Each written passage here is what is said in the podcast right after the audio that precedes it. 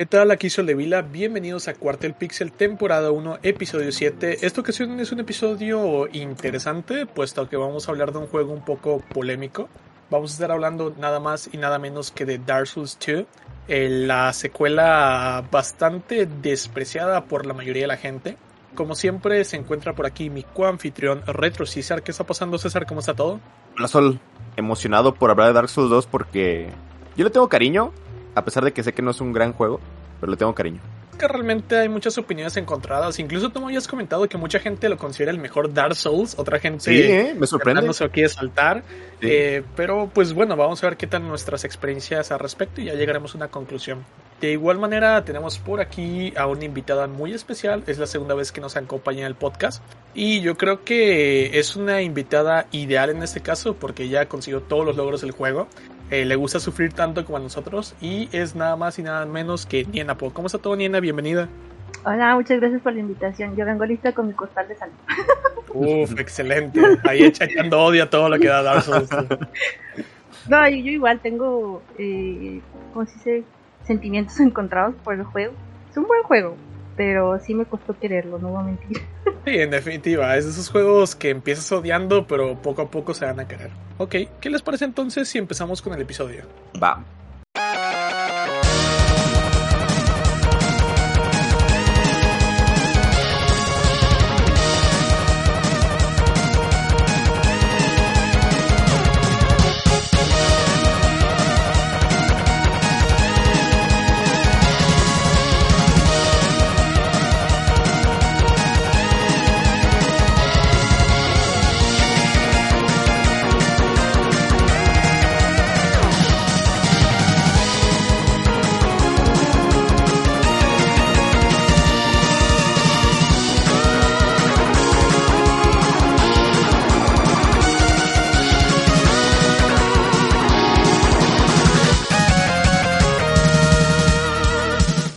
Correcto muchachos, entonces para empezar vamos a dar detalles del juego. Dark Souls 2 es un RPG de acción desarrollado por From Software y publicado por Bandai Namco Games para PC, PlayStation 3 y Xbox 360 en 2014. Dark Souls 2 no está directamente conectado con Dark Souls aunque ambos ambientan en el mismo universo.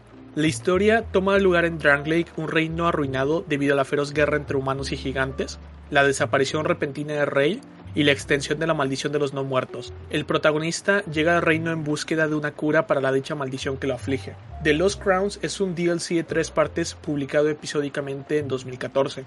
Scholar of the First Scene es una remasterización para PC, en este caso con DirectX 11. El juego original corría con DirectX 9. Eh, de igual manera fue lanzado para PlayStation 4 y Xbox One en 2015. Incluye el paquete de DLCs de Lost Crowns, cambios en el posicionamiento de enemigos y objetos, nuevos NPCs, balance de daño, mejores descripciones y mejoras en el multijugador. Además obviamente de mejoras visuales y de rendimiento. Scholar of the First Sin también fue publicada en PC para DirectX 9, PlayStation 3 y Xbox 360, aunque sin todos los cambios de la siguiente generación. Más que nada fueron como que los cambios con respecto a los DLCs y los nuevos NPCs y uno que otro balance. Eh, sin embargo, el posicionamiento de objetos y enemigos se conservó como en el original y a grandes rasgos se ve más o se considera más como un paquete con DLCs a una remasterización como tal. Eh, este es un aspecto interesante o importante porque a mí me sorprendió mucho el hecho de que el juego base fue lanzado en 2014.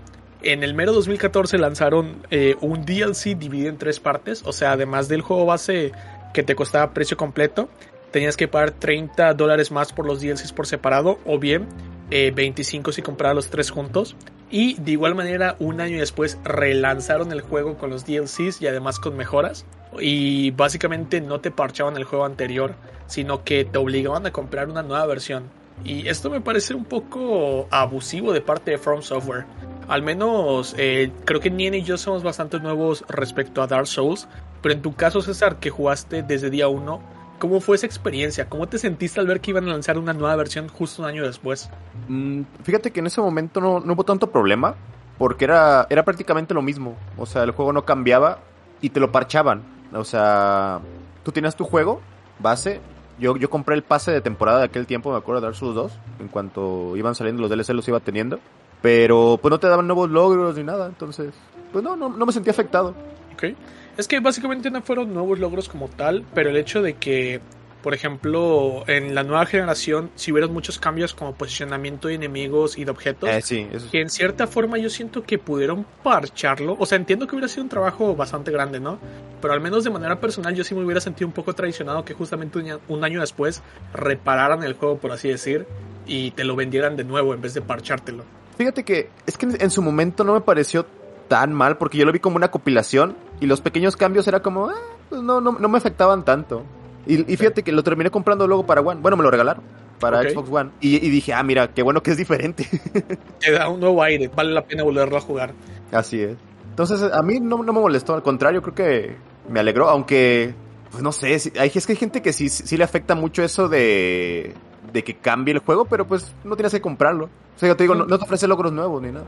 Sí, exactamente. O sea, es una experiencia diferente en cierta forma, pero no muy alejada de lo que era originalmente. Sí. Eh, De manera personal, eh, yo compré ambas versiones eh, recientemente y era una de mis principales preocupaciones, porque mi interés era justamente ese, poder explorar los cambios entre ambas versiones y de hecho uno de mis principales miedos era que el- el- la versión clásica la compré con los DLCs y mucha gente me decía, es que la parcharon. Y yo dije, y si la compré con los DLCs y la parcharon y movieron los objetos como en el otro, pues no voy a ver las diferencias. Ajá. Eh, de hecho, lo que yo hice que cuando compré el juego, desactivé los DLCs desde Steam y así estuve jugando. El hecho es que sí hubieron las diferencias con los DLC y eso honestamente me gustó porque como dices es como que una experiencia diferente jugar la versión clásica con Scholar of the First Sin y el hecho de que todavía puedas comprar la versión clásica me parece interesante y honestamente eh, quizá me parezca un poco confuso para algunas personas.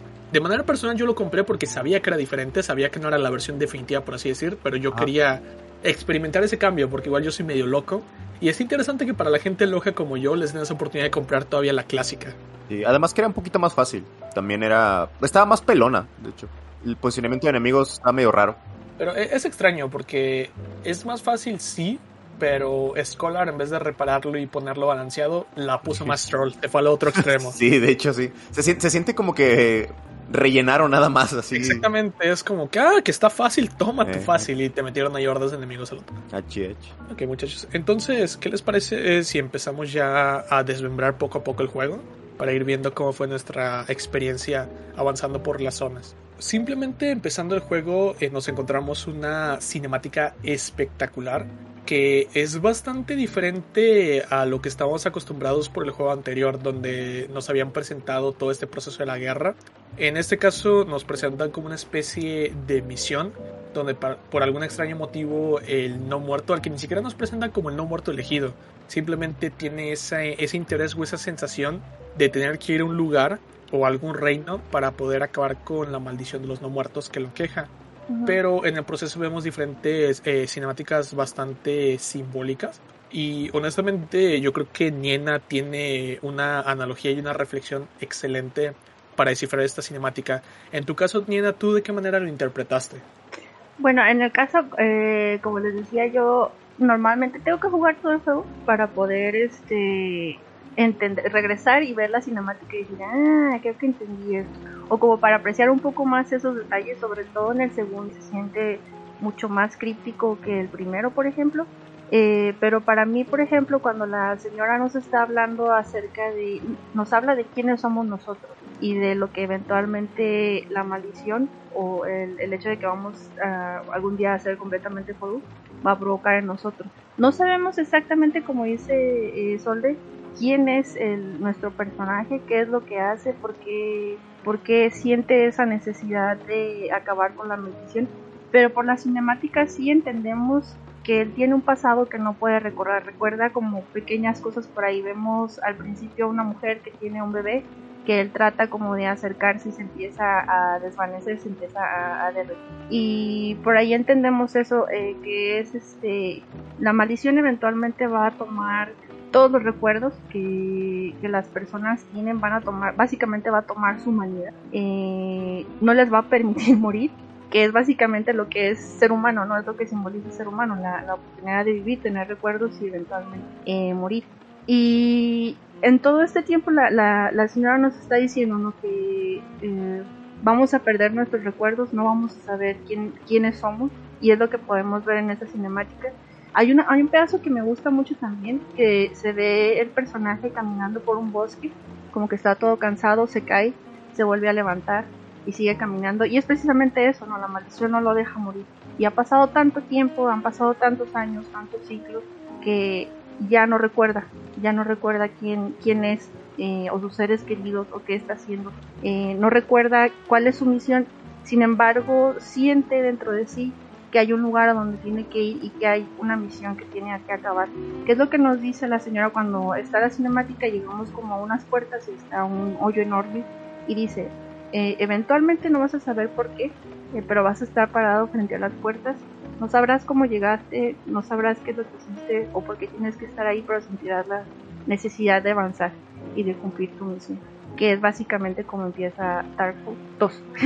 Sí, sí, sí. Eh, el aspecto que dijiste de que muchas veces tienes que jugar para empezar a entender el inicio de Dark Souls, creo que es algo muy característico propio de la franquicia, porque a mí me pasó con el primero, con el segundo también, y de igual manera, como dices, el segundo es como que más críptico, y sobre todo ahí, uno al ver la cinemática por primera vez como que entiende qué está pasando, pero no entiende por qué está pasando. O sea, entiendes, pero no entiendes. y es espectacular cuando te vas haciendo la idea de cómo va evolucionando el juego y de que de manera personal me gusta mucho que en el primer juego lo que ocurre es que, por ejemplo, cuando ayudas a Sigmire, pues él al principio está como que muy alegre y todo. Y finalmente cuando muere, cuando lo asesina a su hija porque se hace un hueco, pues básicamente ahí lo que vemos es eh, las personas cuerdas o sin, sin estado hueco, los no muertos sanos, por así decir, y finalmente cuando pierden la cordura y son huecos.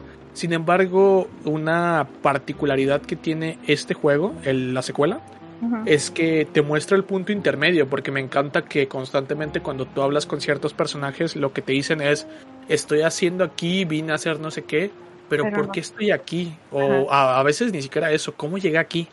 Y, y todo eso o sea, te muestra esta decadencia de la cordura que tiene ese proceso. Lo trata como con un poco más de profundidad, porque también Dark Souls, por ejemplo, es como te dices, instantáneo. En Dark Souls nos da la impresión de que una vez, una vez que uno pierde eh, el objetivo o la misión principal que tienen, por ejemplo, con el cebollita será tener una aventura, y si nosotros lo ayudamos, eventualmente pierde ese deseo o, cumple, por así decir, ese deseo que tenía y, ahí es cuando pierde su humanidad. Lo mismo Soler, una vez que por fin encuentra ese, ese sol que él tanto quería, se, se pierde en, en, este, en ese deseo. Y en el caso de Dark Souls 2 nos lo muestra, pero como tú dices, como que todo ese proceso, como que no es de la noche a la mañana perdieron ese, ese deseo, sino que te va mostrando cómo poco a poco va degradando sus mentes, cómo eh, se van olvidando de quiénes son, a veces se olvidan de sus nombres, a veces no recuerdan por qué están allí y sobre todo, ah, supongo que lo vamos a tratar más adelante, pero hay ciertos señores que tú puedes ver paulatinamente se acuerdan menos, menos, menos, menos, hasta que llegan a ese punto de, de que pierden por completo su humanidad. Sí, es que... Eh, eh, va, a sonar gracioso, ¿no? Pero Dark Souls 2 eh, es básicamente una oda a la desolación. y, por qué suena gracioso? Porque no es únicamente de los personajes, sino que muchos fanáticos se sintieron así cuando jugaron eh, desolados, porque el juego es muy diferente. No sabría si decir bueno o malo, pero definitivamente es diferente con, con lo acostumbrado. Pero bueno, de eso igual ya hablaremos más adelante con respecto a, las experiencias. Eh, iniciando, básicamente nos encontramos en el altar encantado, que está en esta especie como que de bosquecito. Eh, no sabemos cómo llegamos desde que el no muerto se tira al portal al mar, pero el chiste es que estamos ahí. Solo que llega en canoa. Ajá, exactamente. Y la idea es que una vez que entramos a la cabaña que nos encontramos enfrente, nos encontramos a diferentes guardianas de fuego, bastante viejas ya, y ellas empiezan a burlar de, del personaje porque lo tratan como si básicamente no supiera nada y es eh, irónico porque en efecto él no sabe nada, simplemente está haciendo algo, pero lo está haciendo por instinto y le preguntan su nombre y cuando responde su nombre de igual manera se burlan de eso diciendo bueno al menos recuerdas tu nombre. De igual manera nos presentan con el equivalente a las humanidades en este juego, que son las efigies humanas, que nos permiten eh, recuperar nuestra forma humana por un tiempo, bueno, bueno, realmente hasta morir, por un tiempo determinado. Y básicamente se podría decir que es como que un medicamento que te ayuda a controlar el hecho de ser un hueco, de dejar de volverte hueco, pero con el tiempo pues lo vas perdiendo. Y de esta manera ya inicias con el juego, llegas a una parte un poco más avanzada del bosque, que es la zona del tutorial. Y bueno, aquí es donde observé el primer cambio entre la versión clásica y Scholar of the First Sin. Porque en la versión clásica, pues básicamente sí están las antorchas, pero no te dan nada por encenderlas. Bueno, son como cálices. Y en el caso de Scholar of the First Sin, sí te aparece como una especie de invasor que puedes derrotar. Que es un, guiño medio me, pero pues está ahí.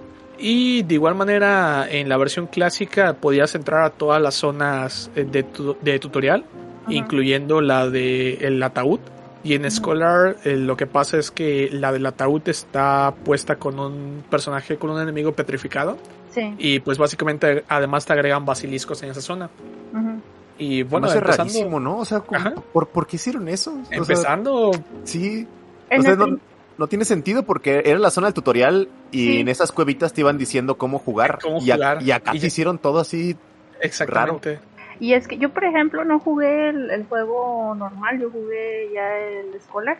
Entonces no sé las diferencias, pero lo que, o sea, creo que también eso fue el, el gran troleo, ¿no? Que como te ponen un, un este un personaje petrificado y dices, ah, ok, entonces esto va a ser una entrada para otra zona encima. O sea, te están diciendo así como que esta zona es importante para más adelante.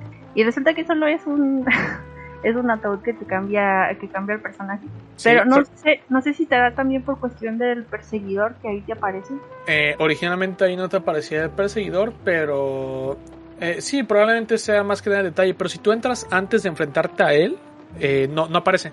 Ah, y es que estaba pensando que a lo mejor podría ser eso, como para forzarte a que te encuentres al perseguidor allí, eh, ponerte como que ese, es, ese NPC para que no pases hasta que no hayas avanzado lo suficiente en el juego para encontrar por lo menos una vez al perseguidor para que te lo vuelvas a, para que te lo topes ahí necesariamente. Sí, de hecho, eh, yo creo, concuerdo parcialmente con César, pero al inverso igual yo creo que al contrario fue para evitar el troleo, porque a mí lo que me pasó cuando jugué el clásico que yo entré ahí, porque estaba haciendo todo el tutorial, y llegué a la zona del ataúd y los dos ogros me mataron porque yo no sabía esquivarlos y es que esos están, están fuertes, ¿ah? Los ogros en general creo que son de los enemigos, sí, el hitbox además.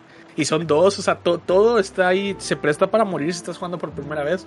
Y yo cuando jugué sentí más como que en ese aspecto de, ok, aquí hay dos ogros, probablemente te van a matar si es la primera vez que juegas, vamos a taparte para que regreses cuando ya estés un poco más familiarizado.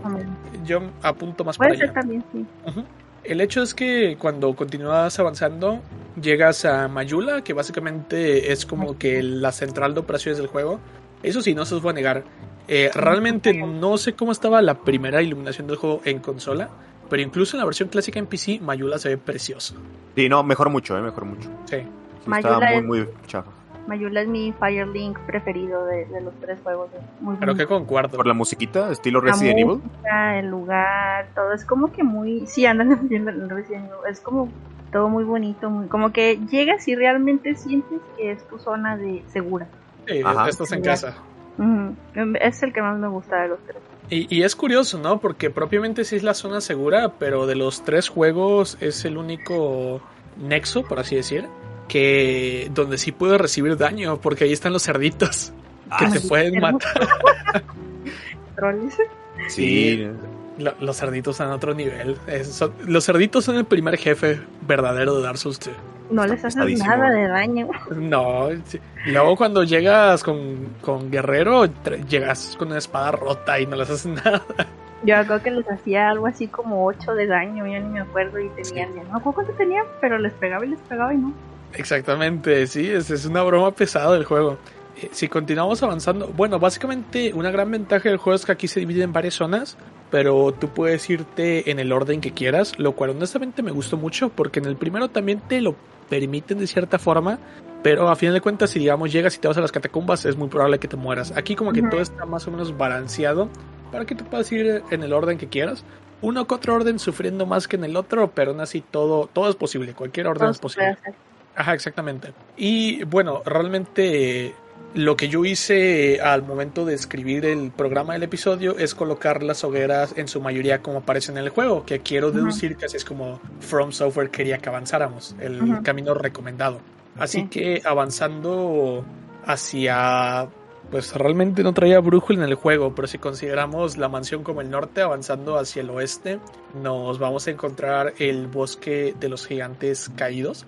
Y aquí de hecho también es otro gran cambio que noté con respecto al primero. Eh, para empezar, cuando entras hay un ogro ahí. Eh, el ogro en el clásico no estaba. Además hay más enemigos. En la parte en la que avanzas hay un árbol y está lleno de enemigos en el piso que se levantan. Son un montón. En el primero no eran tantos. Y además en el primero ahí había un caballero de Heide, estos caballeros que parecen Solar. Y el hecho es que ese caballero te aseguraba soltarte la espada, si no me equivoco, la espada eh, larga de Heide. Y bueno, básicamente si continúas avanzando, llegas a una zona en la que puedes subir, llegas a la Torre Cardinal, donde te encuentras a la primera mercader llamada Melentia, que honestamente a mí me agrada mucho, se me hace muy pacífica. Y, Sí, es agradable. Y además es una mercadería importante porque es la única que te vende gemas de vida ilimitadas. Benditas gemas de vida. Benditas gemas de vida, que es una característica muy importante de este juego. Eh, de esta manera lo que podemos hacer es lo siguiente, podemos bajar por una escalera, podemos simplemente continuar avanzando por la única ruta posible y lo que terminamos haciendo es dando la vuelta abriendo un atajo, pero junto al atajo nos encontramos un elevador y este elevador nos lleva hacia el primer jefe, llamado el último gigante. Que honestamente, mi primera reacción cuando lo vi, porque esa cosa tiene cara de. es que sí, en definitiva, es muy, muy, muy raro. es muy bizarro. E, en su caso, ¿cómo fue su, su, experiencia con esta parte de la zona y pues obviamente con el jefe? A mí me dio mucha risa también cuando lo vi. Te dio risa, sí. es que es inevitable no verlo, pues. Sí, sí, sí. ¿Cómo estuvo tu experiencia, Niena? ¿Con la zona eh, llegaste a morir bastante? ¿El jefe te dio algún problema? Eh, esta fue mi segunda zona. Yo, fui, yo, fui, primero al. ¿Cómo se llama? ¿La Torre de la Llama de Heide? Sí, yo creo que fue ahí a donde fui. Eh, pero cuando llegué a esta zona, yo creo que aquí, precisamente donde dices que está el árbol, que está un montón de, de enemigos, creo que aquí fue cuando me di cuenta de que o me, o me di cuenta que el juego iba a ser muy, muy troll en cuanto a las emboscadas de los enemigos y las cantidades de, enemigos que te iba a poner. Que creo que a la larga se hace un, un no problema en sí, pero como que un tema cansón de parte de, de parte del juego. Eh, que haya demasiados enemigos. Porque, por ejemplo, una de las cosas con las que más batallé yo, en, bueno, que normalmente se batallan en Dark Souls, pero creo que fue un poquito desbalanceado para mí es que me costaba muchísimo explorar las zonas porque moría y moría y moría. Eh, y más que nada por eso, por el ganking que me hacían, que, otra cosa. Pero llegando a los jefes casi siempre los hacía la primera. Entonces no me duraba nada la satisfacción de llegar con el jefe porque casi siempre a la primera ya lo habías lo, lo ibas a hacer. Y lo que te costaba, o particularmente lo que me costaba mucho era tener que llegar a esas zonas y estar repitiendo. Y como que ese mm, un poquito em, el, empuje que te obliga, sobre todo al principio, a limpiar casi casi por completo las zonas para poder avanzar, avanzar bien. Pero sinceramente de, la cara de, asterisco, no, no me acuerdo haber pensado nada. yo, lo, yo lo que lo único que pensaba es que uh, está bien grande, me va a pegar bien feo. La, la, cinemática se presta para eso porque se arranca y te ve de frente, o sea, te ve a los ojos y tú como que, ay, no me veas así el abismo te, mira. Ajá, te mira directo el abismo. Exactamente. En tu caso, César, ¿cómo fue tu experiencia con esa zona? ¿Tuviste algún problema? ¿El jefe qué te pareció? ¿Tuviste problemas con el jefe? No, fíjate, yo sí me fue por ahí la primera vez. No sé, como que algo me llamó ir por esa zona. Y la primera vez en, en el 360 estaba muy pelón. O sea, sí recuerdo que era muy fácil avanzar, era como muy intuitivo. Y yo, yo creo que esto de que empezaron a poner muchos enemigos, o, o que empezaron a, a, decir que Dark Souls era difícil, fue por mera mercadotecnia, ¿eh? Yo creo que este juego fue más que nada ese tipo de cosas. Porque cuando, cuando salió Dark Souls originalmente, no te lo ponían así, no te lo ponían como, oh, Dark Souls es el juego más difícil del mundo. Y cuando no lo es, plot twist. Que diga spoiler. Este. Y, y se empezaron a, a, a creerse hacer de esa fama de que Dark Souls es imposible. Entonces yo creo que por eso empezaron a poner tanto enemigo y tanto enemigo. Mm, Que en mi caso no se me es tan difícil porque ya estoy como acostumbrado de irme uno por uno. O sea, Dark. Souls, si ya es que le puedes hablar a un enemigo con el arco, o de cierta manera traer uno, y ya te lo, te lo va matando. Es lento, pero, pero seguro. Entonces, todo bien. El gigante sí me llegó a matar porque el hitbox no, no la hallaba. O sea, mi problema con Dark Souls es el hitbox. Está Horrible, rarísimo. rodabas y te pisaban a rodado. Sí, no, y incluso el, el- ya es que te pisa, pero no sé, ti- tiene, mucho rango el, el- el golpe. Sí, O sea, o sea, te pisa te- y te es como que estás a un metro del pie y el personaje. Ah, entonces, mucho era eso, porque yo juego de, de riesgo también a veces que, que digo, ah, lo voy a pegar y me canso a rodar, pero no, aquí no se puede. Al menos al principio no. Estaba en eso, disculpa que te interrumpa. Ah, que creo que a mí se me hizo fácil ese jefe porque como hice yo primero al de la torre y no sé si se acuerdan que yo estuve un, o sea, me costó tanto el lugar que hasta dejaron de aparecerme los enemigos, Ok. pero tuve la oportunidad de empezar a subir un, o porque estuve familiar tuve la oportunidad de empezar a subir muchísimo de nivel y lo primero que me dijeron fue sube adaptabilidad. Para, porque es lo que cuesta en este juego también, que el rol Sí. no te da la misma visibilidad que te da en el primero. Eh, y creo que por eso el gigante se me hizo fácil, porque cuando llegué con él ya llevaba los 26, si si mal no recuerdo, de adaptabilidad. Mm, Ah, pues qué chulado, un paseo por el parque, Sí, sí. ya, perdón. en definitiva. Sí. Este, ¿Algún otro comentario, César? Eh, no, en mi caso ahorita lo que dice teniendo la adaptabilidad yo no sabía. Hasta, yo lo supe hasta, yo creo que un año después o algo así. Entonces, de, ah, ¿se podía rodar mejor? sí, yo, yo toda mi run nunca le subí la adaptabilidad la primera vez que lo pasé. Nunca, nunca, así me lo aventé. Terrible. Y sin escudo. ¿Ustedes rodaban? De- Así, ustedes rodaban. No, era, era horrendo, era horrendo. Eh, una vez que derrotas al último gigante, básicamente te da la llave de soldado que te permite abrir diferentes puertas. Una que te lleva a una hoguera donde consigues ciertas semillas que son interesantes porque eso es algo nuevo en este juego. Que cuando alguien te invade y consumes una de esas semillas, los enemigos, los mobs, lo atacan. A mí me ayudó en las cloacas en la que parece ciudad infestada. Ujú. Vamos a semilla yo. Sí, las grandes las semillas. Eh, de igual manera te permite abrir una puerta que te lleva a un anillo que te aumenta ligeramente la salud, el pequeño anillo de vida. Ujú. Y eso te lleva a una, una puerta gigante que no puedes abrir por el momento. Eh, de igual manera, con esa llave puedes abrir la zona hacia el siguiente jefe. Eh, en que comentaron lo- de las emboscadas, un dato curioso es que en esa zona donde abres para el siguiente jefe, un poquito antes hay como que una espada gigante colgada hacia el, hacia el abismo. Bueno, no el abismo, como que un acantilado, es el término correcto. Y cuando tú subes a tomar un objeto, te cae una emboscada. El detalle Sí. es que yo recuerdo que Fer que estaba muy molesto en esa parte, porque cuando yo jugué y me vio, en esa emboscada solo hay tres enemigos en la versión clásica. Ah, Y Fer casi de, ¿por qué no te cayeron todos? Y yo vi, vine a entender su comentario cuando jugué Scholar que me cayeron como 5 o 6. sí. Y es cuando entendí cómo iba eso. Y como dijo César, honestamente antes estaba como que muy pelón el asunto de que no había tantos enemigos y por lo mismo de la fama de Dark Souls, eh, en este caso en Scholar lo que hicieron de muchas partes, incluyendo en esta, que fueron más troll que se encargaban de ponerte hordas de enemigos y era una dificultad muy artificial porque básicamente el problema no era eh, aprenderte los patrones de los enemigos o esquivarlos, sino el el- la dificultad era que eran muchos enemigos contra una sola persona. Sí.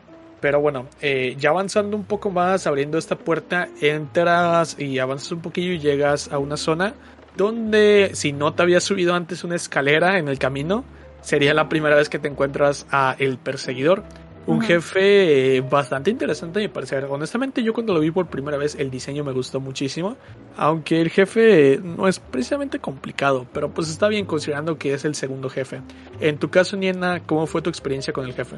Yo lo hice, no sé, no me acuerdo por qué, pero creo que lo dejé para un poquito más adelante. Me encontré primero al perseguidor en otra zona, no no me acuerdo cuál fue la zona que lo encontré. Ah, ya, sí, en camino yendo al, al, al, este, gigante, no sé si se acuerdan, hay una zona en donde subes, antes de estar por el hueco donde está el Sí, del mapa, de las escaleras que las subes. escaleritas. subes las escaleras, quieres lootear por allí y te sale el perseguidor, que te viene un, Sí. un águila, no sé qué. Esa fue mi primera experiencia. Entonces, eh, no sé cómo, pero me salté yo esa zona, llegué ya un poquito después. Yo sinceramente le tenía mucho miedo al perseguidor porque siempre que me lo encontraba en el juego me hacía caquita. Está muy imponente también. Sí. Pero ya-.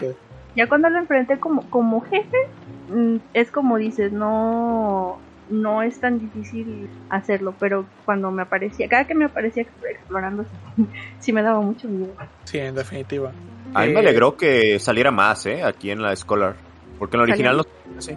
Sí, Ah. en la original solo te salía eh, como jefe. Bueno, en, en la si subías a esa zona, si no Ujú. la derrotabas como jefe. Y después te salía en el torreón de hierro. Y solo esas tres veces. Porque Tenía más sentido acá. cuatro, ¿no? Cinco. Y sale, sale el, un montón de el lados. nombre, ajá, el Sí. nombre tenía más sentido perseguidor, pero es que el vato es, es un acosador, era molesto Sí. más no poder. Eh, en tu caso, César, ¿cómo fue tu reacción o cómo fue tu experiencia con el jefe?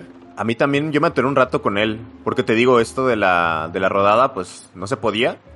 Entonces fui con parry, así de tratar de hacer parry con, contra este enemigo. Y aparte, ya ves que entre Dark Souls 1 y 2 cambia mucho el, El la física del juego y el Incluso parry. el Terés, ¿eh? O Y sí, todos los Dark todo- Souls todos es son muy muy diferentes. diferente. Ajá. Sí. Muy, muy diferente. Entonces, tuve que aprender a hacerle parry. Y ya lo pude matar. Y tiene un ataque que hasta la fecha me cuesta trabajo. Que ya ves que si te.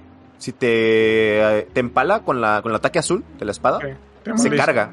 Y, y hace un ataque mágico oscuro. Que para esquivarlo a mí se me hace muy difícil. O sea, No, es extremadamente difícil. sí, a la fecha me cuesta mucho trabajo. Ajá. Sí, es mejor que no te dé con la espada porque con la magia oscura es sí o sí te va a dar. Es muy poco Sí. probable que le esquives. Entonces, me costó mucho trabajo. La primera vez creo que lo maté eh, donde ya es un boss, así que, que, que está en la zona de, de arriba. Ujú. Ya es que hay unas ballestas. Yo lo maté, Sí. tuve suerte y lo maté con esas cosas ¿Las fácil. ballestas? Ajá, míralo. A mí me dijeron después, lo podías haber matado con las bellezas. Y yo, vale. eh, pero sí, este, me costó mucho trabajo ya después agarrarle así como hacerlo seguido, ya era parry. Las ballestas no eran nada fiable, pues. Y sí, es que realmente como las ballestas no se pueden mover, es en una sola posición, él tiene que estar en el lugar y el momento adecuado para Sí. que sea funcional. Y tardan Sí, yo- en cargar, ¿no? Sí. Sí, y las puede romper. Ah, y las puede romper de un golpe. Ajá. También, yo soy mucho de empezar los juegos. O sea, por ejemplo, en este juego me moría y volví a empezar. Lo volví a, volví a hacer mi personaje. Porque siento que si no aprendo una zona, no debo de avanzar. Siento que, Eh, que porque no lo te resulta útil para más adelante. Ajá, entonces para mí no, no, la, la suerte no existe. Tiene que, tiene- tengo que aprender, pues. Que. Sí, a mí me pasa lo mismo con Dark Souls. De hecho, yo ahorita lo que hago que es más sencillo traigo dos partidas, una para yo explorar y otra para directo. Ajá. Es más sencillo en ese aspecto, pero, Pero pues, obviamente es que- más tardado y más cansado. Sí. A mí me gusta pelear contra él, ¿eh? Se me hace divertido. Sí, ya una vez que les sabes hacer parry es bastante divertido en realidad. Y bueno, eh, ah, como dices, es bastante imponente. Ah, yo no recuerdo que me haya causado problemas eh, en exceso, pero el problema era ese, que yo quería rodarle y luego me terminaba dando porque la adaptabilidad es terrible. Y el hitbox Y- está raro porque el pega como de, raro. hace como un swing, ¿no? Así Ajá. en diagonal. Y algo curioso es que eh, estaba viendo los atributos el otro día con respecto a los eh, fotogramas de invulnerabilidad. Y resulta que el ruedo rápido de Dark Souls 2, si no me equivoco, tiene menos, por defecto tiene menos eh, fotogramas de invulnerabilidad que el Sí. ruedo pesado del primero. O sea, Sí. más, Ajá. más- Ah, ok, ok. Del, primero. Así pues. se sentía, así lo sentía yo, que era, que era como si estuviera haciendo yo el patrón. Sí, exactamente. Sí, porque mm, si recuerdo bien, el, el ruedo pesado son nueve fotogramas de invulnerabilidad. No, creo que son 13 fotogramas de invulnerabilidad. Y sin subir adaptabilidad por defecto tienes creo que nueve únicamente. Cuatro menos que el Fat Roar. Ajá. Está bien rara la física, ¿no? Porque también cuando brincas es, es como bien impreciso el juego, como que te como Sí. que estás pegado a- al suelo. Yo me caí con el primer salto porque eh, cuando saltas como que no te puedes acomodar al momento del salto. Tienes que un poco antes acomodarte y ya correr en, en esa dirección. Yo Si no, siento que el juego es tiene precargado a la zona donde tienes que saltar. Si no, si no saltas Ah. ahí, como que la animación no se hace no. bien. Mm. Sí, está, está medio rara. Está bien rara. sí. Ajá. También otra cosa que tenía con la creo que también es parte de la adaptabilidad cuando cruzas una un- una puerta de humo, un muro de humo, este también tienes menos frames de de invisi- invi- Eh, Eso. Esa Eh, cosa. eso, eso que dijo. este, y lo cual es muy molesto porque normalmente, sobre todo si vienes de Dark Souls, estás acostumbrada a que corres, corres, corres y lo traes encima y apenas tocas el muro y dices, "Uf, ya lo hice y ya no, no te pegan. Pero en Dark Souls 2 es como que, nope, lo Te siento. cancelan la animación. Ajá, a, a mí un, NPC un mob hizo backstab. Exactamente. Terrible. Bueno, Pero creo que se corrige un poco con, con la adaptabilidad, si mal no Sí. recuerdo. es que en general la adaptabilidad te sube defensas, si no me equivoco, y te sube además agilidad. Que agilidad, además de eso, tiene otra función bastante útil, que es que acelera la velocidad con la que tomas estos. Porque es del colmo que hasta para tomar estos bien tengas que subir un atributo. Sí, luego Sí. sube la vida bien lento también. Sí. Igual, exactamente. Y, y es terrible porque cuando empiezas, el, ves ahí tomándose estos y el enemigo enseguida ya te dio dos zapes. o sea, te quitó más de lo que recuperaste. Es que, eh, este juego es espectacular. Exactamente. Eh, sí, yo recuerdo eso del perseguidor, me parecía bastante imponente, me dio esos problemas. Aunque irónicamente, bueno, yo tengo una mecánica en mi canal que pueden Ujú. canjear ciertos puntos para bloquearme una acción por un jefe o por cinco minutos, si no estoy en un jefe. Y el hecho de que me bloquearon la acción de rodar, y a mí me dio mucho miedo el perseguidor sin rodar, eh, pero con el tiempo realmente aprendí a hacerlo sin rodar, es pegarte a, a tu Ah, derecha, a su izquierda. Ajá. Y siempre lado te del pasa, escudo. ajá, exactamente al lado del escudo y siempre te pasa de lado. Y ya. Bueno, no siempre, pero por lo general. Por lo Porque general, tiene un ataque que sí te, sí te pega. Tiene, sí. Te avienta, ¿no? Ajá. Pero por ejemplo, cuando haces los ataques hacia adelante, lo que haces es atrás, atrás, adelante y como si estuvieras bailando. Y te pasas por encima, por la cabeza de encima, y ya te volteas y le pegas. Eh, sí, realmente el jefe me gusta porque honestamente yo en Dark Souls no soy muy fanático de rodar. Eh, en el primer Dark Souls trato de no rodar si no es necesario. Me gusta cuando esquivas a un jefe caminando, que te aprendes Ujú. tus patrones y ahí bien bada, simplemente caminas, te mueves y no te da. Pero en este juego y en el 3 lo que me pasa mucho que me estresa es como que el juego a fuerzas quiere que ruedes. Y a mí que no me gusta rodar es lo que más me molesta. Pero pues poco a poco te vas acostumbrando. Yo soy adicta a rodar, tengo un problema. Si a mí algún- día me ponen reto de no rodar, me, me muero. Si lo vi cuando estabas con Fox y te invadieron enseguida Niena rodando por todo Y el yo, pantano. rueda, rueda, rueda, rueda. Se me acababa todo el, todo el estamina y yo, rueda, rueda, rueda. Sí, sí, sí. Ok, entonces terminando esta zona, básicamente podemos ir a la siguiente, que es la primera que Niena hizo, que es la torre de la llama de Heide. Ujú. Esta zona, a mí igual me parece bastante bonita, porque está como que en el mar y tiene unas torres, está bastante interesante. Recuerda un poquito a Norlondo, ¿no? Más o menos, sí, como que la iluminación es tipo Ana Orlando. Luego todo así como este beige, tipo muy elegante. ajá. Ándale, como marfil. Sí, se ve bastante bien, se ve bastante bonita. Eh, básicamente, a mí esta zona me espantó cuando llegué, porque llegas y los enemigos son gigantes y es como que, ah, bueno, Ey. estoy empezando a jugar. Sí. Y, pero realmente eh, me dio gracia, porque al principio sí, súper imponentes, y después ves que se mueren de 3, 4 golpes, y es como que, ah, bueno, respiro. Ay, no. no, a mí me costó un montón. ¿En serio? Sí, es que no, fue la primera zona que visitó. Sí, Ah, bueno, fue también. primera zona fue horrible. Sí, yo creo que lo que yo sufrí en el bosque de los gigantes, tú sufriste por 10 Ajá, zona acá. con los gigantes. Acá lo sufrí más. Ajá, como que, como que estaba un poco mal el nombre, ¿no? Como que los gigantes iban para otro lado, pero bueno. Eh, el hecho es que, pues estos guardianes, me gustaba mucho enfrentarlos, porque básicamente igual bailabas con ellos, que esto también me gustó, que a estos sí podías esquivarlos caminando, y cuando golpean simplemente te mueves para el escudo una, dos, y cuando dan el último golpe te mueves hacia la izquierda y ya quedas en la espalda y les pegas tres veces. Y si no los mataste, repite. Y el hecho con esta zona, que eso sí, los que tienen la espada gigante y el mazo, horribles. Sí. Hacen unos ataques súper rápidos que una vez que te golpean, básicamente tienen segundo golpe asegurado porque te stunean, te. No, y luego el rango que tiene así en, en vertical. Está... Ah, terrible. Y si vas sin a la habilidad, Sí, no, no. Sí, Te pega porque te pega. Exactamente. Eh, una característica importante de esta zona es que cuando derrotas a ciertos de esos guardianes, eh, suben palancas. Esas palancas las puedes activar y te suben plataformas en la zona del jefe. Eh, tienes el modo, digamos, difícil, medio y fácil, dependiendo si subes, si no subes ninguna, subes una o subes las dos plataformas. Otra característica importante, sí.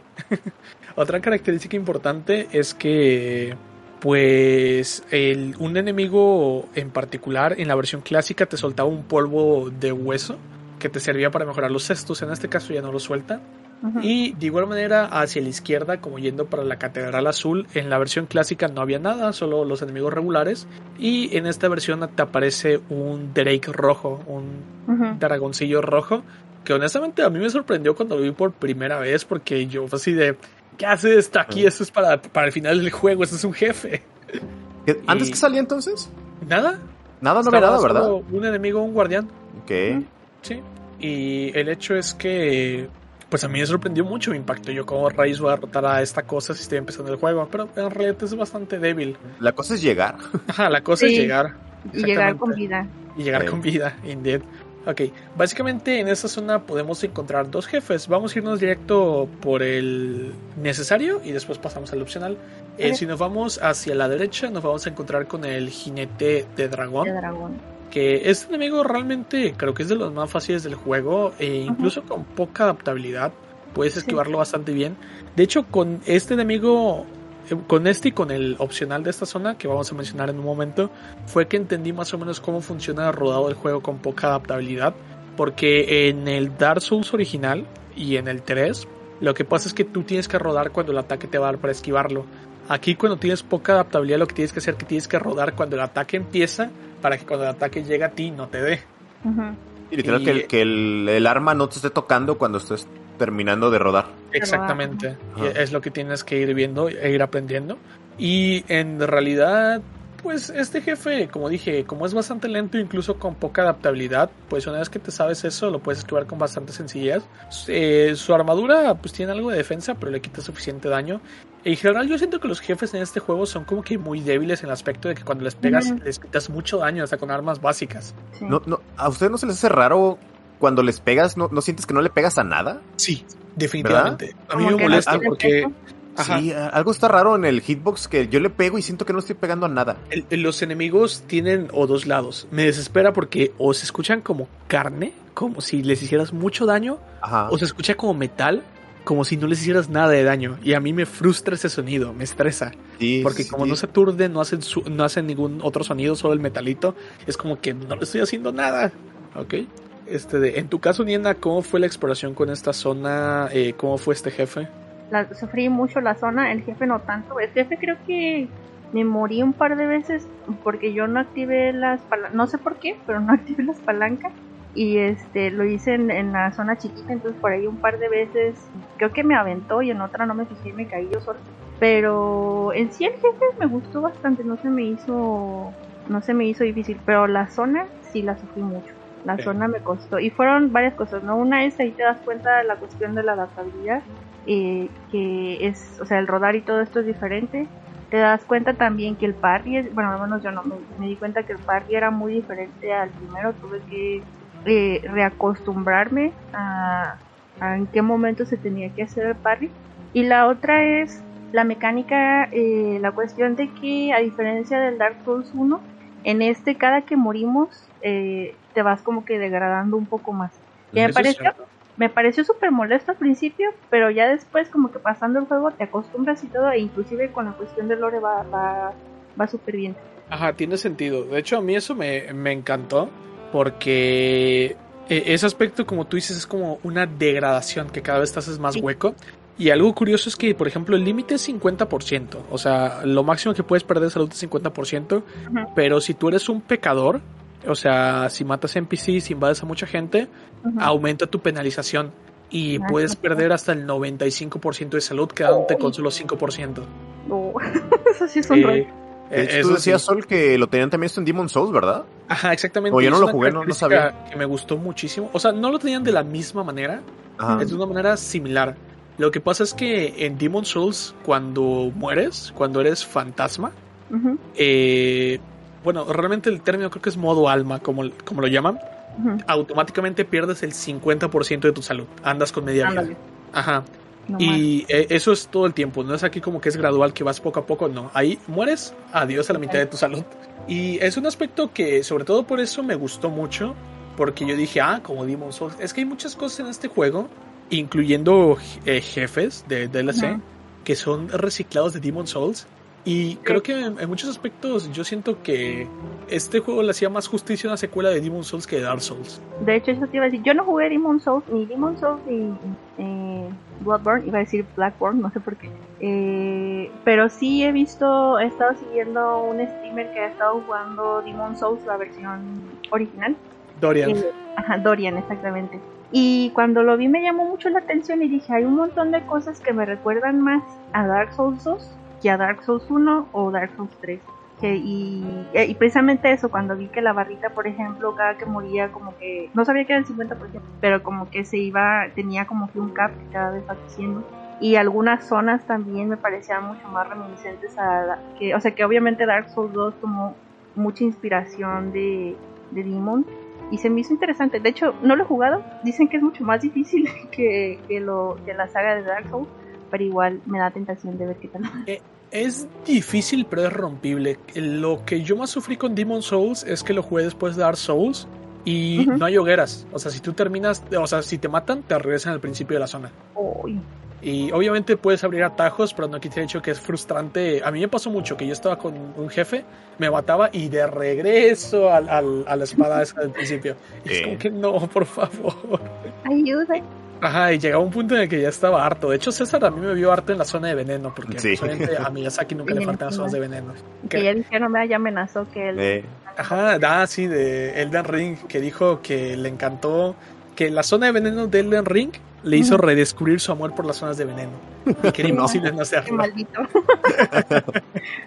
No, hombre. era Pero- al revés, Miyazaki. Exactamente. E- En tu caso, César, ¿cómo fue tu experiencia con esta zona y con este jefe? Ah, y por ejemplo, tú, Niena, ¿no tuviste problemas con los dragones? ¿Con el dragón? Eh, sí, Ma- bueno, más que con el dragón, llegar al dragón, como decía este, César. César, llegar al dragón es como que ahí los enemigos son muchos, son duros y pegan bien fuerte, entonces Oye, tienes- el de la, la barda esa está Ah, loquísimo. no, sí. es- un montón de daño. Y luego que también es como que muy ágil, ¿no? Demasiado Ajá. ágil para cómo va uno. Entonces, más Sí. bien, el reto era como que hacer toda la zona, quedar con suficientes estos para poder hacer al dragón. Sí, definitivamente. Ok, Sí, a, a mí esa zona me, me agradó, pero fíjate que me caí gordita. No sé, es que le he hecho tantas veces que ya media la, la odio, no sé.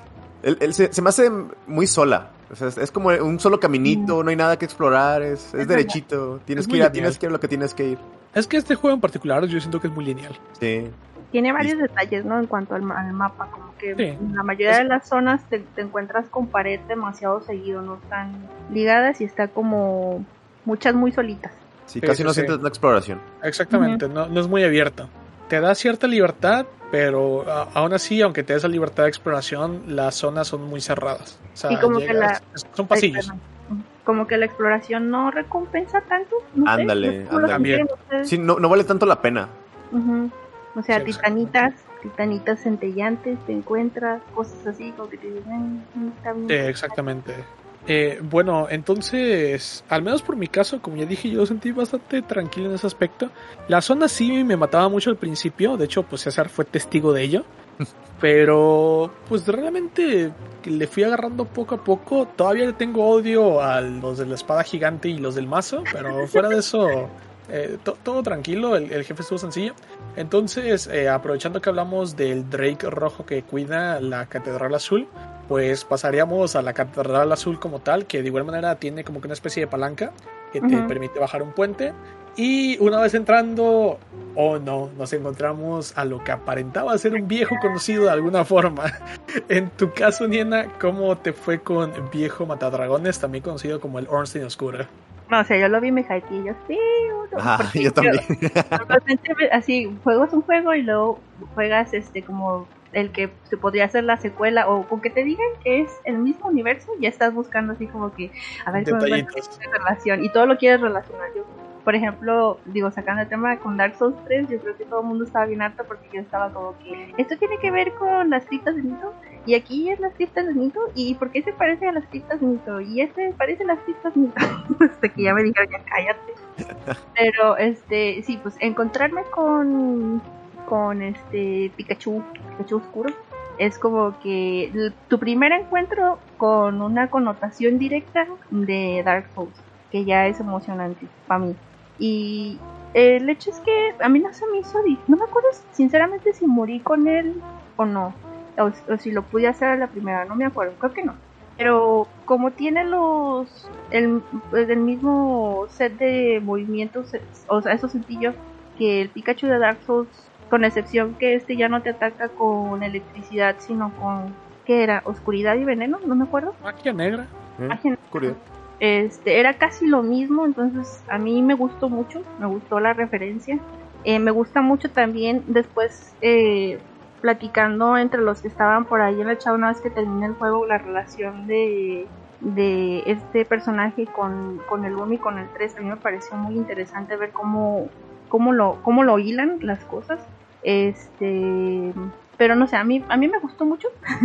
Así como que sí, mi primera, mi primera referencia de Dark Souls, a ver cuántos más me encuentro. Y este, que es una pelea, a mí me resulta una pelea divertida. Sobre todo porque no está, no está Smoke. Ok. Sí, honestamente, yo primero hice la Catedral Azul y me enfrenté aquí al viejo Matadragones. Y yo cuando llegué al Jinete de Dragón esperaba realmente que fuera un Smoke oscuro, pero sí me decepcionó un poco el que no fuera. Eh, pero eh, bueno, en tu caso, César, ¿cómo te fue con el viejo Matadragones? No, hombre, yo me turbo hypeé, dije, ¿y va a salir Smog después? Y lo maté y así, ah, no salió nada. Pero, pero sí, sí, sí me gustó la batalla. Eh, se siente muy light, o sea, realmente nada que ver con la de Anorlon. la primera. Ajá. Entonces, como ya vas calado, pues entonces ya, ya le sabes, te lo matas fácil. Pascal y tiene sentido, ¿no? Porque se supone que en el 1, si, no- si mal no recuerdo, el Ornstein con el que te enfrentas en realidad no es, no es Ornstein Ornstein, sino un Una fragmento ilusión. de su alma. Ah, es una ilusión de Windowin. Pero este, pero se supone, bueno, leyendo el lore del, de entre las armas, armaduras y todo eso, más lo que te va diciendo la gente y lo que vas viendo en YouTube. Yo sí me metí a YouTube a ver las, las miles de teorías que hay por ahí. Este, se supone que después de cuando se va Win, eh, Winiver también abandona eh, y se Sí. va Orstein con ella, dejando un trozo, a lo que yo entendí, dejando un trozo de su arma eh, que es la razón por la que nos podemos enfrentar al Pikachu de, de Dark Souls 1. Eh, y el que encontramos en Dark Souls 2, como que no queda muy claro si es una, si es un fragmento también o es el, el digamos Ornstein original, pero ya viejo. Eh, y como ya dio parte de su alma, perdió también la habilidad que tenía de, de este, ahí se me fue el rollo de su habilidad con los con la cuestión de los rayos y todo eso y termina termina usando otro tipo de habilidades. Pero también por ahí te cuenta si, si mal no recuerdo si lees la, la armadura te cuenta que abandonó Lodran en busca de un rey para ver si podía ayudar con la cuestión del, de la maldición y la extinción de, de la primera llama. O sea, a mí me gustó mucho, me gustó mucho la relación y leer y también ver las millones de teorías que hay por ahí. Como que es lo que me gusta de hecho de Dark Souls, como lo rico que es el lore y la cantidad de cosas que puedes descubrir, puedes jugar mucho el juego, que yo para nada soy experta, pero puedes jugar mucho el juego, entender partes y luego te das cuenta de que hay un montón de cosas que no entendiste. Sí, definitivamente. Eso es algo muy propio de Dark Souls, que el lore está en los objetos, pero a la vez hay muchas cosas que son muy implícitas y que te van, eh, pues, eh, aclarando conforme vas avanzando en el mismo juego o incluso entre las secuelas. Y en el caso de Ornstein, como tú comentas, es una teoría interesante, ¿no? Porque se llama Viejo Matadragones. Sí. Así que ahí es donde nace la teoría esta de Ornstein anciano. Aunque por otra parte también hay una hay una teoría que usualmente es la que más se maneja que es como que un simplemente un fanático de un fanático de Ornstein que decide replicarlo, Cosplayer. pero eh, sí porque originalmente Winiver se va con Flan, el dios de la flama y es cuando tiene hijos. Y por ejemplo, Ornstein, como dices lo del rey, esto tiene más relación con Dark Souls 3. Ujú. Eh, sí tengo cierta noción, porque pues igual Dark Souls 3 tiene cierta relación, cierto jefe con, con Win, pero pues obviamente no quiero dar muchos detalles porque pues obviamente es el episodio del 2 y además porque como yo no he llegado ahí en el 3, creo que también me, me revelaría muchas cosas que yo no sé, lo sé como que muy superficial.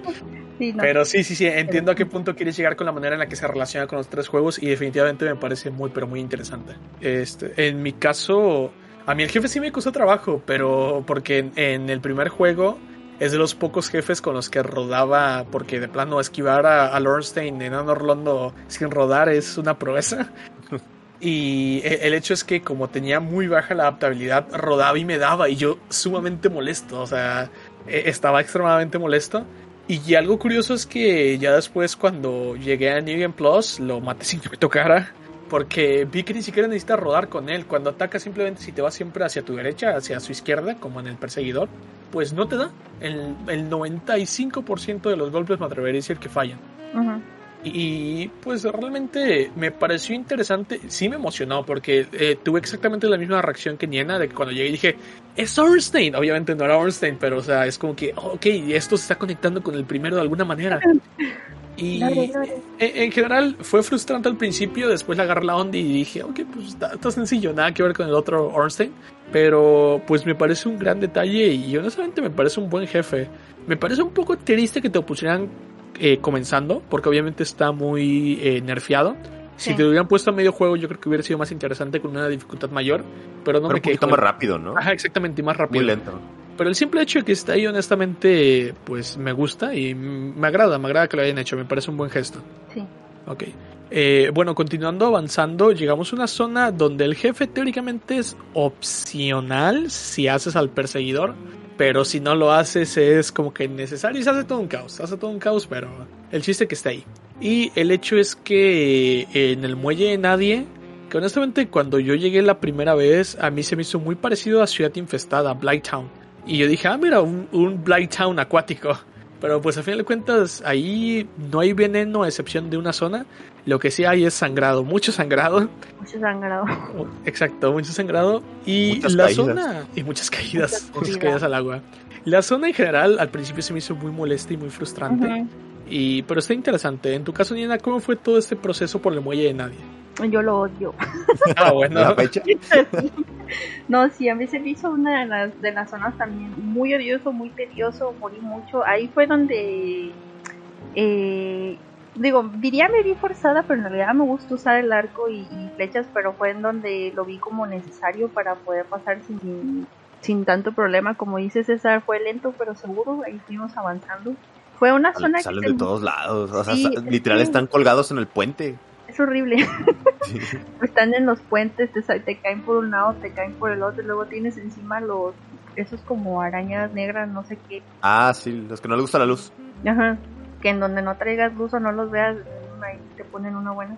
Y causan eh, hemorragia. Es, es, una zona que a mí en lo personal no, no me gusta mucho. Y al principio, como que yo sentía que desencajaba demasiado con el resto de, de Dark Souls 2. Para mí es como uno de los problemas que veo, ya, voy a empezar a comenzar, uno de los problemas que veo con Dark Souls 2 es que muchas de las zonas se sienten que no están completamente integradas al resto del juego. Que a veces, continuidad. Sí, que a veces se siente como, como el típico trabajo de la escuela. Tú, vamos, tenemos un trabajo en equipo. Entonces esta parte, yo hago esta parte, aquella de otra parte y nunca se pusieron de acuerdo y cuando llega, cuando llega la hora de hacer la presentación, nada más copian y pegan y el que expone ni siquiera se había enterado de lo que los demás habían preparado y al descubriendo que, que, no pusieron el mismo tipo de fuente y cada quien puso el fondo que se le dio la gana y todo ese tipo de cosas. A veces siento que las zonas están así como que no están del todo bien integradas con el, con el resto. Y me desentonaba mucho como que la temática un poco estilo como el, las armaduras como tipo españoles de la época de la conquista. Como que pasas por las zonas de época, época medieval y luego el bosque que también ya tiene así como un poquito más de época medieval y luego llegas a la zona de los barcos españoles, es como que ya eso tiene que. Con el lore tiene que ver. ya después pensando sí, sí tiene que ver con el lore, por qué hay un barco, por qué esta zona y todo. Para el principio, y creo que también eso es otro de los problemas de Dark Souls Dos, que a diferencia, o sea, todos los Dark Souls son críticos y todos tienes que investigar tú para enterarte de las cosas, pero siento que Dark Souls 2 se tarda mucho en decirte, en soltarte un poco el, lore de lo que está pasando, porque siento que se tarda un poquito y eso hace que te sientas como que, pero ¿y esto qué hace aquí? ¿O cómo funciona?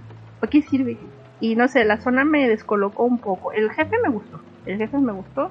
Eh, pero no entendía muy bien cuál era, cuál era el punto de la zona. Se me hacía como que extraño. Ok. Sí, básicamente el, jefe, el sentinela flexible, me pareció bastante interesante porque yo entré yo lo primero que empecé, ay, si a meses. Y e, el hecho de. Me gusta la forma con la que atacan, me gustan cómo hacen las transiciones entre el de adelante y el de atrás, que a veces se giran y te golpean. En definitiva, e, es un buen jefe a mi parecer. Eh, un poco sorprendente en New Game Plus, porque en New Game Plus te aparecen dos de los patos. Ah, Y pues básicamente le están ayudando y es la, el primer cambio que ves en New Game Plus como tal, que como que, ah, mira, los jefes también cambian. Eh, entonces, ¿tú tuviste algún problema con eso, Nina? ¿Y en New Game Plus no tuviste algún problema? Eh, New Game Plus, no porque New Game Plus y New Game Plus Plus los hice en cooperativo. Eh, Oh, bien. me fui en que fue mi primera experiencia, de hecho, en, en cooperativo en Dark Souls. Dark Souls 1 no lo pude hacer.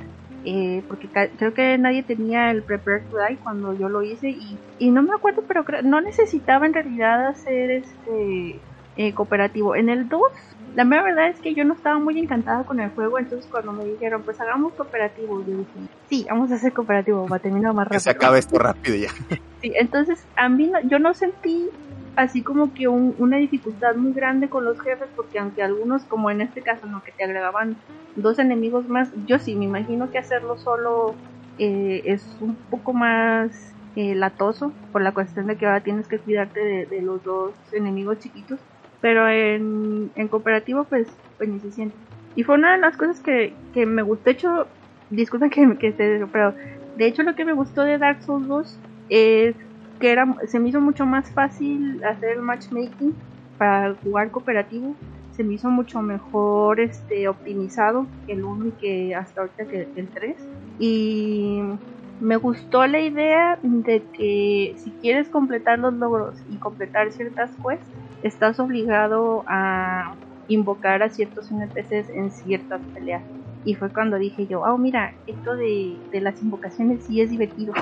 Está más divertido hacerlo invocando gente. Eh, eh, bueno, es que realmente eh, es un, una ventaja y una desventaja. Porque en ese caso, qué bueno que le mencionaste en el muelle de nadie es cuando te encuentras al primer NPC que te sirve para el logro, que es Lucatiel. Y el hecho es que la ventaja es eso, que al, al obligarte a, a interactuar con un NPC, pues a final de cuentas como que te, te obligan a probar el multijugador y en tu caso pues te gustó, ¿no? Te pareció divertido. Eh, de manera personal pues también me gustó eso, ¿no? El hecho que los logros, y no solo estos, en general los logros de este juego se me hicieron muy mediocres. Porque el simple hecho de conseguir ese logro es como que invócame tres veces y tengo que sobrevivir. No te da una misión detrás de eso como tal. No Es es como tan personal, ¿no? La, Exactamente, historia. la sientes muy impersonal. Es como que, genial, hemos derrotado a tres jefes. Finalmente me puedo salvar y ser feliz. Eh, adiós. Adiós, exacto. Hasta la próxima. Ese es otro problema que vi también. Son, para mí son demasiados NPCs con demasiadas que igual no todas las quests importan, o sea, para logros pues sí, pero todos tienen un, como que una, un side quest que puedes hacer y, y terminar tu historia. Pero para mí son demasiados NPCs y muy pocos en realidad y más que nada no es que tengan profundidad, es que terminas encariñándote como por ejemplo en mi, en mi caso el Lucatiel y Gablan son de mis personajes Ah, no, espérate, que Gablan Gablan. Will. Sí, Gablan. no. Es lo mejor. No me la maten. Sí. Me encanta mucho, pero en realidad es como que son demasiados NPCs. No tienen la, la suficiente profundidad, no, no es como, no sé, no es como seguir las quests del cebollitas, por ejemplo, en Dark Souls, o de Sol- Soler en Dark Souls también es como que se siente muy impersonal. Y ahora que No son diciendo- memorables. No sientes Sí, esa calidez, esa unión. Exacto. Y son demasiados. Creo que si se hubieran enfocado en un poquito menos, hubieran podido hacerlo como más, más memorables, precisamente. Sí, en definitiva. Es que, pues bien lo dicen, eh, calidad y no cantidad. Y de hecho, bueno, como tal, NPCs con los que hablas no agregaron tantos, pero invocaciones. Scholar of the First Sin tiene un sin igual, o sea, tiene un montón que no están en el clásico. Que yo cuando llegaba y veía señales en el piso por todos lados y yo, ¿qué está pasando aquí? Y veía que, no sé, que Juanito, el matador de no sé qué, y yo, ah, bueno, ah, está bien.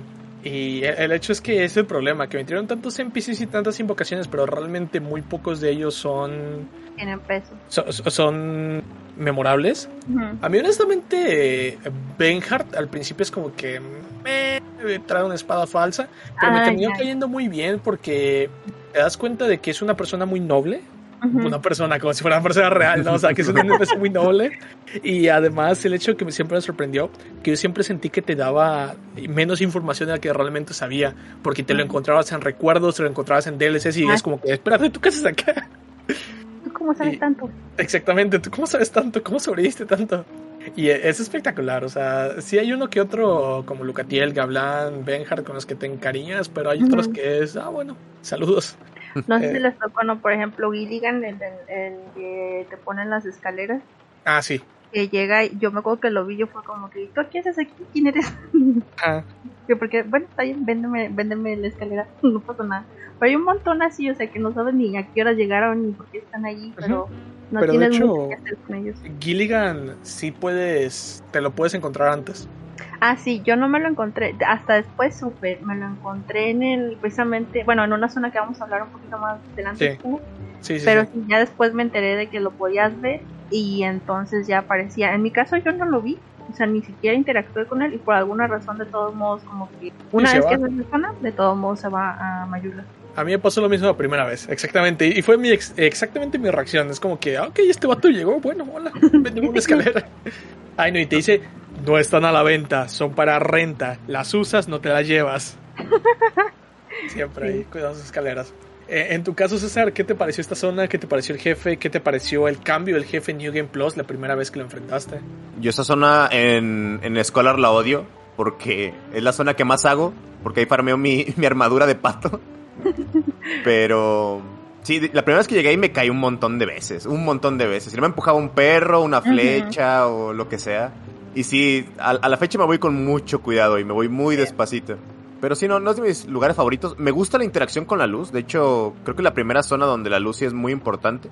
Porque ya sea para alejar a los enemigos o para ver. O sea, no, no se ve nada. De hecho, no es la... Bueno, para, para ver, sí. Pero, o sea, para los enemigos no es la primera, es la única en el clásico. Ah, bueno, eso, es cierto. porque son los únicos enemigos en el clásico que tienen miedo a la luz. Eh, no, ah, las arañas no, como en Scholar, pero bueno, eso igual lo vamos a ver más adelante. También, no es la, corríjanme si no es cierto, pero no sería la primera en donde te encuentras la mecánica de las piedras de, de farros. ¿Farros? o sea, la mm. primera que cuando lo pones... Hace algo más que mostrarte una algo, Ajá, que se ah, pone el, este, la luz enorme en, todo, en todo el lugar. Sí, sería la primera. Muy útil. Sí, sí, sí, sería la primera. Eh, y sí, esa, esa, esa, parte de las luces, creo que sí es la primerita que hacen. Antes nada más habría como puertitas, ¿no? O sea, te, indicaba puertas. Sí. Pero sí, de hecho es muy impresionante esto de las luces. Sí, a mí la verdad me gustó mucho porque eso es muy Zelda, o sea, eso es totalmente Zelda. Ándale, ándale, a mí también me recordó muchísimo a Zelda. A Zelda Ocarina adelante. Ándale, ir por ahí encendiendo las antorchas a mano y después colocar la piedra de farros y prender la luz. El hecho de que los enemigos fueran eh, débiles, no sé cómo decir, sensibles, sensibles a la luz. Eh, todo ese aspecto me gustó bastante. Yo la primera vez no hice lo de farros, eh, me causaron mucho sangrado pero bueno, aprendí a avanzar de esa manera. Eh, con el jefe, ¿qué te pareció, César?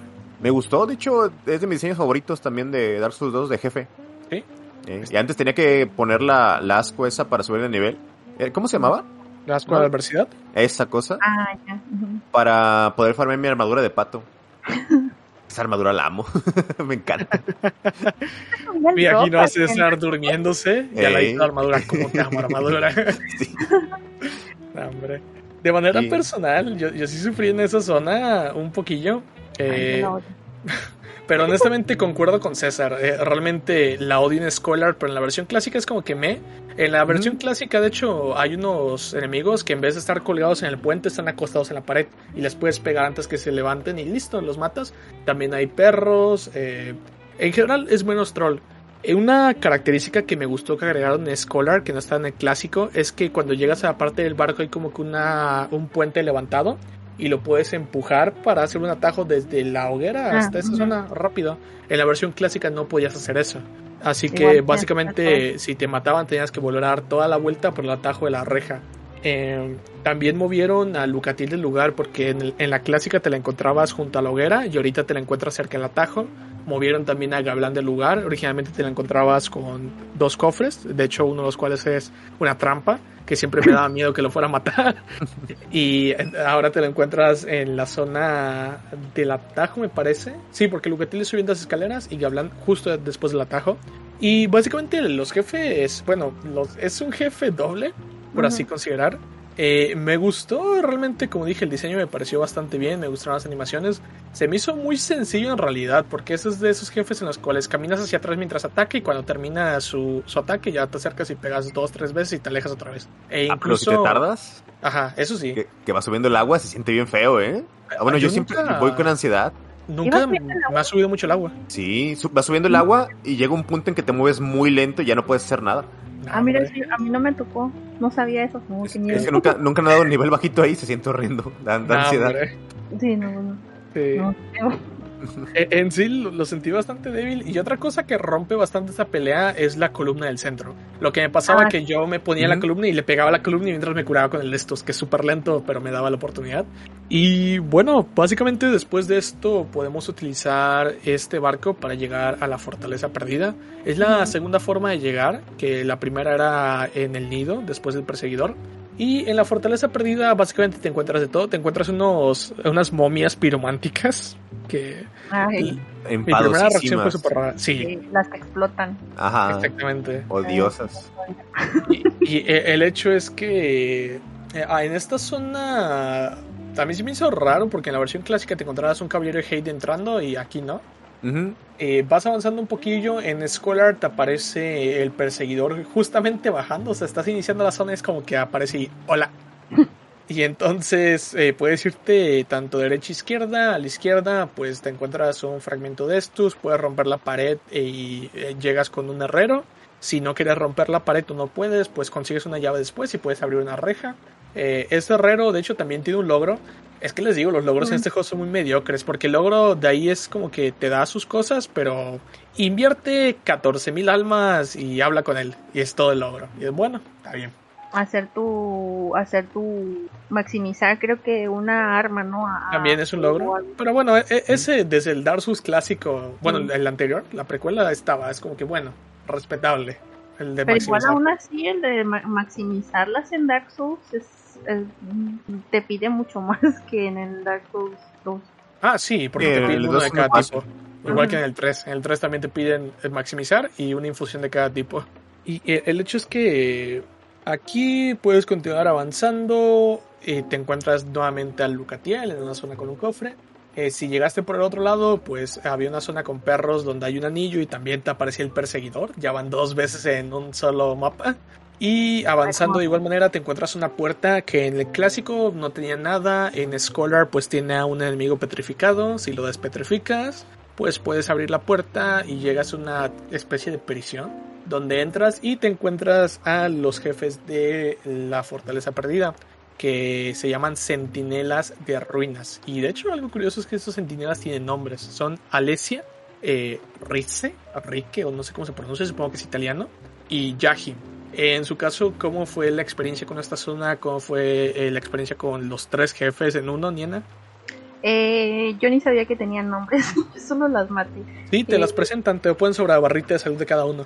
No, ni las leí, yo nomás vi. Llegué Está huyendo. yo estaba sobreviviendo. yo, llegué, me acuerdo, pues, de hecho creo que con ella sí murió, con, con esos tres morí un, par de veces, bastantes veces, porque llegué muy contenta, pues como todo, no llegas al muro y dices, ok, aquí vengo con él. Y resulta que caes como a un pequeño, a un pequeño balconcito. Pero en lo que te estás recuperando, ya está uno de los sentinelas este, dándote con todo no sabes ni qué está pasando.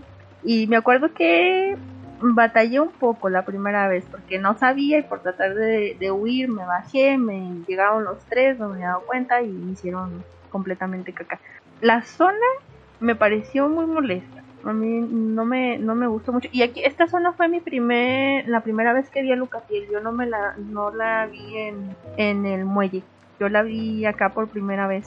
Em, y no sé, o sea, me pareció un lugar que tenía como muchas cosas por explorar, muchas curiosidades, pero que al final me dejó sin, salvo lo de Lucatiel, como que sin, sin como una recompensa de haber explorado así lo sentí. Y ya después de un rato de, ya que pude hacer a los jefes, como que no se me hicieron, o sea, no solo se me hicieron, pero solo se me hicieron molestos, no se me hicieron entretenida la, la pelea. Es que realmente son, son bastante molestos. En tu caso, César, ¿cómo fue tu experiencia con la zona y con los jefes? Creo que fue la primera zona donde me atoré también. Así que, que llegué y dije, ah, caray, ¿aquí cómo le hago? Porque el primero, si te tumbaba, estabas frito porque te salen los demás. O sea, si tú te bajas de esa zona, salen todos. Entonces era pelear con él ahí arriba y tratar de sobrevivir. Y en segunda, como no, no sabía lo de la adaptabilidad al principio, no, hombre, fue horrendo también tratar de que no me pegara ahí. Y luego te avienta, ya ves que te, te avienta cada vez que te pega. Era, era horrendo. Me atoré un buen rato ahí. Una vez que salí, eh, me, gusta pasar ese jefe. De hecho, me gusta hacer runs de nivel bajito. Entonces tengo que pasar ahí, este... Es como primer tope de, Dark Souls. Con el jefe que digo que ya le tengo respeto, pues. Pero sí, le, le terminé agarrando cariño a ese jefe. La zona no me gusta. De hecho, sí se me hace como puro trámite. O sea, es pasar eso rápido para llegar a lo bueno. O sea, si te las saltas en realidad no te... O sea, si no agarras salud, no, no sientes que perdiste algo importante por ahí. Sí, no. Si acaso el, el nomás el frasco de estos y ya. Bueno.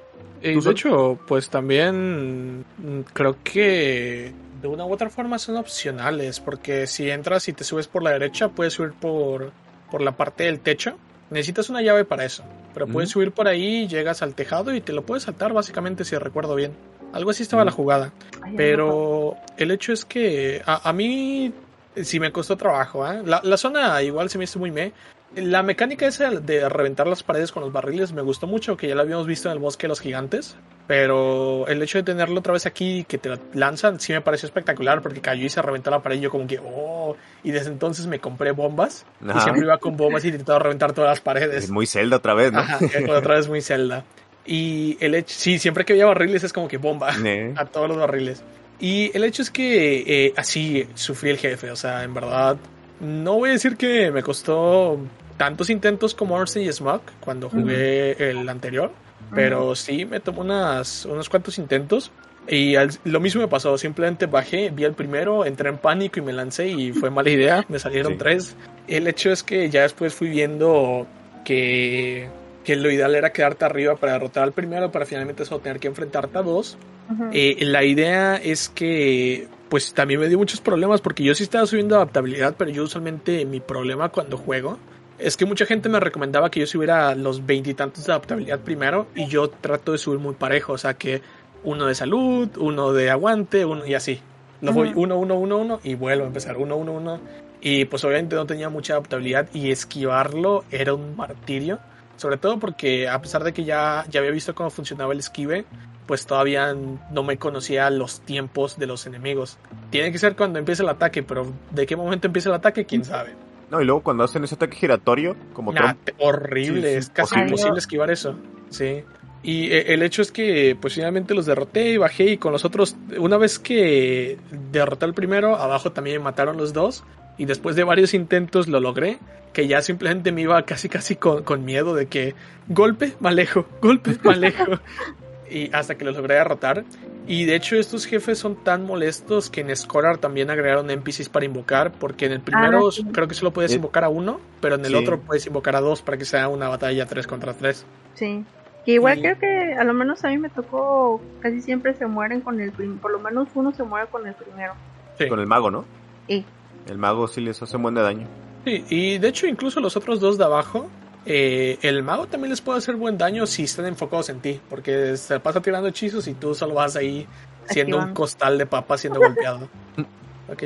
Eh, entonces pasamos a una zona opcional que está ahí dentro, que es el campanario luna, con las gárgolas de campanario opcionales, no tan opcionales. ¿Por qué digo esto? Eh, porque en la versión clásica del juego eh, tenías que hacer esta zona para al final del campanario conseguir la llave que te ayuda con el siguiente jefe, que te ayuda a abrir unas rejas. Eso lo cambiaron en Scholar of the First Scene, que lo pusieron como que en un pasillito roto, como en un puente roto. Pero en fin, esta zona es una zona de PvP.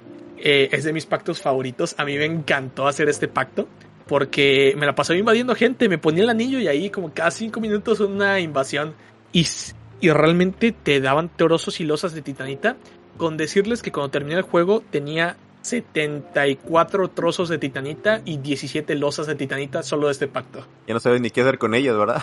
No, pues empecé a intentar regalarlas, pero no te dejan regalarlas. Sí, no te Y lo que hice que a mis amigos les dije, dame tu arma, la mejor a top y te la devuelvo. Sí, pues sí. Exactamente, aunque sí, eh, me sentí un poco hipócrita porque cuando yo estaba en el campanario me molestaba que invadieran, pero ¿cómo a mí invadir en el campanario? Ahorita, de hecho, el PvP de Dark Souls 2, a pesar de que yo también se me hace la cosa más desbalanceada del mundo, me encanta hacerlo, me encanta es estar invadiendo. Ajá. Sí. El me hecho- Eh, El hecho es que esa zona es interesante porque cuando tú subes, jalas una palanca, suena la campana y te desbloquea la zona y llegas a un techo bastante familiar. Empieza a sonar una música bastante familiar y sientes unos golpes bastante familiares. Nada más y nada menos que las gárgolas del campanario.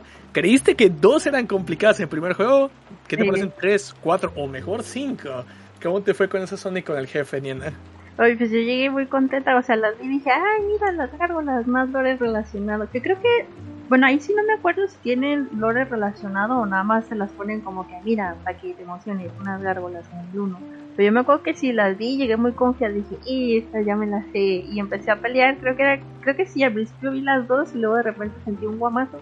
Y volteé y eran tres, cuatro, y así como que, no, momento, no eran tantos. me agarraron un poco desprevenida. Eh, sí morí, creo que morí un par de veces, si mal no recuerdo, pero pero es- no está mal, está, está simpático. Sí, Es sí, sí, como Están un poquito más difíciles que en el 1, ¿no? definitivamente. Creo que más que nada porque son demasiadas. Ajá, sí. Y son un poquito más rápidas, creo también. No estoy seguro, pero Ah, sí no me fijé. también el juego es más ser por la rápido. adaptabilidad, podría ser Ajá. la cuestión de la adaptabilidad de nosotros que no va. Pero sí está bien. no, me me gustaron, pero por el, por el guiño, ¿no? Exacto, fue un buen guiño. En tu caso, César, ¿la zona te gustó, te molestó, te invadieron mucho, te gustó el jefe? A mí me gustó la zona. Este, de hecho, me gusta que las gárgolas de repente se escuchaban al fondo, aleteando y gritando. Ah, sí. Y yo estaba así como, oh, yo pensé que iba a pelear con ellas, este, no sé, me iban a llegar de imprevisto. Y no, sí está como, sí se anuncian pues mucho. Y sí me, sí me gustó verlas, me gustó pelear contra ellas. De hecho, la primera vez que, que, que gritaron, yo no sabía qué era. Volteé para todos lados y no las vi. Sí, yo creí que iba a después- ser un dragón. Ándale. Y ya hasta la segunda los vi. A mí me dijeron, ¿ya viste que por ahí están las gárgolas? Pues ya cuando estaba jugando New Game Plus. Ujú. Cuando se van No. volando. Sí, ya, ajá. De hecho creo que tengo un screenshot por ahí donde, donde oh, hermoso. Se ve muy bonito. Sí, definitivamente. No, la- Espectacular. Sí, pero sí, esa, esa zona, esa parte sí me gusta. Está medio enfadoso lo- las momias esas que explotan. Pero se mueren con cualquier golpecito, entonces. Sí. Eh, en este caso, a mí las gárgolas me gustó ese aspecto de que llegas y la música, o sea, todo es igual, te ambientan el techo bastante similar, la música es la misma y automáticamente eh, me recuerda mucho a- al meme de Ratatouille, donde está el crítico que prueba el bocado y como que el flashback, algo así como que- exactamente, es como que, ah, como la primera vez que jugué Dark Souls. Y sí, te suma la mollera como la primera vez que jugaste Dark Souls. Ajá. Y y realmente con ellas las maté a la primera, pero fue horrible porque me pasó lo mismo que Niena. Yo, dos gárgolas, no pasa nada, ya sé qué onda. Me las maté ahí, me las he matado en Norlondo, en New Game Plus, lo que sea. Y de repente sí, de- eh, más en Punk desde atrás con la tercera. Y ahí ya yo bien con, con, la, con la mollera sumida. Y ya esquivando. Y básicamente fue como jugar eh, Dark Souls eh, de nuevo. Volver a tener toda la experiencia porque como son las cinco gárgolas, que al principio si eres rápido te aparecen de tres en tres. Y lo que tienes que hacer es como que, al menos en mi caso, eh, moverme con el escudo todo el tiempo y apenas les daba un zape. Pero aquí viene lo que les digo que no me gustó. Se entiende, ¿no? Por, por las gárgolas. Ujú. Pero cuando los golpeas tiene un sonido metálico, no sientes que les Sí. haces daño como en el sonido del primero. Y a mí me estresaba eso porque yo sentía que no les hacía daño. Y so- No son más... nada. La, las sentí más fuertes en el aspecto de más resistentes. Ujú, Y sí. también te hacen un montón de daño. Eh, con respecto a lo del lore que preguntó Niena, honestamente no sé, no me he puesto a analizar. Eh, yo creo que simplemente eh, el camp- los campanarios tienen lore, que supuestamente Luna es de la princesa, Sol de- del rey, y que, que están destinados a estar lejos, pero estar viéndose y bla, bla. Sí. Y el hecho, de hecho, yo recuerdo que había gente que me decía que la que tenía relación con Guinevere y con Flam, pero pues realmente yo no, no creo ni, ni nunca lo considero así porque ellos pues sí estuvieron juntos. Y, pero, pero el hecho es que sí, la, la zona me gusta, me gustó invadir en la zona, eh, me gustó el jefe, aunque hay ciertos detalles como el sonido al golpe que no me gustó. Eh, en la versión clásica, pues después consigues la llave que te sirve para la siguiente zona. Me gustó que lo cambiaran en Scholar porque eso ya hace completamente opcional a las gárgolas, si las quieres hacer, si no, no. Pero bueno, eh, después de esto avanzamos hacia la Loma de los Pecadores, que es una zona bastante pequeña, es una especie de torre donde puedes bajar por un ascensor, llegas a una zona de agua. En la versión clásica hay como que unos monstruos amorfos que en, la, en Scholar solo aparecen en New Game Plus. Y algo curioso es que en Scholar algo nuevo es que te ponen al centinela flexible, al que era jefe en el muelle de nadie, como un enemigo normal y lo puedes derrotar. Y Matarlo legalmente es enfadoso, ¿eh? Sí, Sí. En, en el mero agua, sí. Ajá. Ya cuando lo, lo engañas ahí con en la entradita esa está fácil.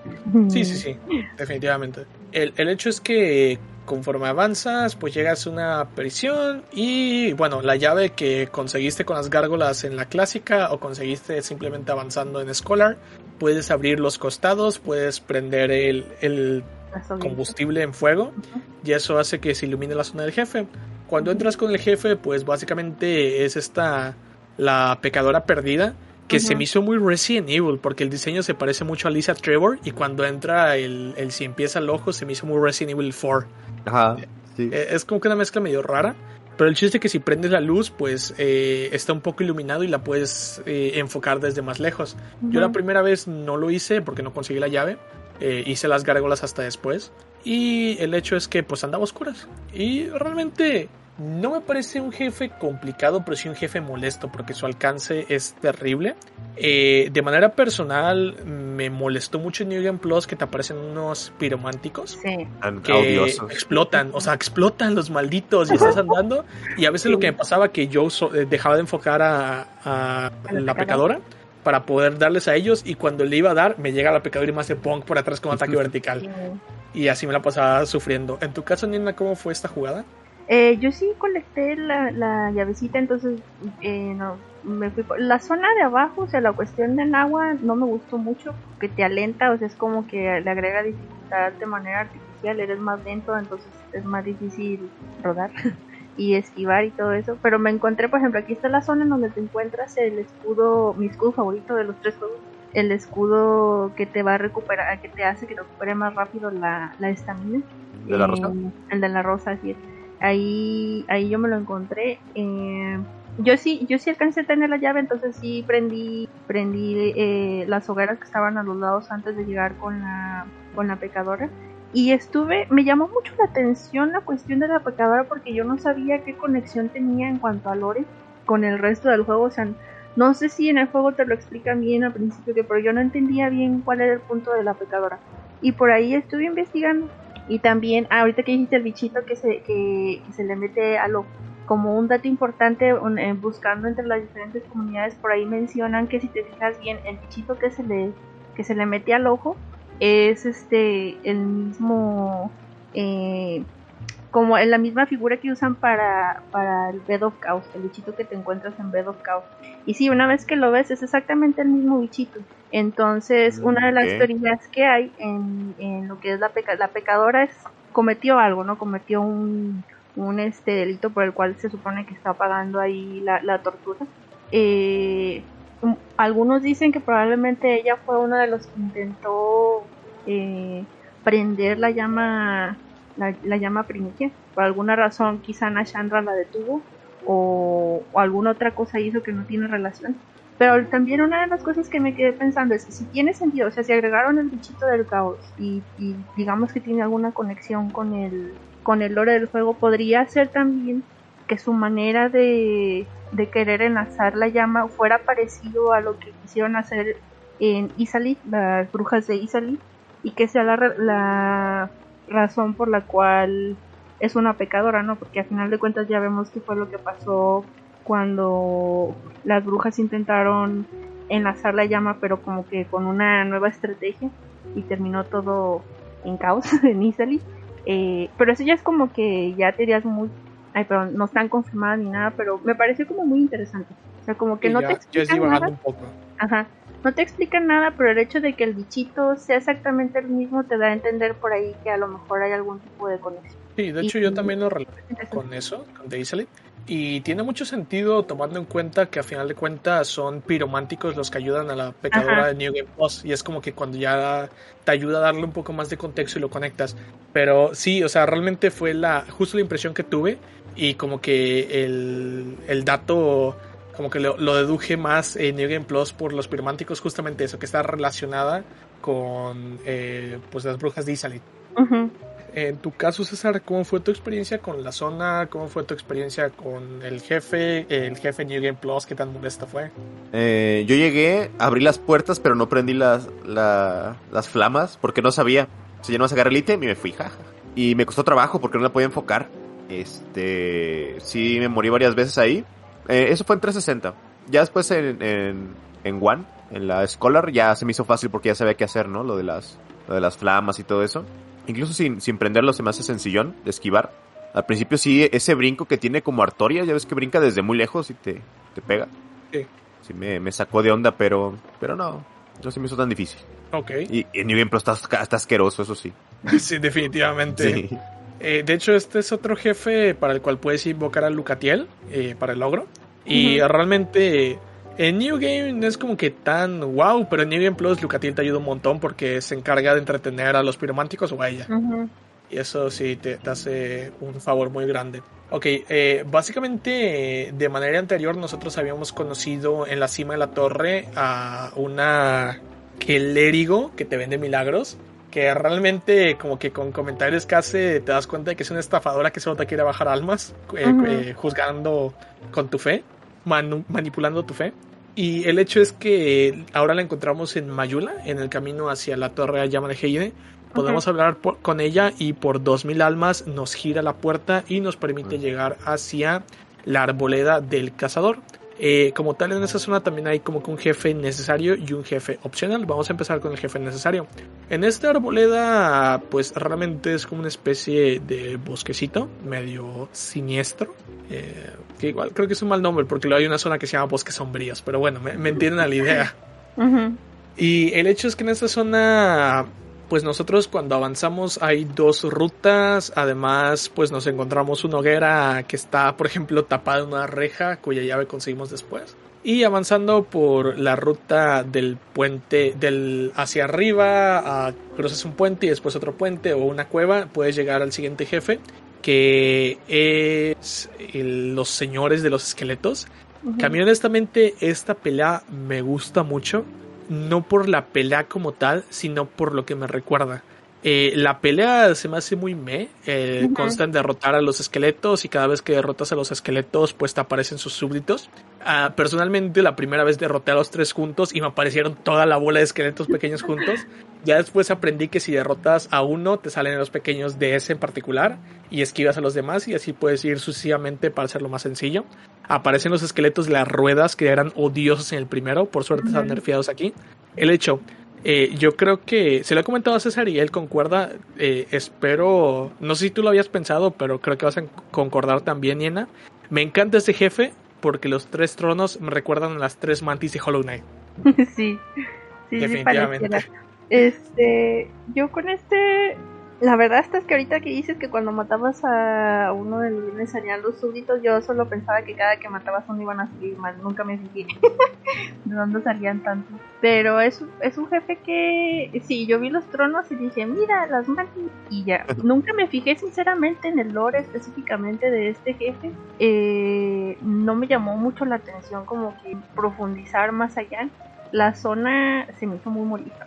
Yo, casi todas las zonas se me hicieron muy molestas. Eh, la cuestión ¿no? de, las mariposas que envenenan, la cantidad de este, invasiones que te ponen. Por ahí me encontré un, un hacker intentando hacer esa zona. Salió un hacker y me rompió el. O sea, me crasheó el juego. De eso de que hizo un. Creo que es un milagro de esos que caen, caen rayitos o algo así, pero hizo que cayeran algo así como 80 o 100 rayos uno tras otro, uno tras otro y me, me. No manches. De hecho fue en, en vivo eso. Me, por eso, por eso, por eso supe que fue hackeado todos. Me dijeron, no, ese es un hack, ese no, no funciona así. Ya, bueno, pues. Yo estaba preocupada porque ya ves que dicen que a veces intencionalmente te rompen la partida o cosas así. Sí, a mí me pasó. Algo así. Oh, no. A mí también me pasó en el primero. En Prepare to Die me pasó. A mí me da miedo eso hasta la fecha, pero pero no, o sea, como que nada más más bien fue fueron tantos elementos los que puso que hicieron que crasheara el juego nada más pues aparentemente. Pero la zona no se me hizo interesante. Eh, por ejemplo, aquí también es hay un, un NPC no al que al que te encuentras que liberas en eh, Creighton, donde está Ajá, la hoguera. Que me pareció hasta cierto punto interesante eh, como seguir su quest, ver, ver qué, qué, onda con él, pero al final es un poco me, como, como, como termina todo. y es, sí. es, muy interesante él, pero la, la cuesta como que... La no. cuesta está muy me, que ya te habías encontrado a Pate en el, el, bosque de los gigantes, que es quien te da uh -huh. la saponita blanca. Así es. Y básicamente ellos tienen una rivalidad y te los vas a encontrar por diferentes lados hasta que finalmente te los encuentras a los dos juntos agarrándose el chongo. Pero como de requiletito. Ajá, exactamente. eh, realmente eh, lo que me gustó de Creighton, que cuando lo conocí, el, se me hizo muy Lautrec. Cuando conversé es con él. Encerradito. Ajá, exactamente. Y ahí eh, buscando venganza y Ajá. hablando medio raro. Eh, el hecho es que su armadura me encanta. Es mi armadura favorita de ese juego. Eh, es con la que siempre ando una vez que la consigo. Que es justamente haciendo su quest. Y eh, sí se me hace un personaje medio me. Me gusta su actitud al principio porque enseguida uh -huh. lo relaciona con Lautrec. Pues ahí anda. Okay, hace algo. Ajá. Ajá, exactamente. Sí, como que no. A mí me fastidiaba mucho. Hay unos enemigos que traen como látigos, ¿no? Que te hacen un montón de. Ah, sí, con ah, daño sí. oscuro también. Ay, nah, hombre, horrible esa zona. Lo sí. bueno es que no tiene mucho poise. Si te vas a dos manos, les puedes pegar seguido uh -huh. y se mueren. Lo malo es como todo el resto de las zonas, es que si no mata, si no tienes cuidado de matar en uno en uno y avanzas un poquito, pum, se te vienen como eh, seis bajan los cuatro. Sí, de hecho en New Game Plus me parece que te bajan los cuatro sí o sí y además son versiones rojas, espectros rojos. Sí, sí, sí, sí. Ah, que por cierto es otra característica de New Game Plus que creo que no había pasado en unas fases anteriores, pero no hemos mencionado, que te aparecen nuevos enemigos y eh, gran parte uh -huh. de ellos son espectros rojos, que son versiones más fuertes de los enemigos. Uh -huh. Y a mí me encanta eso, ¿eh? Porque te revive el juego. Exactamente. A mí César me lo dijo. Este juego uh -huh. tiene el mejor New Game Plus de los tres. Sí, y claro. dije, ah, no creo. Y ya cuando llegué, es como que sí, o sea, porque otra vez andas con miedo de qué va a estar en la siguiente zona porque no estás seguro si hay algo nuevo. Yo, ah, yo tenía la idea cuando me dijeron, me dijeron que, que te enfrentabas a nuevos enemigos y no, por alguna razón yo entendí que te enfrentabas también a nuevos jefes. Entonces yo estaba súper emocionada de, uh, a lo mejor, no sé si um, se acuerdan que hay ciertas zonas que están completamente vacías, de que llegas y literal no hay nada. Y yo decía así como que a lo mejor en esta zona que no hay nada, en New Plus este, va a haber un, un jefe. Y ahí va yo contenta y no había nada. Vaya, qué triste. No, no jefes nuevos, como tal los sí, jefes no. te sueltan nuevas cosas. Por ejemplo, el de los uh -huh. esqueletos que hablamos ahorita te sueltan el anillo ese mágico más uno o más dos. Ah, y la pecadora te suelta el alma de bruja, ¿no? También. Ah, exactamente, y lo, los cuatro grandes que son la, las almas de los señores te sueltan almas extras que son necesarias para hechizos, de, uh -huh. para todos los logros, uh -huh. o bien para armas, pero en ese juego las armas no tienen logro. Sí, no. En tu caso, César, la zona, ¿qué te pareció? Y el jefe también, ¿qué te pareció? A mí me gusta, fíjate, esa zona creo que es de las que a mí me gusta pasar. El diseño me gusta. Ajá, aparte, el jefe de las, de las calaveras se me, hace una, se me hace muy chafa, no me gusta nada. ah, es terrible. Es puro trámite, nomás matarlo para rápido para seguir avanzando. Exactamente.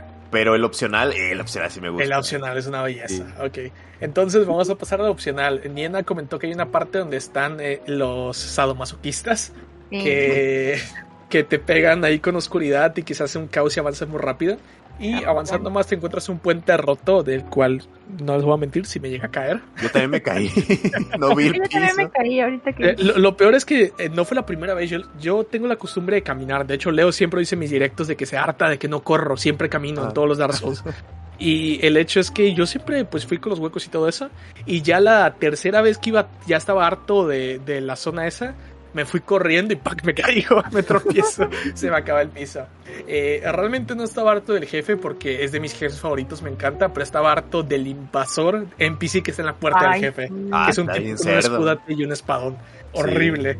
Me mató un par de veces ese. Sí, igual a mí. Bueno, el hecho que cuando entras con el jefe, el jefe se llama Carro del Verdugo y es un jefe copiado de The Legend of Zelda Majora's Mask. Si no Idéntico. ubican al jefe God, vayan y búsquenlo. Sí, Está es idéntico. un jefe, ajá, e- es básicamente una mecánica, no voy a decir idéntica, porque idéntica no es, pero es muy similar, el concepto es el mismo. Y el jefe es de Zelda, o sea, es un jefe de Zelda. Me encanta que es un caballo con su carroza. Eh, tienes que ir avanzando, hay esqueletos, puedes matar a los esqueletos, pero hay necromancers que los reviven, puedes matarlos también. En total hay dos necromancers y creo que como siete u ocho esqueletos. Y una vez que llegas al final puedes jalar una palanca que bajo una reja hace que el caballo se voltee y ya puedes pelear con él cuerpo a cuerpo. Eh, eh, lo que les digo de God de Majora's Mask, pues básicamente era similar, lo tenías que perseguir, le dabas en la espalda y cuando se caía lo golpeabas. Pero eh, es que, en verdad, yo siempre dije que este juego no me gustaba como Dark Souls, me gustaba como Zelda, porque me gustaba la exploración y este tipo de jefes, que eran como jefes diagonal puzzles. Eh, en tu caso, Niena, ¿qué te pareció? Bueno, ya dijiste de la ruta que te molestó bastante la los no que me pegaban con oscuridad. Eh, el NPC invasor supongo que también te molestó. Un montón, me mató varias veces. Y luego, ya ven que a los lados también hay ciertos ítems para recoger. eh, y lo que decían, ajá, lo que Ajá. decían del salto, que al principio el salto es como que muy extraño de entender. Y me caí también un par de veces queriendo agarrar esos. Sí, yo también me caí queriendo tomar esa semilla de fuego. Pero el jefe. ni vale la pena. No, no me acuerdo qué era, pero me acuerdo que no vale la pena. Este, me gustó el jefe, se me hizo interesante. Yo eh, solo corrí. no sé por qué se me, o sea, no, no veía cómo estaba buscando como que el momento en que se suponía que tenía que pegarle. Yo suponía en algún momento tiene que parar, no, porque si no para no, no me deja. Entonces yo me fui corriendo y escondiendo hasta que encontré precisamente la palanca que hice. Pues yo vi palanca y dije, pues usémosla, a ver qué pasa y ya pasó toda la secuencia de que choca choca la carroza con, con el muro que se levanta, con la reja que se levanta y ya puedes empezar a, golpear al caballo. Este, me salió de pura suerte, todo eso me salió a la primera, entonces yo realmente no sufrí mucho con ese jefe. A mí me mencionaron que que a muchas muchas personas sí les cuesta y es como un jefe con el que se quedan atorados un ratito en lo que en lo que entiendes la, la o ves la, la cuestión de la, de la palanca. Yo tuve suerte, porque yo solo estaba corriendo viendo en qué, en qué momento iba a poder hacerle daño y me encontré con la palanca así. Eh, me gustó, se me hizo entretenido. De hecho, yo sabía que no es necesario hacerlo en New Game Plus ni New Game Plus Plus, pero de todos modos fui a hacerlo porque me gustó, se me hizo entretenida la, la, la mecánica de, del juego. Aunque en realidad pues no ocupas hacerlo, ¿no? no pasando eso no, no hay nada más. Ese jefe lo spoilearon, me acuerdo, cuando presentaron Dark Souls. Fue de los primeros que, que presentaron en, en un Ah, E3. Mm. Yo- yo me emocioné mucho cuando lo vi. Desde que lo vi dije, este se parece uno de, de Zelda. Sí, definitivamente. Eh, en tu caso, César, ¿cómo estuvo toda la mecánica? Sé que igual te gusta mucho el jefe. Sí, yo ya lo había visto, te digo, en, en el E3. Y cuando lo vi dije, por fin, tú. Y lo maté la primera también. Y dije, ah, bueno. Ah, bueno, te me cuidas. Pero sí, sí me gustó. A, a mí, de verdad, es de mis jefes favoritos este juego. Lo que dijo Niena es curioso porque a mí me pasó lo mismo. La primera vez yo fui corriendo y lo maté a la primera. E irónicamente ya no pude repetir esa hazaña porque ahora siempre me tengo que ir lento si no me mata. Y algo curioso, no sé si ustedes sabían que este jefe tiene una animación de muerte alternativa. Ah, no. Ok, eh, en vez de jalar la palanca, si tú cada vez que viene le das con flechas, llega un punto en el que el jefe está tan débil que al saltar te queda colgado de risco, como descarga incesante, y le pegas y se cae de risco. Oh, pobrecito. Interesante. Sí, espectacular, de verdad. También me encanta cuando los jefes tienen esas muertes alternativas, como que puedes hacerlo de diferentes Ajá. maneras. exactamente, puede ser de diferentes maneras y cambia hasta la animación. Pero ¿cuánto Sí. tardas en hacerlo con las flechas? Am, te vas a echar como unas, dependiendo si tienes build de destreza con un buen arco, unas 40 flechas diría yo. 40, a- de 40 a 60 flechas. Básicamente es como cuando le quieres cortar la colita al, al dragón del puente de Dark Souls, que te das como Exactamente, algo así, algo así está la jugada. Pero pues la ventaja ahí es que le disparas una vez, si tienes suerte le puedes dar hasta dos veces y te guardas. Y así te la pasas. Pero sí, y es que la animación cuando salta, esa, ese bache, o sea, la, la zona hueca es espectacular. Y ya No. ves que hace ese salto y no llega, hace fium y Pac se queda colgado. De verdad, qué buen jefe. Ok, Entonces, si avanzamos por la zona de los esqueletos, que era como que el jefe necesario, llegamos al Valle de la Cosecha, que como siempre a, a Miyazaki le encantan las zonas de veneno, pues esta tiene miasma, eh, aire venenoso, vapor venenoso abajo, vas caminando, te vas envenenando, eh, te puedes encontrar al gablán por ahí. Eh, cuando subes te encuentras a unas pirománticas. No recuerdo con exactitud, creo que en la clásica también aparecían las pirománticas ahí, pero me llamó mucho la atención de que tuvieron un rediseño en el Scholar. Porque originalmente tenían un libro en la mano y te daban bofetadas con el libro. Y en Scholar tienen un, un, abanico y también te dan bofetadas con Sí. el abanico.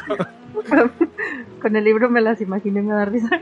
Sí, es- está muy chistoso la verdad, porque se acercan y te dan tata, dos librazos. Está bastante, bastante cómico. Yo nunca entendí por qué le hicieron esa, ese rediseño. Es como que, pues el libro tiene más sentido con que sean hechiceras, pero bueno. Y son peligrosísimas también.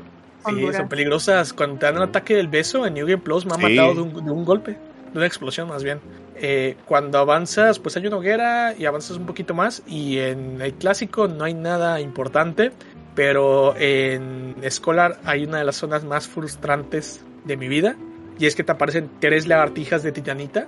Y pegarles a las tres es un infierno, es horrible. el hitbox de las lagartijas de cristal son horribles en este juego. Y son muy rápidas también, son Sí, mucho son más muy rápidas. rápidas, Son troles, se avientan a... ¿Se suicidan? ¿Se avientan ¿Se suicidan? ¡Ah! Me mato antes que tú me mates. Sí, de hecho sí. Sí. Y lo peor es que no es como en el 1, que cada vez que se mueren te dan las cosas y si se Ah. suicidan, te fregaste. Adiós. No te vamos a dar nada. Y lo que yo termino haciendo con ella es flechas, porque cuando le das con la flecha la aturdes y si tiras cuatro flechas seguidas, ya la matas. Y listo. Pero Sí. avanzas un poco más y del Valle de la Cosecha llegas a la primera parte del pico terrenal. Y de hecho cerca de ahí está también el altar para hacer un sombro, que a mí me encanta ese pacto, me encanta ir doradito. Ay, sí, es verdad. Sí. Y el hecho es que en pico terrenal, pues simplemente subiendo, bueno, puedes bajar, ir, ir por abajo y la zona de veneno también te encuentras una piedra de farros, el anillo de mordisco de veneno y a Lucatiel. Tienes que hablar con ella ahí para que te ayude más adelante. Eh, de igual manera, pues si te vas para arriba te encuentras al primer jefe, que es el demonio codicioso. Java de Eh, Hot. Java de eh, Java Hot. de Hot. Sí, es Java de Hot, efecto. En tu caso, exactamente, en tu caso, Niena, el Valle de la Cosecha y la primera parte de Pico Terrenal con Java, ¿qué te pareció? Eh, no me gustan las zonas de veneno, yo creo que es lo que la, la mayoría decimos, no me gustan las zonas de veneno. Creo que particularmente de todos los Souls, este es el más molesto para mí, porque encima de que tienes el veneno, tienes unas zonas donde te puedes caer, como unos huequitos que te caís a, a las cobitas, y en donde te pierdas un poquito ya valió, o sea, para mí, porque ya ves que no te queda No muy se ve nada. para no se ve nada, sí, no se ve nada. Entonces era como bastante molesto. También hay muchas zonas en donde, no me acuerdo exactamente dónde, pero me acuerdo que había unas zonas donde te ponen un, ya sea un este, ay, ¿cómo se llaman las lagartijitas esas de titanita o algún ítem? Y que tú vas, oh sí, un- una lagartija, y vas encima y rum, te soltaban, el, ¿qué son? Creo que son los rinocerontes, ¿no? Que salen como seis rinocerontes, y no me acuerdo que es una zona chiquita. Ah, Ah. los gorditos con los picos. Ajá, Sí. con las hoces medias raras. Ah, sí, eran gorditos, no eran Eh. Sí, sí, sí. Eso fue, fue horrible para mí. En la zona, después de un rato, no la sufrí tanto, pero por lo siguiente, me tocó un este invasor, creo que fue. ¿Fue allí o no? No me acuerdo si fue invasor o no, pero una persona, sí, creo que fue invasor que me tocó y como que, a ver, no, no fue el invasor, porque sí me tocó un invasor que me ayudó. Pero en esa fue una persona, no me acuerdo si invasor o no, que me estuvo como que señalando hacia dónde ir, por eso encontré el, eh, precisamente el Covenant de, del Sol. Este, y ya como que una vez llegando a la torre ya, ya descansas un poco. Eh, un poco entre comillas, porque igual la torre es. Pero este, Java no se me hizo tan. De hecho, me, me gustó, se me hizo, se me hizo simpático, se me hizo simpático el, el, este, el jefe. Me recuerda un poco también a, precisamente a los rinocerontes que te encuentras, a los que son de un ojo, los cíclopes. En el hecho de que si te pones muy a su ladito, de repente se revuelca, se tira, se tira, daño. Sí. O este, bueno, los rinocerontes se dan el sentón también, se sientan Sí. encima de ti si estás detrás. Eh, pero sí, se me hizo muy simpático el jefe. Se me hizo fácil, pero, pero entretenido. Las, las este, brujas del desierto sí, sí muy, O sea, si no te cuidabas o si no te asegurabas de matar al resto de los enemigos antes de llegar con ellos, te mataban casi casi de una. Sí, un golpecito. Exacto. No sé si tú has jugado Zelda, pero yo creo que César sí va a entender la analogía. Estas, las pirománticas del desierto, me recordaron mucho a las Gerudo. Sí, sí, sí, sí, parece mucho. Exactamente igual, lo mismo de desierto y todo eso tiene toda la vibra. Este, en tu caso, César, ¿cómo estuvo la ruta? ¿Cómo estuvo el, el jefe?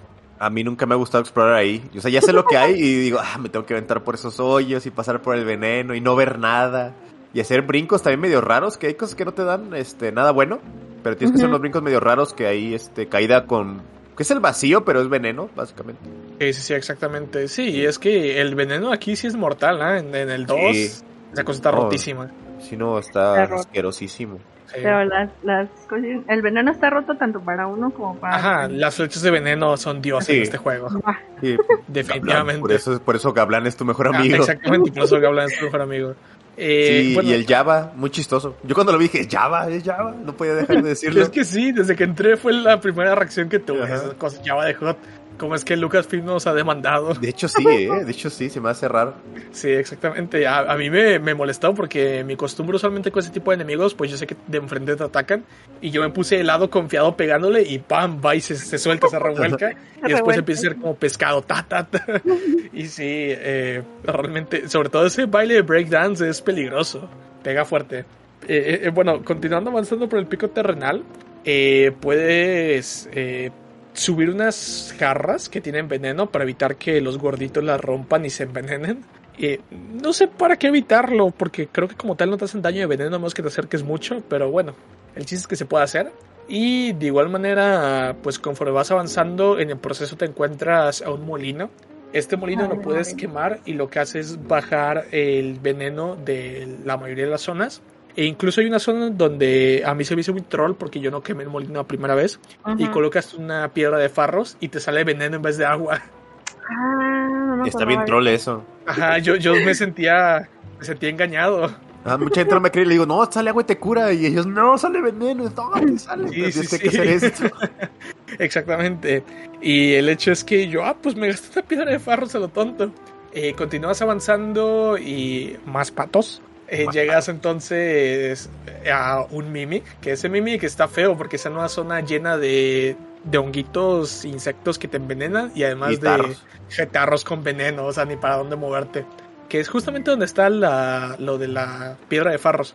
Ajá. Sí, me gustó que si subes hay unas paredes falsas que te dan una hoguera justo sobre el jefe y yo sentí pena. O sea, yo realmente ya venía con ansiedad de estar presionando A en todos lados para ver cuál era la pared falsa, sobre todo las que se ven muy obvias como esas. Pero yo sentí mucha pena, dije, si una persona no encuentra esta hoguera, va a tener que hacer toda la ruta para el jefe. Yo, por mucho rato. Vaya, qué triste. Y entonces cuando bajas te encuentras a Mita, la reina funeste, que es una especie de medusa. Medusa. Ajá, que pero esta tiene cuerpo de serpiente, Lama, además de la cabeza y el cabello. Y el chiste es que está atacando. La primera vez yo no quemé el molino, yo no tenía. De hecho, mis primeras dos partidas fueron sin quemar el molino. Y así que yo me enfrenté a esta, a esta jefe con toda la piscina de veneno, Ujú. moviéndome lento, envenenándome constantemente y me mataba muy, pero muy seguido. Porque el, el veneno me bajaba un montón y además ella en un descuido me pegaba y muerto. Ujú. Eh, ya hasta después. se lo cura supe. ella. Y se cura, se cura en el Se veneno. cura con el veneno, lo peor. Sí. Ya después, pues, me, me di cuenta del molino gracias a un mensaje divino caído del cielo que decía, intenta quemar. Ajá. Yo igual me enteré así, ¿eh? Por un mensaje que vi y dije, intenta quemar yo. Pero Bueno. ¿cómo? Ajá. Exacto. los mensajes de Dark Souls. Exactamente. Por eso ahorita necesitamos servidores From Software. Estoy Así jugando es. el 3 a ciegas. De hecho, yo, a mí me tocó ver a Nie en esa parte también. Y Sí. también se lamentó como tú. Sí, yo no, ni vi el mensaje del molino. Ajá. No, hombre, Sufrimos a gratis, Niena. Y fue horrible, porque era, era, a final de cuentas, la dificultad del jefe era estar, en, o sea, tener un ojo en el jefe, en el ataque, para que en el momento que tuviera, que estuvieras envenenado, usar la gema de vida, es asegurarte que te, que te está así como que balanceando, porque ya ves que te tomas la, la gema, pero estás envenenado, entonces sube, baja, sube, baja, sube, baja, Sí, sube, sí, baja, pero ahí se mantiene. Y este nomás estar pendiente de que no te pegue, porque básicamente era eso, y pegarle cada que tengas un, un espacio abierto, este, fue todo un reto para mí, no voy a mentir, fueron demasiado, demasiados intentos hasta que ya por fin salió. Y una No, vez que salió, Yo cuando vi eso en, en Twitch dije, no, respect, eh, respect. Yo no me la viento así, a mí me da miedo, no, yo no hago eso. no, yo, yo no ya, sí, como que varios me empezaron a decir, hay una manera más fácil de hacerlo, hay una manera más fácil de hacerlo. Pero como ya tenía mucho rato y ya estaba, o sea, yo sentía que ya estaba por salir, me dije, no, me espero. Y ya si acaso, no sé, me desesperé o lo que sea, ya pregunto y que me digan cómo se hace. Pero al final de cuentas, mm, sí, lo logré hacer, a la, a- no la primera, o sea, la primera vez lo, lo hice así de con el veneno y ya después me dijeron, se puede quemar el molino. Y yo, "Oh, vaya. Pues, Vaya, Y ni de modo. veneno de muchos lados, no nada más de ahí. Sí, de, pues de casi todas las, las alberquitas, ¿no? Del, de, la, de la Sí. cinta. Y lo de la piedra de farros también, te lo vuelve Ajá. agua, como dijo César, Y Ajá. te cura. Y te cura. En tu caso, César, ¿cómo estuvo la jugada por ahí? Yo vi el mensaje la primera vez de pura suerte, así de esa vez que, que ves un mensaje, intenta quemar y yo hmm, no sabía cómo. Y aprendí este, una, una antorcha, quemé y así de ¡oh! Entonces nu- nunca supe qué hizo. O sea, realmente quemé el molino y ah, bueno, pero ¿qué hizo eso? Ajá.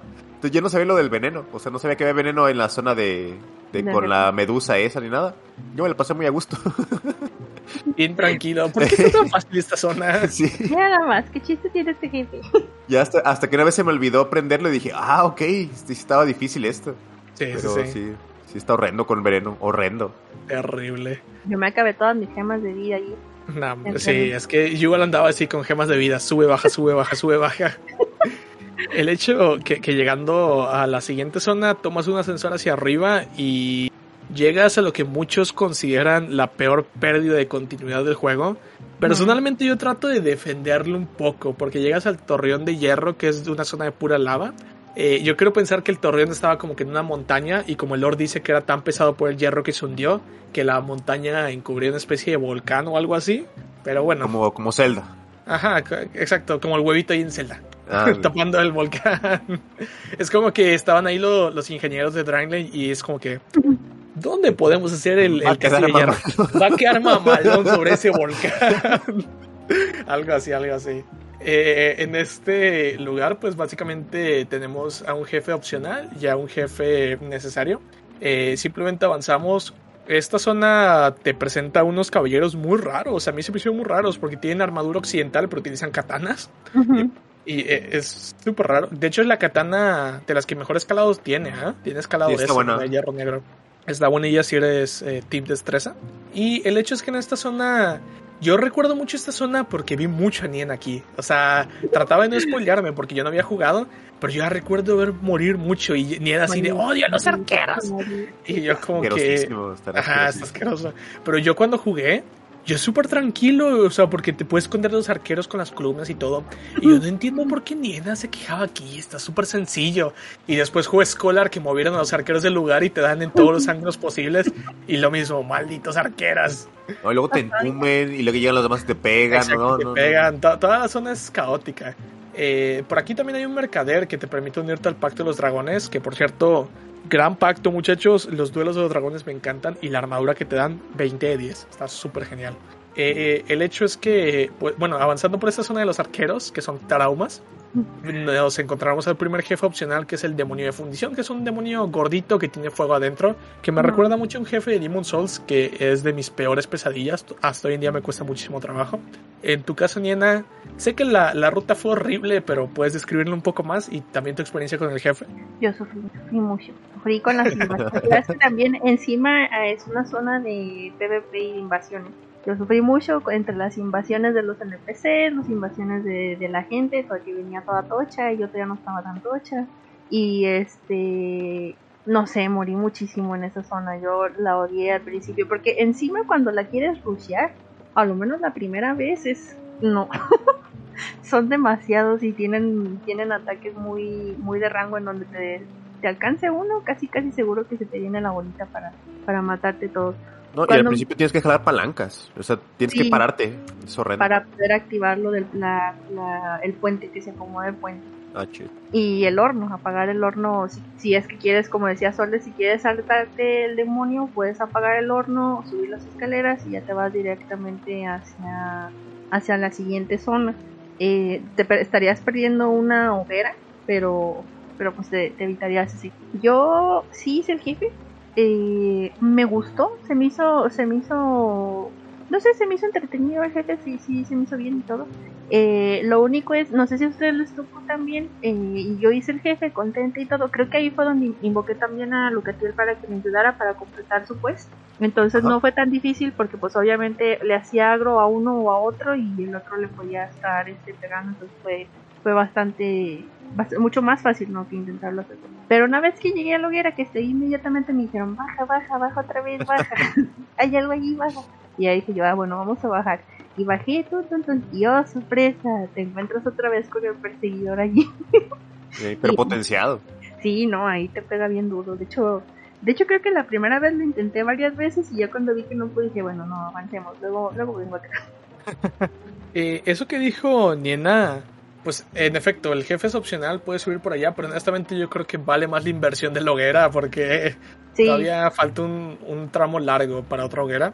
Eh, en efecto, puedes invocar a Lucatiel. Yo también la invoqué ahí para el logro. Eh, realmente el jefe es, es agradable. El, diseño y los movimientos están bien. No es un jefe molesto. Aunque lo mismo, si tienes poca adaptabilidad, como en mi caso en ese momento, es horrible esquivarle los golpes. Yo la primera vez con ese jefe, la explosión me mató un buen de veces. No me las, no me las sabía. Cuando baja y clava la espada en piso. Ajá, y explota, me, me llegó a matar ahí varias veces, unas 5 o 6 veces. Eh, terrible. Eh, que te la sabes ya. Tu, experiencia con la ruta, César? Y bueno, ya dijiste un poco del jefe. Sí, pues a mí esa parte siempre me cuesta trabajo por los arqueros. Siempre voy muy despacito, matando uno por uno. Y me cae gorda, más que nada por los arqueros, nada más por eso. Todo lo demás me gusta. El jefe este, que parece también muy de Zelda, que te va bajando vida entre más se va aprendiendo. Este, me costó también trabajo. Ese jefe tiene otra versión más adelante de magia, que también me cuesta trabajo. Pero está bueno, está bueno. Ok. Eh, bueno, en este caso, la, la, zona realmente, como dicen, es bastante molesta. Eh, los enemigos estos de que se llaman Caballeros de Alon, pues más adelante entiendes por qué se llaman así, como que les tomo un poquito de aprecio. Me gusta su diseño, se me hace raro el hecho de que combinen occidental con oriental, con las katanas. Me se hace muy tortuga ninja, no sé por qué. exactamente.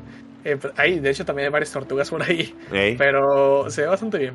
Y bueno, avanzando entonces llegamos a la parte con más tortugas. Y el hecho es que conforme avanzamos con esta zona nos encontramos más de las estatuas que tienen fuego. Eh, de igual manera, pues nos encontramos con una zona bastante fea donde hay unas plataformas. Esas plataformas las puedes bajar y literalmente la plataforma baja y quema, pero te trae un arquero eh, de igual manera, ahí se puede llegar al campanario Sol, que simplemente es como que una, una mención por encima, porque aquí no hay jefe. El campanario Sol es la contraparte del campanario Luna. Eh, creo, que es un poco obvio, pero bueno, es importante mencionarlo. Y el hecho es que esa zona también es zona de PvP. Ahí realmente solo consigues objetos. Eh, la mayoría de veces que hacía invasiones con los enanos, realmente me enviaban al campanario Sol. Muy pocas veces invadí en campanario Luna, sobre todo por mi Soul Memory. Ajá. También es que creo que donde estés este posicionado te, te manda un lado a otro. Es más probabilidad. Ajá. Y el hecho es que. Sí, es que me pasaba ahí por lo mismo Soul Memory. Me invocaban más seguido que en el otro. Mm, ok. El hecho es que continuando avanzando por ahí, pues puedes eh, subir una vez que bajas la plataforma y puedes hacer parkour, que ese parkour creo que le da vértigo a cualquiera, que son como que vigas que están. Sí, es que bajando. Ajá, está terrible. Bueno, el chiste es que hay que bajar por esas vigas para conseguir un anillo, el anillo de serpiente dorada codiciosa. Lo molesto en esa zona es que realmente, pues, el anillo está como que en una caldera y puedes caerte en la lava, ya sea dentro o fuera de la caldera. Pero en fin, el anillo como tal es opcional. Una vez bajando por ahí podemos avanzar y llegamos a una zona con tortugas y un pasillo que honestamente me gusta mucho me parece muy divertido porque puedes utilizar las guillotinas para matar a una de las tortugas, a un Donatello. Y avanzando un poquito más llegamos a una habitación con mecanismos que escupen fuego. Cuando subimos eh, eh, por unas escaleras que están en esa habitación, eh, llegamos a una que en la versión clásica no tenía nada, pero en Scholar tiene un mecanismo de un toro que escupe fuego de dos lados y si le golpeas gira el hecho que en New Game Plus lo que pasa ahí que te aparece un NPC, un mob, que es de estos espectros rojos, eh, que es una especie de tortuga, pero más rápida, más ágil. Puedes subir y arriba te encuentras una hoguera y de igual manera te encuentras un interruptor que te permite pues apagar el fuego de los diferentes mecanismos. Eh, una vez bajando puedes avanzar por un pasillo y llegas a una zona donde hay un edificio roto Y bueno, entrando te enfrentas al jefe de la zona, que es nada más y nada menos que el viejo rey de hierro. En tu caso, Niena, esta parte del torreón de hierro, que ya no tenías tantos arqueros, y el jefe como tal, ¿qué te pareció? Eh, la zona en sí se me hizo se me hizo pesada igual que el resto también una cosa que, que me acuerdo que me molestó un poco por así decirlo de, de la zona de juego en general es que por ejemplo en el primero ya ves que las zonas de lava pues te hacen es casi casi hasta que no te encuentras el anillo eh, que te ayuda a destruir y el que no te que no te hacen daño. Y el también el traje de Quillan y todo eso. Y yo, yo creía que había algo parecido en Dark Souls 2, porque encima tiene ciertos cofres que están a fuerzas tienes que pasar por, por la lava o brincar por, por piedritas o cosas. Se me hizo muy molesto. Eh, después, o sea, puedes usar creo que la piromancia esa de sudor y te puedes mojar y no sé qué tanto y ya como que evitas un poquito el daño de el daño por por fuego, pero me siguió pareciendo como demasiado pesado.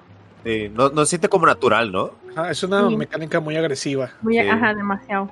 Y eso, eso no me gustó mucho. Luego, eh, pues, pues nada, ¿no? Igual que el resto de las zonas, tienes que tener cuidado, ir trayendo de enemigo por enemigo para que no te vayan a, te vayan a juntar todos. Eh, aquí fue donde me ayudó el, NP el invasor que les mencionaba. Eh, yo hice eh, casi toda la zona. Cuando llegué hacia unas escaleras vi el, el mensajito de invasor y dije, ay no, porque ya iba yo este con muy poquitos estos, creo que ya no llevaba este, iba ya así casi todo moribunda y dije encima me invaden, pero resultó que era de esos invasores raros que te ayudan, entonces tardé en confiar, porque dije no, este quiere quiere que confíe para que de repente cuando le dé la espalda me, me- me va, me va a hacer un backstab, pero no, o sea, desde la zona de la plataforma esa de este donde están las cuatro tortugas y luego aparte unos unos este creo que eran arqueros no hay, hay un arquero por ahí no Ajá. casi, Lo bajas. casi Ajá, ajá, cuando baja la plataforma. ajá. un poquito más adelante de ahí este me estuvo ayudando me guió precisamente a donde están las plataformas que mencionas y que está la la ollita Eh, obviamente él no podía hacer daño pero se esperaba que yo desocupara toda la zona me enseñó la hoguera que estaba allí encima de ya casi para llegar al viejo rey y el mecanismo para detener todo el fuego. Y, y ya una vez que llegamos a donde estaba el viejo rey, ahí ya hizo la reverencia y ya empezamos a combatir. Y no sé, es, es la, me- la mejor invasión que he tenido en la vida. estuvo, estuvo padre. Lo maté a par. Recomendaría ser invadido otra vez. Eh, 10 de 10. Vuelve a a invadir.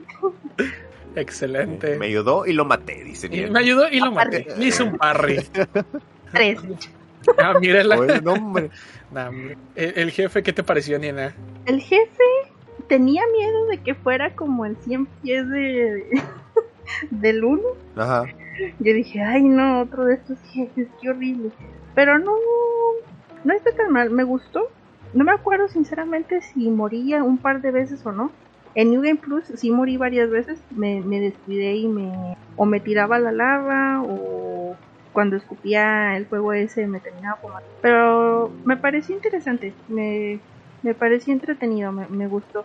Pero nuevamente me quedó esa sensación que les comentaba como en el resto de las zonas, que el martirio o lo difícil fue la cantidad de enemigos que tienes que ir limpiando de la zona para poder llegar al jefe y el jefe en sí como que no no era tanto reto como lo era pasar la zona.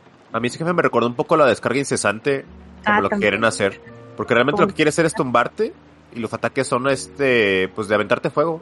Pero honestamente a mí me recordó mucho a un jefe de Demon Souls. Ajá. Es de los últimos, pero te aparece al principio si logras pasar la primera zona del tutorial sin que te maten.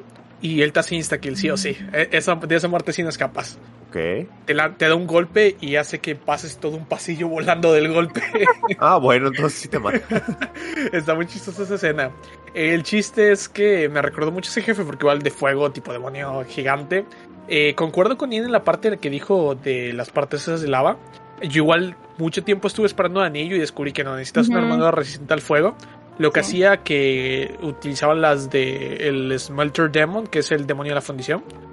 Y lo mismo, me echaba la, la piromancia esta de sudor y además rodaba en agua. Y Sí. de hecho descubrí después cuando hice el pacto del dragón que la armadura de dragón es mucho más ligera, me permitía rodar rápido y además también tenía una resistencia similar al fuego.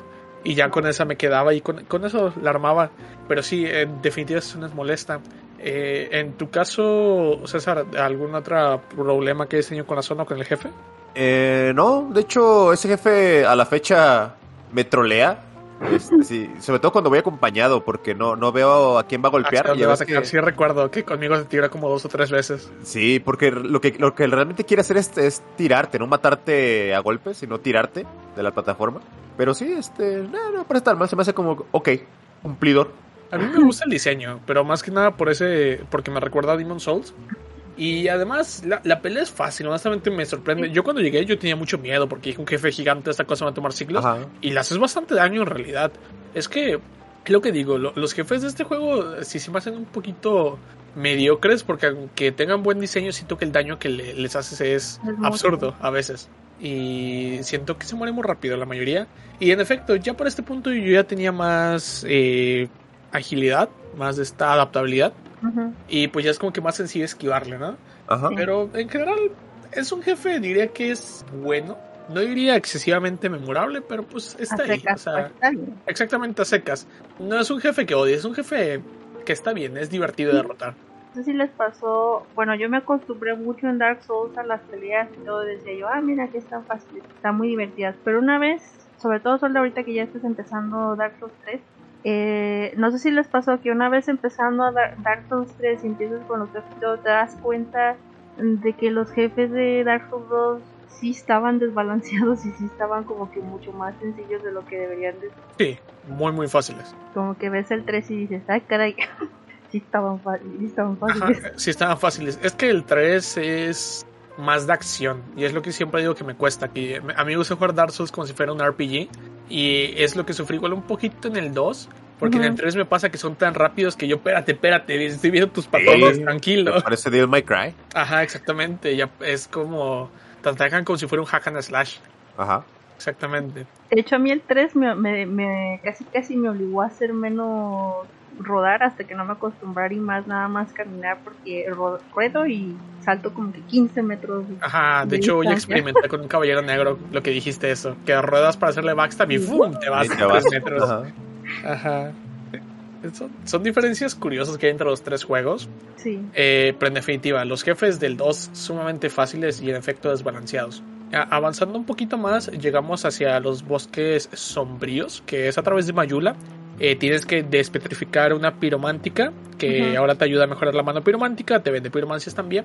Y también ahí es donde conoces a Benhart. Eh, vas avanzando por esa zona, en esa zona pues creo que es de las más cambiadas con respecto al clásico, porque originalmente aparecían muchos de estos enemigos que parecen de Resident Evil, que están medio rarillos, y ahorita te aparecen como unos caballeros, los Falconers, Ajá. y los halconeros, el término correcto. Y y el hecho es que llegas a una parte que es como un divisor que divide el bosque en tres partes que hacia la izquierda está para ir hacia el santuario del invierno, eh, recto es para la- el torreón de Aldia y a la derecha es para ir a los bosques, tienes que ir para los bosques y ahí te encuentras un NPC que la verdad también me agrada bastante, que es Vengar y Eh, me ¿que da risa. cabeza? Ajá, me, me parece muy cruel porque puedes aprender un gesto de él y es el gesto de decapitado, que haces como si decapitaras a alguien. Sí. Eh, el chiste que él te dice que lo decapitaron y que su cuerpo anda por ahí y que posteriormente te lo encuentran. Ujú. Continúas avanzando y llegas a una zona. Ah, y para colmo, el bosque este que niebla, horrible. además tiene enemigos invisibles. Y antes así funcionaba el anillo este de Dark Souls 1. No puedes Sí, que no enfocar puedes los enemigos. Enfocar. Exactamente. Entonces, a mí, en cuanto vi eso, dije, es como Dark Souls 1, no. Exactamente. Los recuerdos enseguida el trauma. Ah, así es. Qué bueno que lo parcharon. Sí, qué bueno. Eh, Este bosque tiene la característica de que tiene a muchos, pero muchos mobs petrificados que puedes despetrificar por diferentes recompensas. En el caso de Scholar of the First Scene, entre una de las zonas eh, a las que entras despetrificando a una, pues te encuentras al cuerpo de Bengar, cosa que en la clásica no pasaba, te lo encontrabas hasta mucho, mucho después. Eh, el hecho es que ya avanzando bien, llegas hacia un jefe Y bueno, por cierto, antes puedes encontrarte a Creighton otra vez si quieres continuar avanzando con la historia. Sí, es. Pero- y a un, a un NPC escorpión, con el cual solo puedes hablar con el anillo de los susurros. Pero en fin, el chiste que ya prosiguiendo como tal, llegas a un jefe en el cual te puede ayudar el escorpión si hablaste con él. Y a mí honestamente eh, este jefe eh, me, me molestó un poco, bueno, no me molestó, me, me decepcionó porque lo sentí como una copia de otro juego del primero. El jefe se llama Nashka el escorpión y se me hizo una copia bastante mala de Kela. Sí, es una que la chafa. Sí. Sí, definitivamente. Es que, pues básicamente lo mismo, solo que con cuerpo de escorpión. Y la batalla, eh, la batalla está 2-3. Eh, hay un objeto sobre un tronco que puedes tirar si haces que te Pero básicamente la batalla es irle, pues pegando obviamente y de repente tira los aguijones al piso y le cortas los aguijones. Eh, me recuerdo mucho a un jefe escorpión de The Lane of Zelda Skyward Sword, al cual, a- al contrario, en vez de los aguijones en los ojos les tenías que dar. Tenía ojos en las pinzas, no me pregunten, en las tenazas. Y le- las tenías que dar así. Pero la mecánica en, en Skyward Sword era que, pues obviamente como tienen los controles de movimiento, tenías que poner la espada en la dirección adecuada. Mm. Pero bueno, el chiste es que te tira eh, de vez en cuando sus aguijones, que para colmo tiene dos aguijones. Es de los pocos enemigos en el juego que causan toxina, que es una versión más fuerte de veneno. Y pues puedes quitarle los aguijones golpeándole varias veces y obviamente golpeándola a ella, que además ella te pega y lanza hechizos. Que los hechizos al principio sí se me hicieron muy molestos, la mayoría me pegaban. Pero en tu caso, Niena, ¿cómo fue tu experiencia con la zona y con el jefe? Eh, con la zona, creo que se me hizo molesta la cuestión de, de la maldición. Si no recuerdas maldición, lo que te ponen la. las Ah, cierto. Las, las cazuelas esas asquerosas que están riendo de ti. Sí, Sí, que las puedas romper. A mí me da miedo romperlas con el cuerpo, pero resulta que sí lo puedes hacer. Sí, sí, Ajá. lo puedes hacer. No, yo sí rodé. Luego me quedé pensando, ay. Te iban a maldecir completa. Ajá. Eh, La zona creo que está. Es lo mismo. O sea, para mí el problema de muchas de las zonas es que la, la exploración no siento que recompense tanto como, como en los otros juegos, pero igual, o sea, hay que explorar para ver qué. Me gustó mucho el como el mini lore que hay entre el escorpión que que te encuentras, que solo puedes entenderle si traes el anillo puesto, que básicamente te pide pues que le hagas el favor, ¿no? De, de ayudarlo con este... ¿Cómo. Nat- es que no sé cómo se pronuncia, bueno, con la Eh, señora Igual, ni idea de cómo se pronuncia Nashka. Nashka, Naika, Nashka, la señora escorpión. Exacto. Eh, y te platica también por ahí, que más adelante lo vamos a ir entendiendo, te platica un poquito cómo, cómo vinieron a, a, a ser la, las gente como ellos, o sea, los, los que son como entre híbridos de escorpión y personas.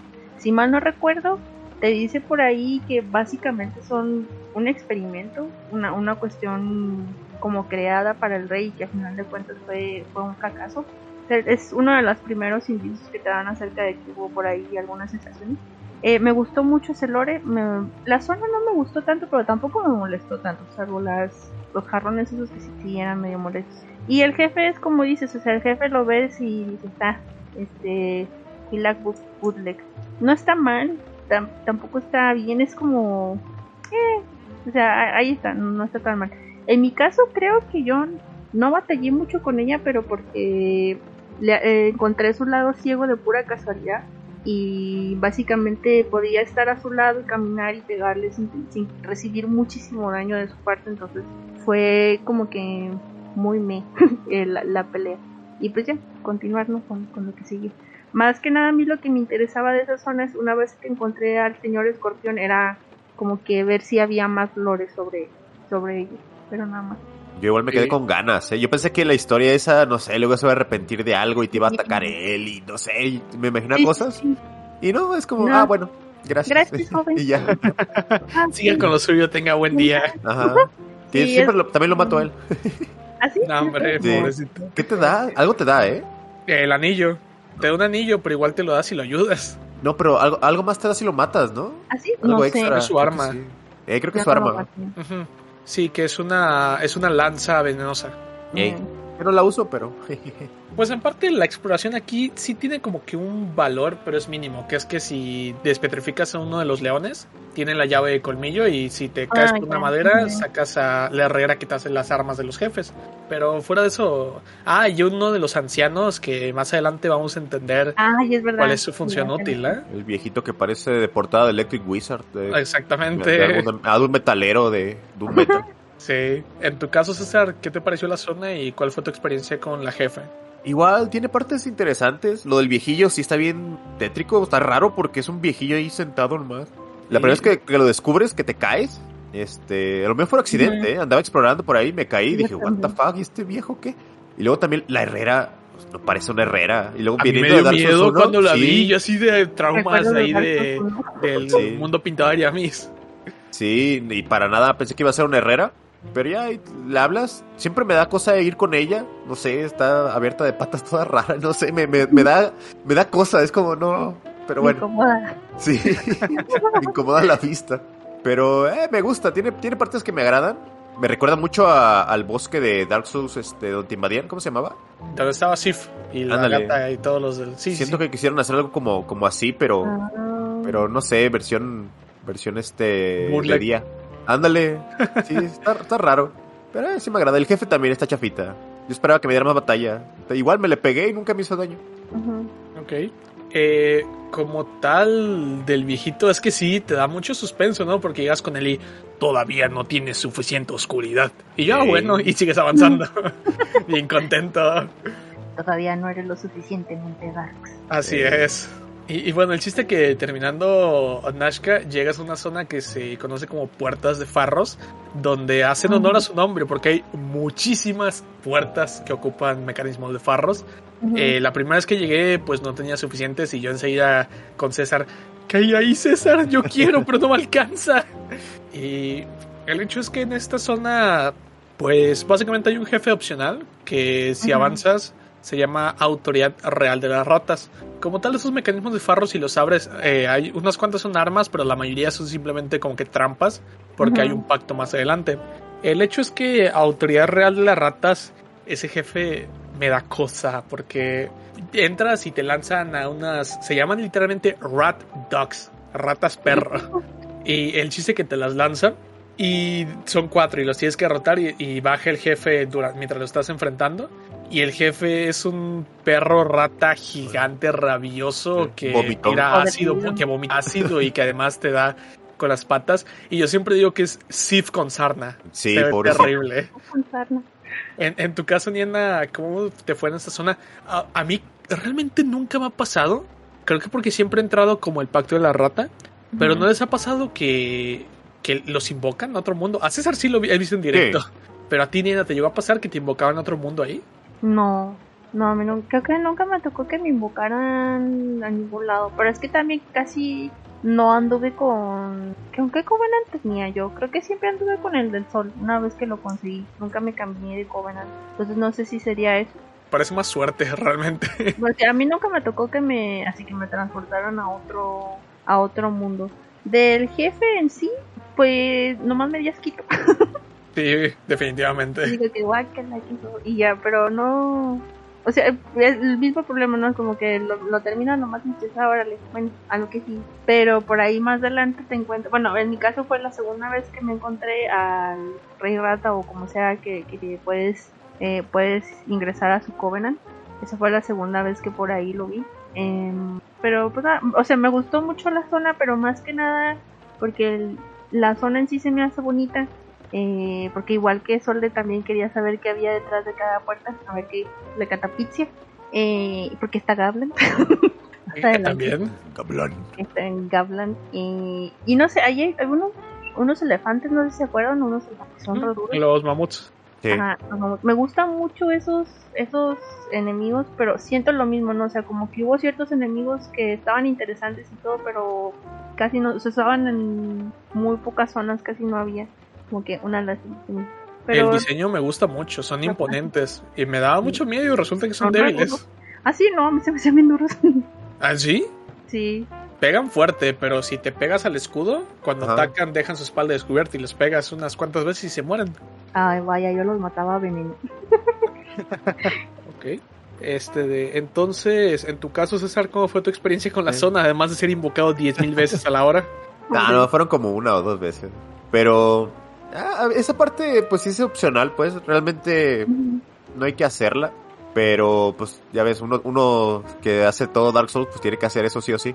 La rata la odio. Es, es, es un jefe bien raro, o sea, a veces es muy fácil, a veces es muy difícil. Como que el hitbox de esa cosa está extraño, no sé. De repente puede agarrar en un loop medio raro. Pero, pero sí, este, pues lo veo como algo opcional. No me gusta hacerlo, pero tomo lo hago. No me gusta, pero alguien tiene que hacerlo. Exacto. El chiste que, como dijo Nien, ahí te encuentras por segunda vez a la rata o por primera vez, dependiendo del orden que sigas. Eso sí, la rata tiene buena voz, ¿eh? La rata que te... Ah, no, hombre, de vozarrón. Señor rata. Eh, está todo, y está todo, todo, todo tembloroso con su ojito cheche.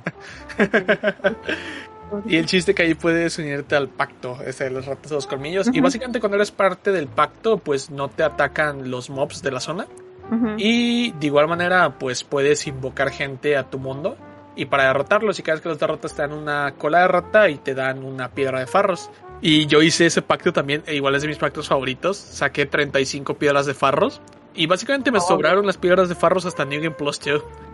Eh, el hecho es que sí se me hizo un poco molesto en el aspecto de, de que me sentía muy empático, ¿no? Cu- sobre todo cuando vi a César, que a mí me encantaba ese pacto porque invocaba gente a mi mundo y llenaba todo de trampas y los mataba junto con los mobs. Y no sé, era como que muy malvado de mi parte. Pero a la vez tenía esa empatía de qué molesto debe ser simplemente estar andando por la zona y que te estén invocando. es, es la otra cara de la moneda. Pero pues sí, en general, esa zona, como dijo César, es opcional. Pasamos a la siguiente zona, que es llegas a un campamento que es parte de la ensenada piedra brillante Zeldora. Ujú. Y básicamente en ese campamento hay, hay algo interesante, porque puedes utilizar uno de los cerditos para excavar en lodo y te da un arma, que es de las cosas más raras del juego, pero lo puedes hacer. Eso es muy Zelda también. Eso es muy Zelda también. Sí. No sabía que se podía hacer. Sí, pero el chiste es que si le pegas a alguien ya no, se molesta el Ya no. cerdito. Ah. Tiene que ser antes de pegarle a alguien. Y es peligroso porque te tienes que estar moviendo sin que el- nadie te pegue. Y ahí con tu cerdito andándose el lodo. Y e- el hecho es que sí es Zelda. En The Wind Waker haces eso. Haces que un cerdo te siga, tiras cebo al piso y escaraba ahí el cerdo. Y así sacas una pieza de corazón. Eh, el hecho es que en esta zona pues puedes invocar a Benhard si también estás haciendo su logro para enfrentarte al primer jefe que es al mago merodeador y congregación que pa- para mí honestamente ese jefe o ese conjunto de enemigos que hacen el jefe se me hizo el, el molinete de este juego. Que es sumamente sencillo y solo llegas y das, repartes apes y terminas. Son dos jefes aguados, ¿no? O sea, que realmente... Ajá, que simplemente están de paso y ya. Sí. En Muy tu caso, Niena, ¿qué te pareció el campamento y qué te parecieron estos jefes? No me acuerdo que ella. Es que también es como que una zona muy cortita. Sí. No me acuerdo que me haya sido muy molesto. Si acaso sí morí, no sé, cuando te avientan las piedras, a lo mejor. Pero en sí, sí, como dices, es algún una zona de trámite. Cuando llegué con el jefe, me dio miedo porque pensé que iba a ser acá todo bien. Y no, o sea, fue bastante, bastante Es un chiste. fácil. Sí. Sí. Como antes de entrar hay una pared secreta que se abre. Honestamente yo me esperaba algo como en Demon Souls, porque en Demon Souls hay un jefe que literalmente es inmortal. O sea, cada vez que tú matas a la jefe, revive y se regenera toda la salud.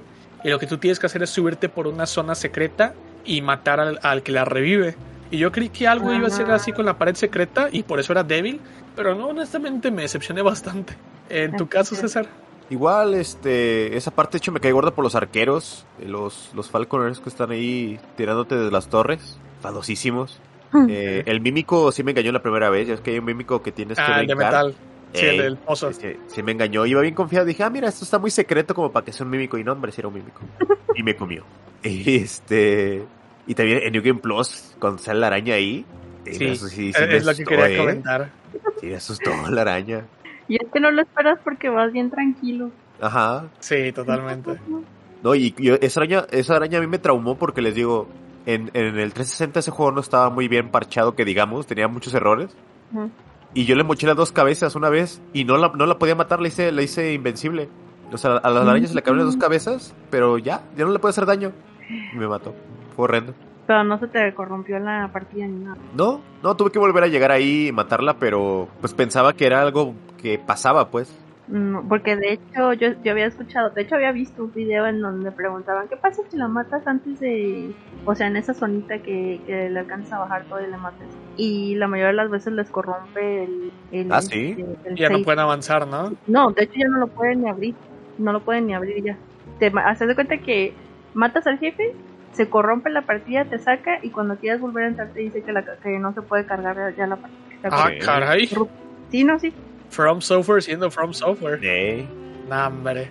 Eh, bueno, ahorita que lo mencionaron, pues sí, va- lo del Mimic, yo sabía que era un Mimic, porque de hecho Niena me pasó el, el tip, que los que tienen candadito son Mimics, excepto en una zona de la cual vamos a hablar después, que hay un cofre en particular que les dio pereza cambiar el modelo y tiene forma de Mimic, pero no es un Mimic.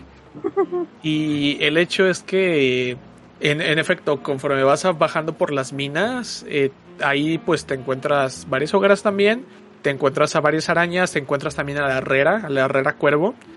Y eh, una característica nueva en Scholar es que el fuego espanta las arañas. En el clásico no, no funcionaba así. Y después de bajar y entrar a las minas, pues te encuentras a Amada Freya del Duque, que es esta araña gigante. Y te la encuentras bien imponente al principio, ¿ah? que es igual, se parece muchísimo a un jefe de Demon Souls. Mm. Les digo, es que todo este juego se siente Demon Souls reciclado. Y eh, el hecho es que entra imponente porque cuando entra hay un dragón colgado muerto es como que Sí. la araña se come al dragón. Eh, el hecho es que, pues como dijo César, en New Game Plus en la ruta te aparece la araña antes y le puedes bajar la salud. Y lo interesante es que no te lo esperas. Eh, La verdad me parece algo espectacular de que te apareciera así de la nada. Y la salud que le bajas se le traspasa hacia el jefe como tal. Y recientemente que jugué con César le bajamos la mitad de la salud y cuando llegamos fue súper rápido derrotarla. El hecho aquí con la araña es que como en el clásico el fuego no espanta a las arañas, pues tienes que pasártelas eh, esquivando o matándolas. Al principio yo intentaba matarlas, pero la, la araña gigante siempre me terminaba matando en el proceso y marté y me dediqué a correr. Le pegaba en la cabeza, le daba vuelta, le pegaba en la cabeza y así me la pasaba dándole vueltas. Y una vez sí se me cayó en la cabeza y yo, ah, eso es a lo que eh, refería César. Y yo, bueno, sí, ¿Eh? sí, sí, es horrendo. Yo le tumbé las dos y ya, invencible la araña. yo, No. sí. Eh, el jefe realmente no se me hace difícil, difícil. Se me hace un poco molesto en la versión clásica por el hecho que tiene las arañitas y que no las puedes espantar. Pero en Scholar sí es muy sencilla. Simplemente vas con tu antorcha y listo. Ya no te molestan las demás. Que ese tip no me lo sabía, ¿eh? hasta que no vi a Fer. Ah, es que pues, en el clásico no pasaba. Te quedas con la idea. Sí, sí, sí. Yo me lo aventé así normal. Sí. En tu caso, Niena, ¿cómo fue tu experiencia con el jefe? Yo mataba todas las arañas igual antes de meterme, a, o sea, ahí a la zona. Yo una vez con el, con el jefe, eh, en New Game Plus, pues no me acuerdo sinceramente cuántos daños le hice, pero sí fue, fue, fue un montón. O sea, cuando ya llegué eran dos, tres golpecitos nada más. En New Game, lo mismo que me pasó en el resto, batallé más para llegar con el jefe que matar al jefe en sí. Pero igual, como dices tú, es bastante, bueno, de entrada son arañas. ¿A quién le gustan las arañas? Este, pero el hecho de que ves a un dragón ahí colgado y que está así como que con toda la telaraña y medio babeando, no me acuerdo qué era lo que tenía, uy, qué feo, y te sale la arañota. Yo traía una antorcha, entonces a mí no se me acercaban las, las arañitas, no sabía que en el primero no te dejaba, o sea que no tenía ningún efecto la cuestión de, del fuego con las arañas, pero el jefe se me, hizo, o sea, se me hizo interesante, pero al mismo tiempo como que le agarras demasiado rápido el, hilo, no te dura mucho, pero, pero el todo se me hizo, se me hizo interesante, se me hizo bonito. Ok. Eh, bueno, básicamente, terminando esto, hay otra habitación que igual está, según yo, es el Duque. Que sí se, hace- se me hace muy triste, ¿no? Que sea hueco y ya, y lo matas y simplemente consigues la llave de Zeldora. Sin más. Y que en la versión original está este Benhard ahí, a mí me mató. ¿eh? Yo maté al jefe, que tanto trabajo me costó y me mató Sí, Benhard. y Yo, no. llegas ahí y, y ahí aparece el cuerpo de Vengar originalmente en la hoguera primigenia. Ajá. Y es como que sorpresa, motherfucker. ah, qué Estás bien jodido en la batalla. Ya quieres tú activar tu hoguera y aparece ahí con sus dos navajas, con sus dos cuchillas. en, en tu caso, César, la, la ruta y el jefe, ¿cómo estuvo? Eh, me gusta por la batalla con, con este Pate y... ¿Cómo se llama el otro? Creighton. Creighton. Creighton. Está divertido, siempre verlos pelear ahí.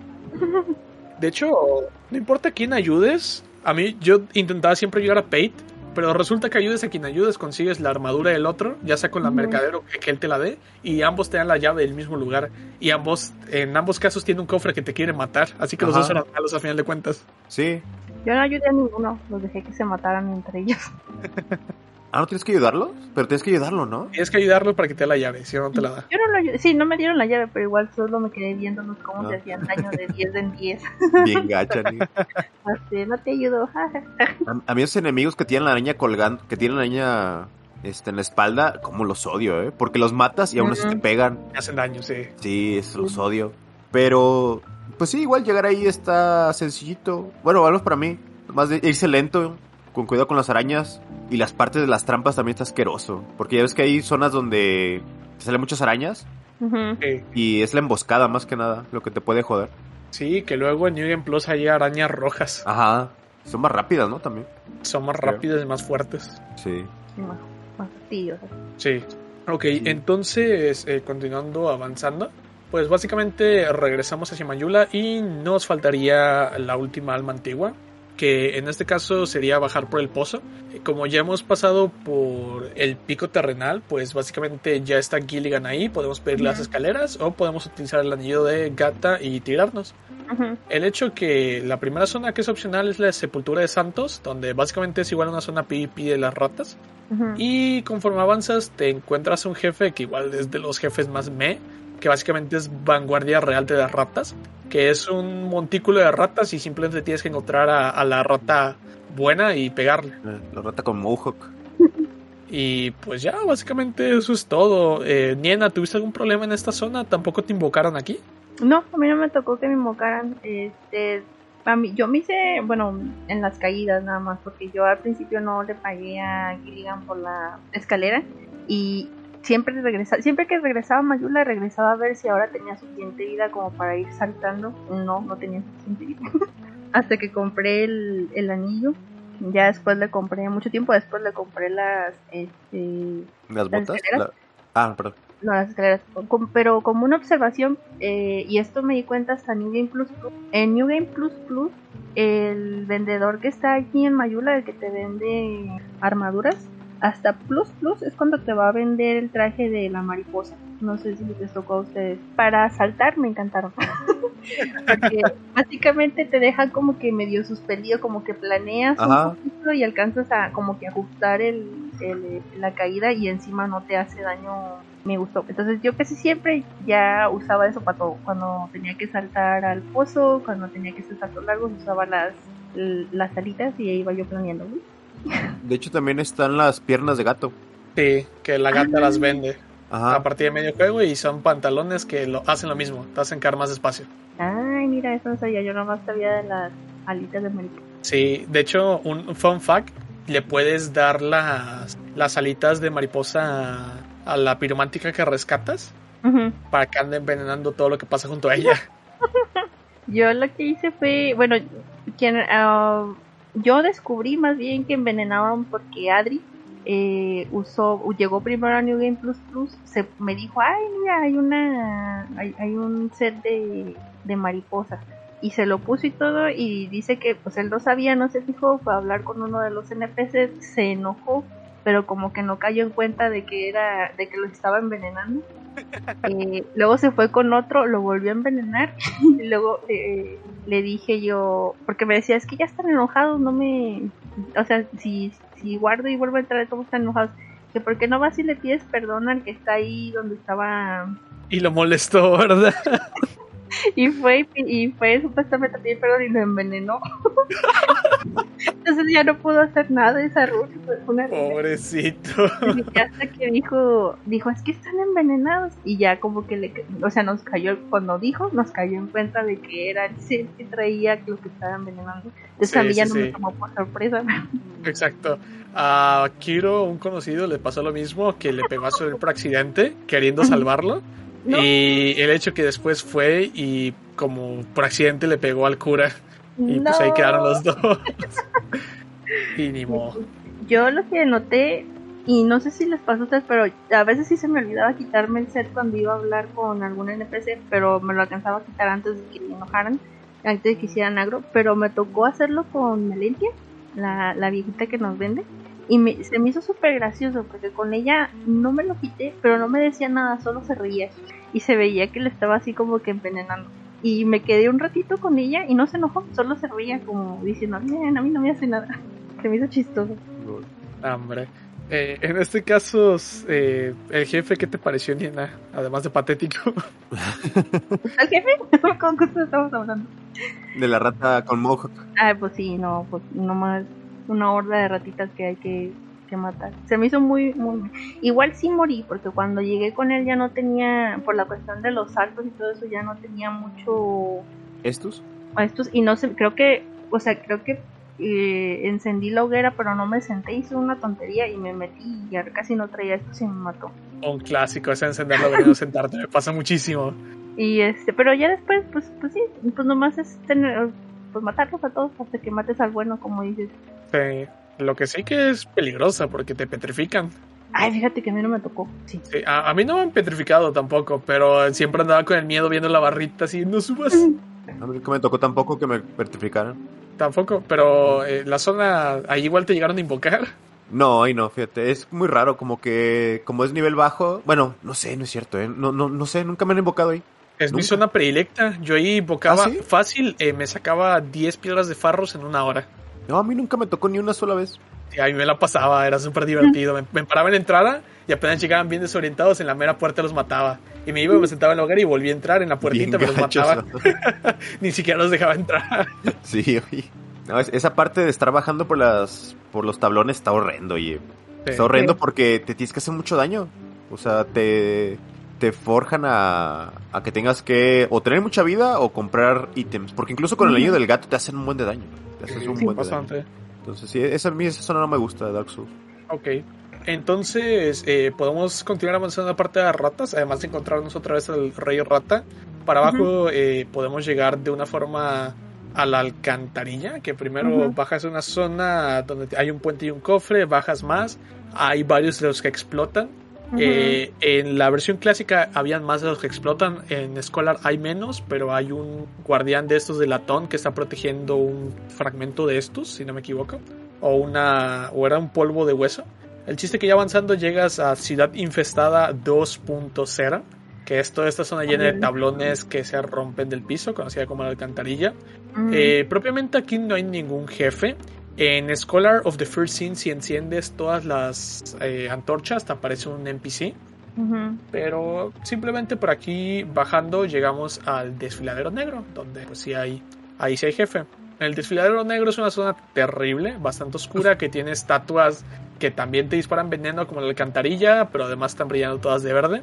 Eh, el detalle es que por aquí puedes tirarte a dos plataformas. Una te lleva hacia el Lucatiel, que te permite invocarla para el jefe. Y otra te lleva eh, hacia una puerta. Y te continúas tirando, te lleva donde hay dos gigantes. Pero si juegas en cooperativo, la cantidad de gigantes aumentan. He llegado a tener hasta cuatro gigantes. Y el hecho que derrotarlos a todos te da la llave del gigante, perdón, la llave olvidada, que te permite abrir esa puerta y te encuentras otra vez al anciano que te dice que te falta oscuridad. Y entonces avanzas un poquillo más, siempre te invaden los niños del bosque, hay un montón de esos. Y te los- doble. Ajá, y luego te invaden doble. Cuando iba con César nos invadieron dos. El hecho es que hay una partecita como que saltada donde puedes eh, conseguir una hoguera más cerca del jefe. En, en este caso, en Scholar, lo que pasa es que esa hoguera tiene a alguien para petrificar. Como que se pasaron de lance en Scholar, eh, así como que petrificar, petrificar, petrificar. Sí. Hay petrificados en todos lados. En la clásica no hay tantos. Y el hecho es que, pues ya de ahí puedes entrar con el jefe, que el jefe eh, básicamente es el podrido, que es como que una mezcla de varios esqueletos. Es un Nito región 4. Bonito, pero en estado de. eh, de descomposición. Todavía no están en huesitos. Y el hecho es que, pues él es el que hace las estatuas, ¿no? Y en tu caso, Niena, ¿cómo fue toda la experiencia con la alcantarilla? Supongo que lo relacionaste con Ciudad Infestada, con. Blighttown, eh, y con el desfiladero negro, obviamente también con el jefe. Odio, es las alcantarillas son la zona que más odio de todo el juego. La aborrezco, fue horrible, me perdí. Está todo oscuro, no entendía nada, prendía las hogueras, no sabía por dónde iba caminando, siempre salía por un lugar diferente, pero nunca encontraba la salida, salida horrible, horrible. Estoy traumada con esa, con esa zona. Eh, luego cuando por fin sales, eh, que dices, sí, por fin, llegas precisamente al desfiladero, donde todo es veneno, dolor y, y muerte. Es, no, no, no me, no me gustaron. Son zonas que ya después, una vez que, por pura suerte, encontré como una manera de hacer de un atajo de, de, la alcantarilla. Entonces, cuando hice New Game Plus y New Game Plus Plus, ya no me perdí, iba directo a, a donde sabía que tenía que ir para brincar unas plataformas. Y me ayudaba precisamente con las alitas para brincar e ir planeando y alcanzar la última plataforma rápido y ya bajar. Y pues nada, correr. correr en el, en el desfiladero y no le hace que salieran las, los, los, niños esos al bosque, yo me iba directo, ¿no? Así de corre, corre, corre, entra. El jefe en sí, eh, me gusta el diseño del jefe, me gusta la música, creo que la mayoría de los, de los jefes tienen, tienen muy buena música. Ahí se, se nota un poquito también cómo crece el presupuesto de Dark Souls a Dark Souls 2. No que la música de Dark Souls sea mala, tiene música muy buena, pero muchos de los de los jefes y mini jefes comparten el mismo el mismo track en Dark Souls y en Dark Souls 2 sí puedes ver como que hay un poquito más de variedad y muchos de los jefes tienen en realidad muy muy buena música. Me gustó bastante. La pelea pues no estuvo mal pero tampoco batallé batallé mucho con el poder que yo recuerdo. Pero pues sí te da te da está feo el pobrecito Ok, eh, en este caso, César, ¿cómo fue tu experiencia con la alcantarilla, con el desfiladero negro y con el jefe? Fíjate que yo cuando llegué ahí dije, me interesó, o sea, a mí me gustan mucho las zonas que son oscuras, no como Silent Hill Origin, pero estuvo interesante porque pude usar más la, la antorcha. Y me, me, da un poquito de ansiedad porque decía, trae como una hora de antorcha. Pues dije, ¿y se me acaba la antorcha? ¿Qué voy a hacer aquí? O sea, realmente no sabía que iba, me daba miedo pensar que se me iba a acabar la antorcha. Pero me, me, me, fue gustando. Ya ahorita lo odio porque me aflojera volver a bajar todo eso y el veneno y los perros. Pero la primera vez que llegué me emocionó. Porque te digo, yo quería usar más la, la antorcha para estar iluminando. Aparte me gusta estar prendiendo los, todas las antorchitas que están ahí. Hasta la que hace figuras la, no, no hace nada, pero me gusta prenderla ahí. La que es como un círculo. Sí, sí, sí. Algo, ¿no? no me acuerdo si en New Game Plus dan algo. En Scholar lo que hace es encender todas las antorchas el, hace el que aparezca el invasor. Eh, ah. Pero, pero, o sea, básicamente esa parte, prenderla, yo siempre la prendo, no, no sé, me gusta prenderla. Sí, es que está bonita. divertido, sí. Ajá, exactamente. Y, y también la, la, primera vez que llegué ahí a... Que bajé, me mató uno de esos de los que explota, porque ya ves que están los... Oh, sí. Las momias esas asquerosas. Uh -huh. Y también los, los, enemigos que hacen daño con, con magia oscura también. Con la, tienen el arma imbuida en magia oscura, no sé. Sí.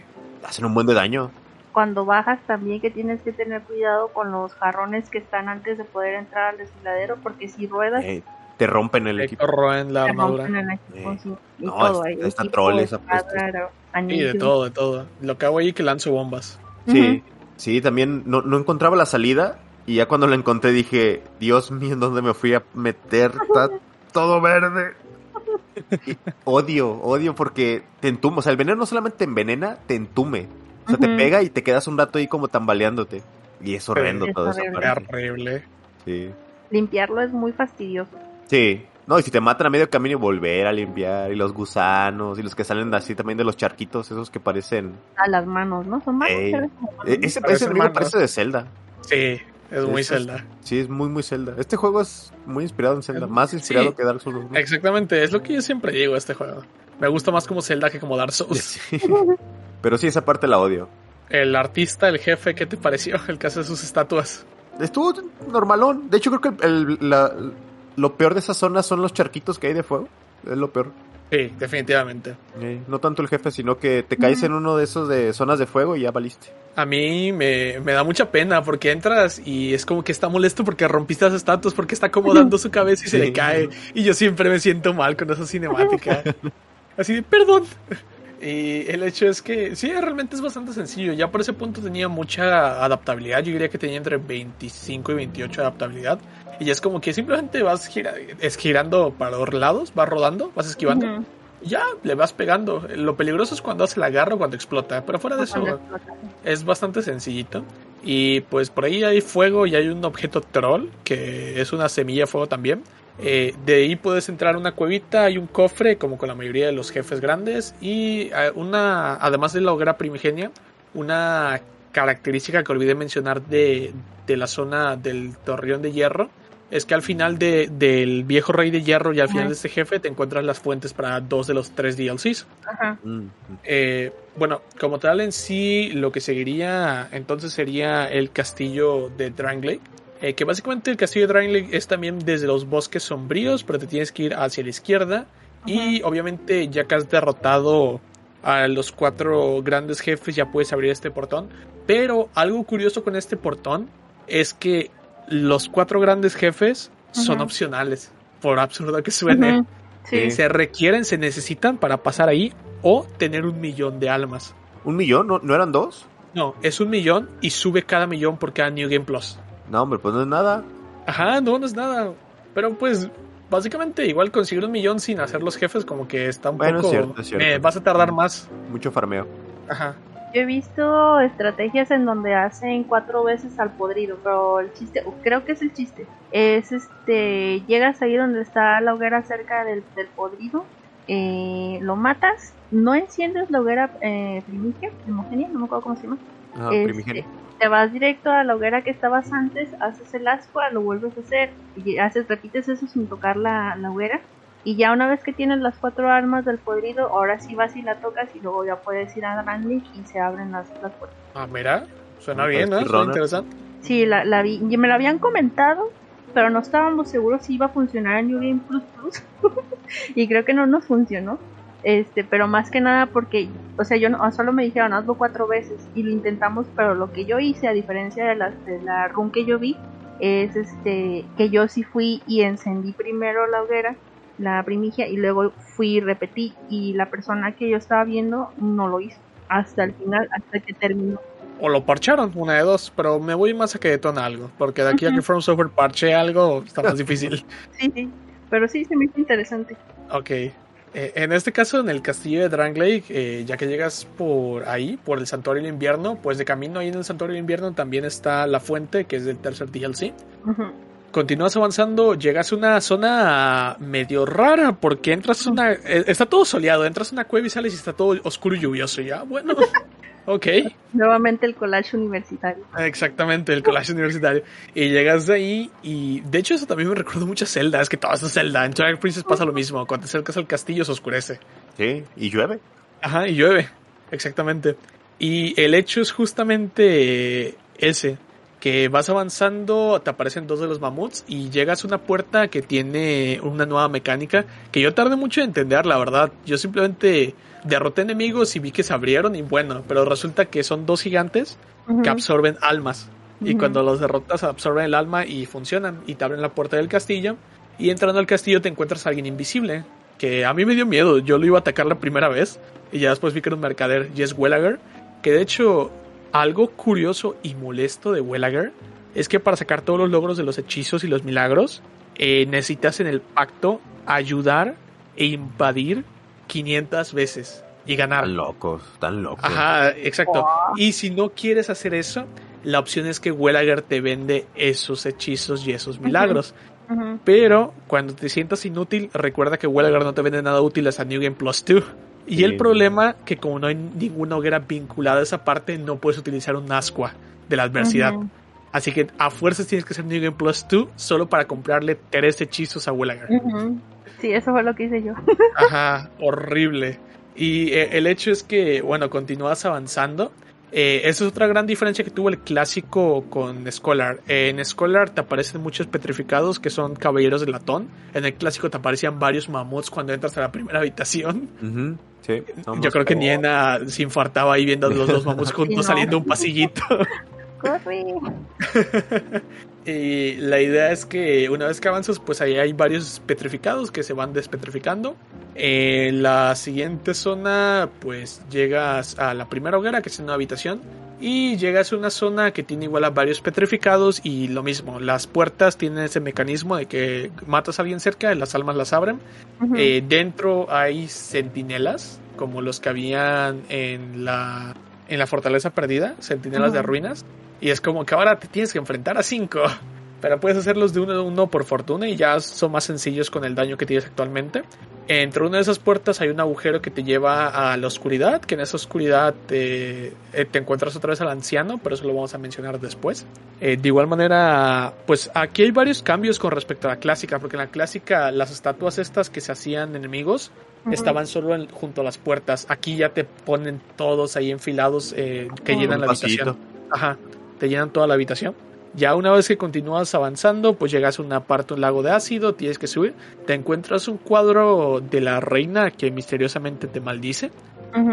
Después avanzas más y hay una zona donde hay unas escaleras. Puedes conseguir mi arco favorito, que es el arco del cazador.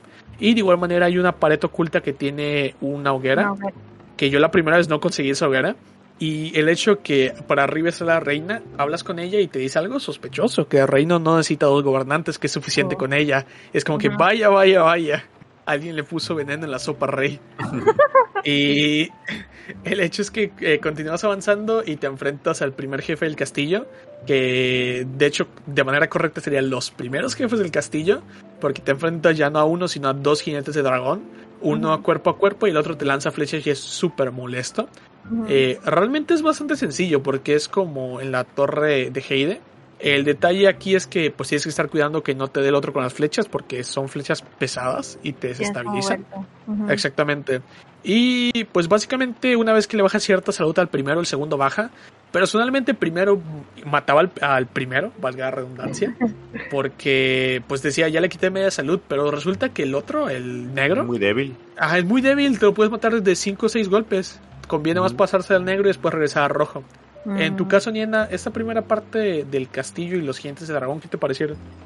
La zona en donde que decías que está llena de enemigos petrificados la sufrí mucho, porque encima eh, la iba haciendo yo de uno por uno, pero no sé por qué me invadían muchísimo. Entonces normalmente terminaba muriendo de una o de otra manera. Me costó bastante llegar hasta la hoguera que mencionas y después con Nashandra. Cuando llegué con Nashandra, eh, hubo dos cosas. Una es, como dices, me sonó sumamente, o sea, tiene una voz como muy dulce, muy muy calma, muy bonito, muy todo, pero este te dice por ahí ciertas cosas como que no te cuadran el hecho de que su, su cuadro te, te maldiga y también por ahí menciona eh, precisamente el NPC fantasma que está que te recibe cuando abres las puertas del, del castillo te dice no que Nashandra bueno que el rey trajo a alguien pero Nashandra o sea que trajo paz cuando trajo a Nashandra a Drandi pero que de alguna manera esa paz se sentía como una enorme oscuridad.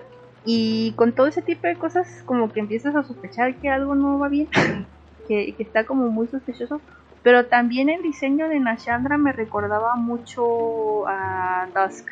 Y de alguna manera empecé a sospechar que por ahí estaban los primeros, o sea, los indicios claros de que había una conexión entre los DLC, el DLC más bien de Dark Souls con la historia principal de Dark Souls. Tenía mis sospechas, obviamente cuando lo dije nadie me dijo nada, pero yo decía, no, sí, tiene que ver, tiene que ver, esto, esto está muy, muy sospechoso. Eh, los jefes en sí, pues, pues nada, como dicen ustedes, o sea, no fueron difíciles, fue nada más eh, cuidar el que estabas eh, con las flechas, que no fuera a pegarme, estarme moviendo, pero no fueron, no fueron muy difíciles. Como todo fue más difícil para mí el camino llegar hasta allá que el jefe. Y ya más adelante te vuelves a encontrar, si mal no recuerdo, a ay, ¿cómo se llama? El de la espada azul. Eh, Benjar de Yugo. Eh, él. Ajá, te lo encuentras ahí, ¿no? ¿Si era ahí o no? Ajá, en la hoguera que sigue después de los jefes. Ajá. Y pues nada, o sea, me, me fastidiaba un poco la cuestión de del ácido en uno de los de los este, lugares en donde tienes que ir para recolectar las cosas y la cantidad de enemigos. Pero fuera de eso, está muy interesante. Y no, eso, ¿no? Las sospechas que tienes de Nashandra, que algo ahí no está bien. Ok. Eh, en tu caso, César, ¿cómo fue esta parte? Eh, yo lo odio porque la parte de veneno, pues tienes que quitar todo. Para ir. ¿Es, es el arco lo que agarras ahí? ¿Qué? Eh, no, en la parte de ácido es un cofre y... Era un Mm, milagro, ¿no? Ajá, No, creo no que era un milagro.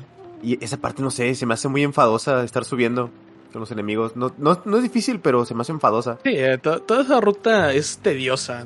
Al principio a mí sí se me hizo difícil porque los de latón se despetrificaban y yo les tenía mucho Ujú. miedo. Pero Ah. ya cuando aprendes a hacerles Sí, hecho, Parry es como tal no les hago, pero les quito el escudo y cuenta como un parry, como que los Sí, aturdes. es, es fácil hacerle backstab o, o el, el stone ese raro. Sí, exactamente. Y sí, el jefe también me decepcionó porque ya están reciclando otra vez jefes. Y era como, eh, otra vez este vato. Y en la, en la Prepared Edition- Edition te lo encuentras más veces todavía. Ya no como jefe, ya como enemigo normalito. Ah, En la Scholar. De escuela, perdón. ah. Y así en la Prepare yo, ah, caray, Eh. Miyazaki viajó al pasado. este, ok. Entonces, como dijo Niena, te encuentras a Benjar por ahí, puedes conversar con él. Eh, tienes que dar la vuelta para un mecanismo medio raro para activar el ascensor. El hecho que subes por unas escaleras y llegas a una parte donde hay otra de estos golems que funcionan con almas. Que en el clásico, pues lo mismo. eh, enemigos petrificados, los despetrificas y los golpeas. O sea, los matas y ya consigues las almas. Pero en Scholar esa parte está más troll.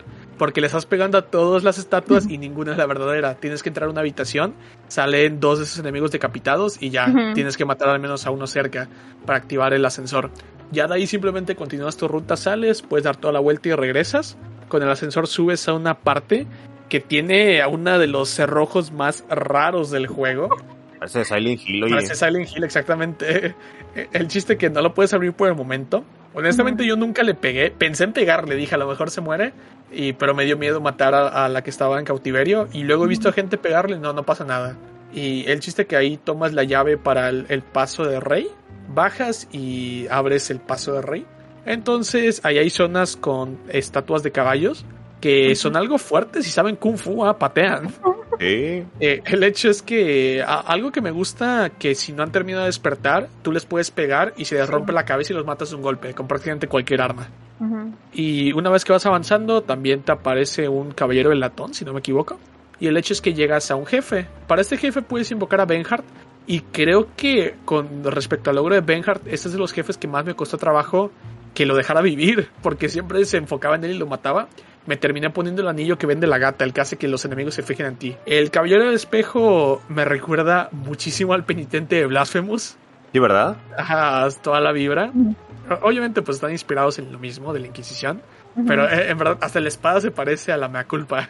Yo me acuerdo que ese jefe lo habían presentado en, en el E3 también y era como el jefe, o sea, era el caballero con el escudo de, de espejo. Y era así como, uy, te pueden invadir ahí, no sé qué tanto. Y ya cuando lo cuando llegué a él es como, ah, Hola. eh, sí, estuvo bien De hecho, chapa. lo que quería comentar, que el jefe en sí está pesado, hace buen daño, pero es muy lento también. Y sobre todo si vas con Benhart, pues básicamente si traes el anillo se enfoca en ti y Benhart le puede pegar. Hay que tener cuidado con los rayos. Creo que lo más importante o característico de este jefe es el hecho que pone un escudo e invoca un espectro. Puede ser un espectro eh, NPC o puede ser a una persona real que está invadiendo en el castillo. Y algo que a mí me pareció muy sorprendente fue eso. O sea, yo como que, ah, te pueden invadir desde el espejo. Y eso, otra cosa reciclada. En Demon Souls también pasa con un jefe. Ah, sí, Mm. Sí. no sabía. En Demon Souls hay un jefe que invoca a espectros, a jugadores reales al combate. Yo vi uno cuando estaba, pero no era, no era igual, no sé si era ese, pero vi que Dorian estaba jugando con, era un jefe que se- me recordó muchísimo a, a este caballero del, del espejo, pero su, su escudo no, no era un espejo. Y no sé, no me fijé si invocaba o no, pero los movimientos y todo eso me lo recordaba. Era muy parecido. En tu caso, Niena, este, la segunda mitad del castillo y el jefe, ¿qué te parecieron? El jefe, sinceramente, no me estaba tratando de acordarme si había invocado ahí a Benjar o no, porque a final de cuentas mm, me lo salté en varios lugares y terminé invocándolo con ascuas en uno de los recuerdos, y fue como logré hacer su destino. Entonces, no estoy segura si aquí lo invoqué o no. Sí, me acuerdo que morí un par de veces eh, porque no esperaba lo de las invocaciones, no, no me había fijado, estaba muy concentrada en el jefe y, y me hicieron backstab. Adiós. Eh, pero no sé, el jefe me pareció bien, me pareció interesante, eh, pero no muy difícil, pues. O sea, lo único era estarme cuidando de las invocaciones y en mi caso era asegurarme de matar la invocación rápido para que no me para que no me hicieran tanto daño, no se me acumularan. No me acuerdo si se pueden acumular, se pueden acumular si te tardas mucho. No, me parece que solo es uno a la vez. Tal vez una. Yo tenía la idea de que se podían acumular, entonces corría para hacerlo rápido. Pero Le puedes romper el escudo, ¿no? ¿O no? Eh, no, no puede romper el escudo. El ¿Pero escudo no se le rompe es- en algún momento? No, no se rompe. Lo que pasa es que cuando pone el escudo, Si tienes un arma pesada y mucha estamina, puedes romper la postura y cancelar la invocación. Ahí está. Ah, ok, ok. Sí, pero. Pero pues nada, se me hizo. Se me hizo bien interesante, pero. Pero nada fuera de lo normal. Ok. En tu caso, César, la segunda mitad del castillo y el jefe. A mí me gustó llegar ahí. Este, de hecho, ese pasillo se me hace épico cuando las estatuas que se levantan. Me gusta mucho. Eh, me gusta cómo, cómo pelean también. Pero a mí el jefe me decepcionó, por- pero tío, yo iba muy hypeado. O sea, es que Es que te lo habían presentado en la E3. Sí, así como es el jefe, así. Y no, estuvo muy, muy aguado. Y de hecho sí me han invadido, ¿eh? Sí me, sí me tocó matar invasores ahí en esa parte. Te podía poner muy cerdo ese, ese jefe. Sí, definitivamente. Es que no, no es como que el jefe se detenga sí, termina, termina. Ajá. Sí, Ajá. eh, eh, eso- esa mecánica está buena. Pero sí, el jefe, no, casi no me gusta. Se me hace Es muy aburrido. sí está buena, pero está muy cerda. Pero está Sí. interesante por cómo funciona. Sí, es que te puede tocar un tipo que se hace un puercazo. Ajá, exactamente. Eh, en el caso, bueno, dentro del castillo, como dije, bajamos una zona que es donde te encuentras al anciano por tercera vez y te dice que ya tienes oscuridad. Y entonces puedes acceder al abismo oscuro de antaño. En el abismo oscuro de antaño básicamente tienes que encender tres cálices en tres abismos diferentes o en tres zonas diferentes. Y una vez que los enciendes, eh, pues obviamente tienes que derrotar a todos los enemigos de la zona para desbloquear la salida.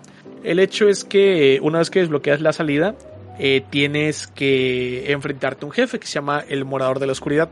Lo molesto de este jefe es que la primera es gratis, eh, es, es como la droga, ¿eh? La primera te la da gratis, ya después tienes que dar una efigie humana para abrir cada vez el portal. Y a mí honestamente, como yo dejé de último la parte del castillo, eh, la parte de el bosque, si no me equivoco, es la más sencilla, que es el arquero y los ladrones. La parte de la zona de veneno es como que la más o menos que es con los tortugos y con los pirománticos. Y esta parte es la que se me hacía muy difícil porque hay uno con un estoque que una vez que hace el combo te hace mucho daño. Sí, está horrendo. Y Abel, ¿no? También. Ahí está Havel también. Eh, un Havel. Y el hecho es que eh, al principio el de esto que mataba muchísimo y ya tuve que aprender a esquivarle hacia atrás. Y ya ya cuando le medí los tiempos ya lo podía hacer sin problemas, pero al principio fue horrible. Y odié este jefe porque yo como lo hice a la mitad del juego, justo después del castillo de Drang eh, me gasté todas mis efigies humanas y tuve que ir a la siguiente zona que es el santuario Amana a farmearlas con el con los lagartijos, con los hombres lagarto y regresar. Y en total eh, la mayoría de las veces ni siquiera llegaba con el jefe. Y el jefe igual me costó porque a cuerpo a cuerpo el jefe parece sencillo, pero está complicado al principio. En total me gasté como 68 efigies humanas. al demonio. Horrible. ¿No te invadieron en cuando estabas ahí adentro? A mí sí me invadieron. ¿Te pueden invadir Sí, está, está horrendo. Está horrendo. dentro de la pelea? ¿En la pelea te pueden No, dentro de la pelea no. Antes de llegar ahí. Ah, Pero está horrendo. A Manuel lo invadieron, yo ni siquiera sabía, lo invadieron. Sí. Y Manuel así como que, espera, ¿eso es legal? Sí. Y yo, no sé, nunca me ha pasado. a mí nunca me pasó, yo no sabía. Sí, yo tampoco sabía. Como no puedes dejar señal de esa manita, yo creí que tampoco te podían invadir. Hasta que lo vi con un amigo. En tu caso, Niena, ¿cómo fue tu experiencia con el abismo y con este jefe? Yo tuve suerte. o sea, me, me costaban los enemigos. Eh, no me acuerdo sinceramente en dónde eran cuáles enemigos, pero me acuerdo que iba con mucho cuidado, iba con chitas de veneno que nunca se rajan. Del gran Gablan. del Gang Goblin. Eh, el jefe tuve suerte, él lo pude hacer a la primera, pero sí me hacía muchísimo daño, pero muchísimo daño. Y tenía suerte porque era así como que me daba dos golpes y no te miento, me dejaba un píxel de vida, así literal, un píxel de vida, pero me alcanzaba a curar. O sea, me gustó la pelea, supongo más que nada por el estrés y la emoción que tenía yo de que, de que estaba aguantando un montón a pesar de que casi me, me, me mataba. Pero sí es un poco fastidiosa, no te voy a mentir. Te divide. que- sí, esa parte es, es muy, muy jodón. Pero, pero no, o sea, no me molestó ni nada. Quizás si no hubiera alcanzado a hacerlo en la primera, lo más probable es que hubiera, me hubiera pasado lo de siempre, ¿no? Que la primera es como que mi mejor intento y por alguna razón la segunda vez lo hago peor y cada vez peor, peor, peor. Luego ya después como a la veinteava ya como que agarré la onda y empiezo a ir mejorando. Entonces quizás sí se me hubiera hecho muy enfadoso sobre todo hacer hacer eso, ¿no? Tener que volver a limpiar la zona. No sé si tengan que volver a limpiar la zona y encenderla. Encenderla no, pero limpiar sí. Exactamente, y es horrible. Sí, no. Entiendo, porque a mí la primera vez se quedó a tres golpes el maldito y ya después no llegaba ni a la mitad. A mí me pasa eso seguido. Sí, es horrible. Pero sí, a mí sí, sí me gustó, pero por eso, o sea, yo creo que tuve suerte y pues como no lo sufrí, pues estuvo bien para mí. Ok. En tu caso, César. Eh, a mí siempre me da flojera hacer esa quest por buscar al viejillo ese y no sé, estar limpiando las zonas. Pero el jefe me gusta, me gusta mucho el diseño, de hecho. El diseño del- del jefe me recuerda a juegos de Nintendo 64, no sé, como Castlevania. Y ahorita que lo dices es verdad. Creo que se parece a la muerte de Castlevania 64, ¿eh? Justamente lo que estaba pensando. Sí, este... La pelea está ok, está difícil, porque el malito se clona, o la maldita se clona. Y el ataque se... No recuerdo cuál era... Hay uno que casi es insta-kill, ¿no? Con las bolas de fuego o la Eh, magia. las bolas esas oscuras, de magia oscura que explotan. maldición, ¿no? Sí. Es que es cochinadas, bajan un buen. No te lo esperas porque... O sea, sí baja, pero no tanto. Y esas, esas cosas sí te, te insta-killean si te agarran en combo. Sí, definitivamente. A mí, me, a mí me ha costado... Casi siempre me cuesta como cinco intentos y ya, me lo despacho. Pero la primera no lo mato. Es que está, está pesadillo. Bueno, nosotros tenemos un meme de cuando andaba jugando con unos amigos y ellos tardaron bastante. Más Manuel. Eh, el hecho es que eh, es Serafín, así la podamos, ¿Por qué? Serafín, ¿por qué? por una novela mexicana de un Ah, angelito por el angelito ese. Ah, con el y todo feo. Entonces pasamos al santuario de Amana, que básicamente es una zona muy odiada por la mayoría. A mí personalmente eh, no me molesta tanto la zona, para ser honesto creo que lo bonita que es muy opaca más lo molesta que es, a mi parecer. Mucho francotirador.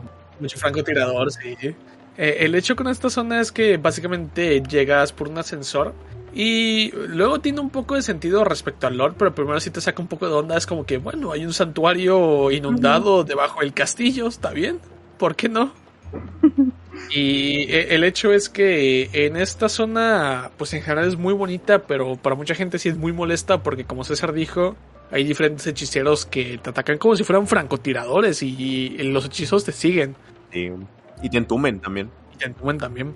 Eh, toda la zona está inundada, hay partes con piso, hay partes en las cuales te puedes caer, hay hombres lagarto que por suerte sueltan efigies humanas, Hay de estos curas que son, son una especie de clérigos que van con una capa. Me, me encanta ese traje, la primera vez que jugué, como fui clérigo me dieron el, el torso y ya con ellos conseguí el resto y la verdad sí se ve muy bien, se ve muy cool. Eh, continúas avanzando, por ahí también te encuentras a unos, una especie de insectos, hongos que te rompe la armadura, que tiran ácido.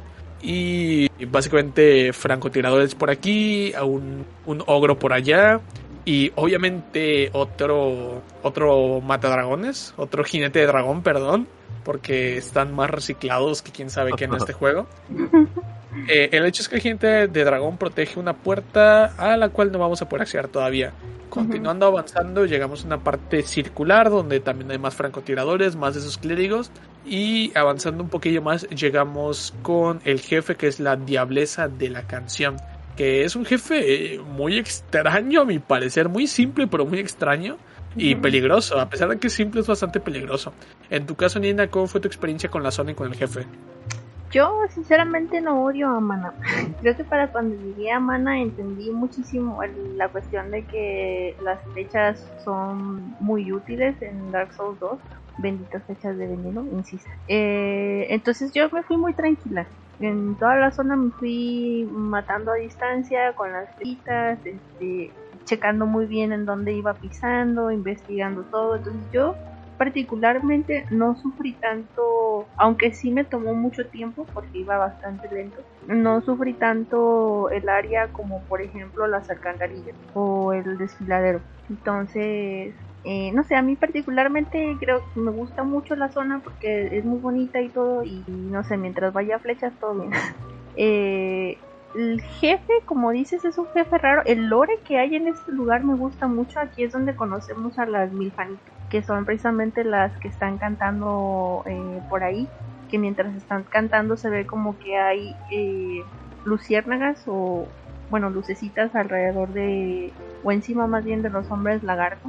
Mientras ellas canten, apaciguan a estos enemigos, entonces no nos van a no nos van a hacer agro a menos de según yo aunque te acerques creo que no hacen agro a menos de que tú de que de que tú los los ataques primero Eh, y por ahí vi por ahí vi un video que relacionaba muchísimo el lore de precisamente lo que decías, ¿no? Pero ¿por qué es un santuario eh, inundado abajo del castillo? Con el lore tiene tiene tiene un poco de sentido, pero en, el momento sí lo ves y bueno, yo creo que ya en, ese momento ya no me importaba mucho encontrarle sentido al mapa.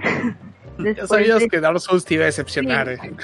Después de, la torre de, o sea, de encontrar que en el cielo había una había un lugar inundado de lava, pues bueno, no, tiene mucho sentido. Eh, y nada, ya ves por ahí cuentan las mefanitos sobre el jefe, el jefe que te vas a enfrentar, que básicamente las tiene ahí eh, pues obligadas, ¿no? A pasar el resto de, su existencia cantando para, para este, calmar a las almas oscuras y las almas que tienen ¿qué? ira, me parece.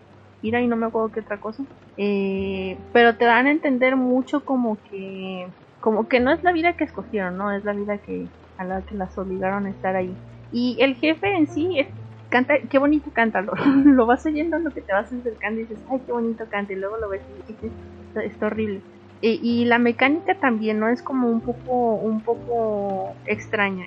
Yo, sinceramente, casi no había visto nada de Dark Souls 2, o sea, pero sí recordaba en una run que había visto este jefe. Entonces yo sabía que no se le podía o sea que no se le iba a hacer daño hasta que no saliera el, cráneo, que era cuando le podías hacer daño. Entonces siento que llevaba pues bastante ventaja porque ya sabía yo que no, o sea, que era escapar, huir, rodar y ya cuando sacara la cabeza entonces sí empezar a matarlo.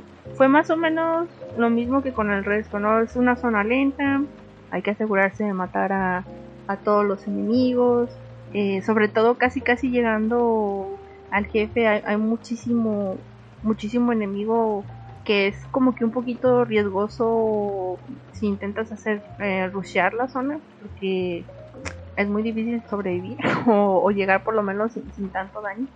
Pero el jefe o sea me pareció interesante porque creo que es un poco diferente al resto de, las mecánicas que, que, vemos en con los otros jefes pero igual tampoco fue muy muy complicado de hacerlo pero me gusta, no sé, me gusta mucho la zona, me gusta la idea y también eso, ¿no? Una vez que matas al jefe, se acabó la canción. Ya no, ya no hay más canción que, que acalle a las almas allí en la mano. Se me Tiene congruencia en esa parte cuando la derrotas.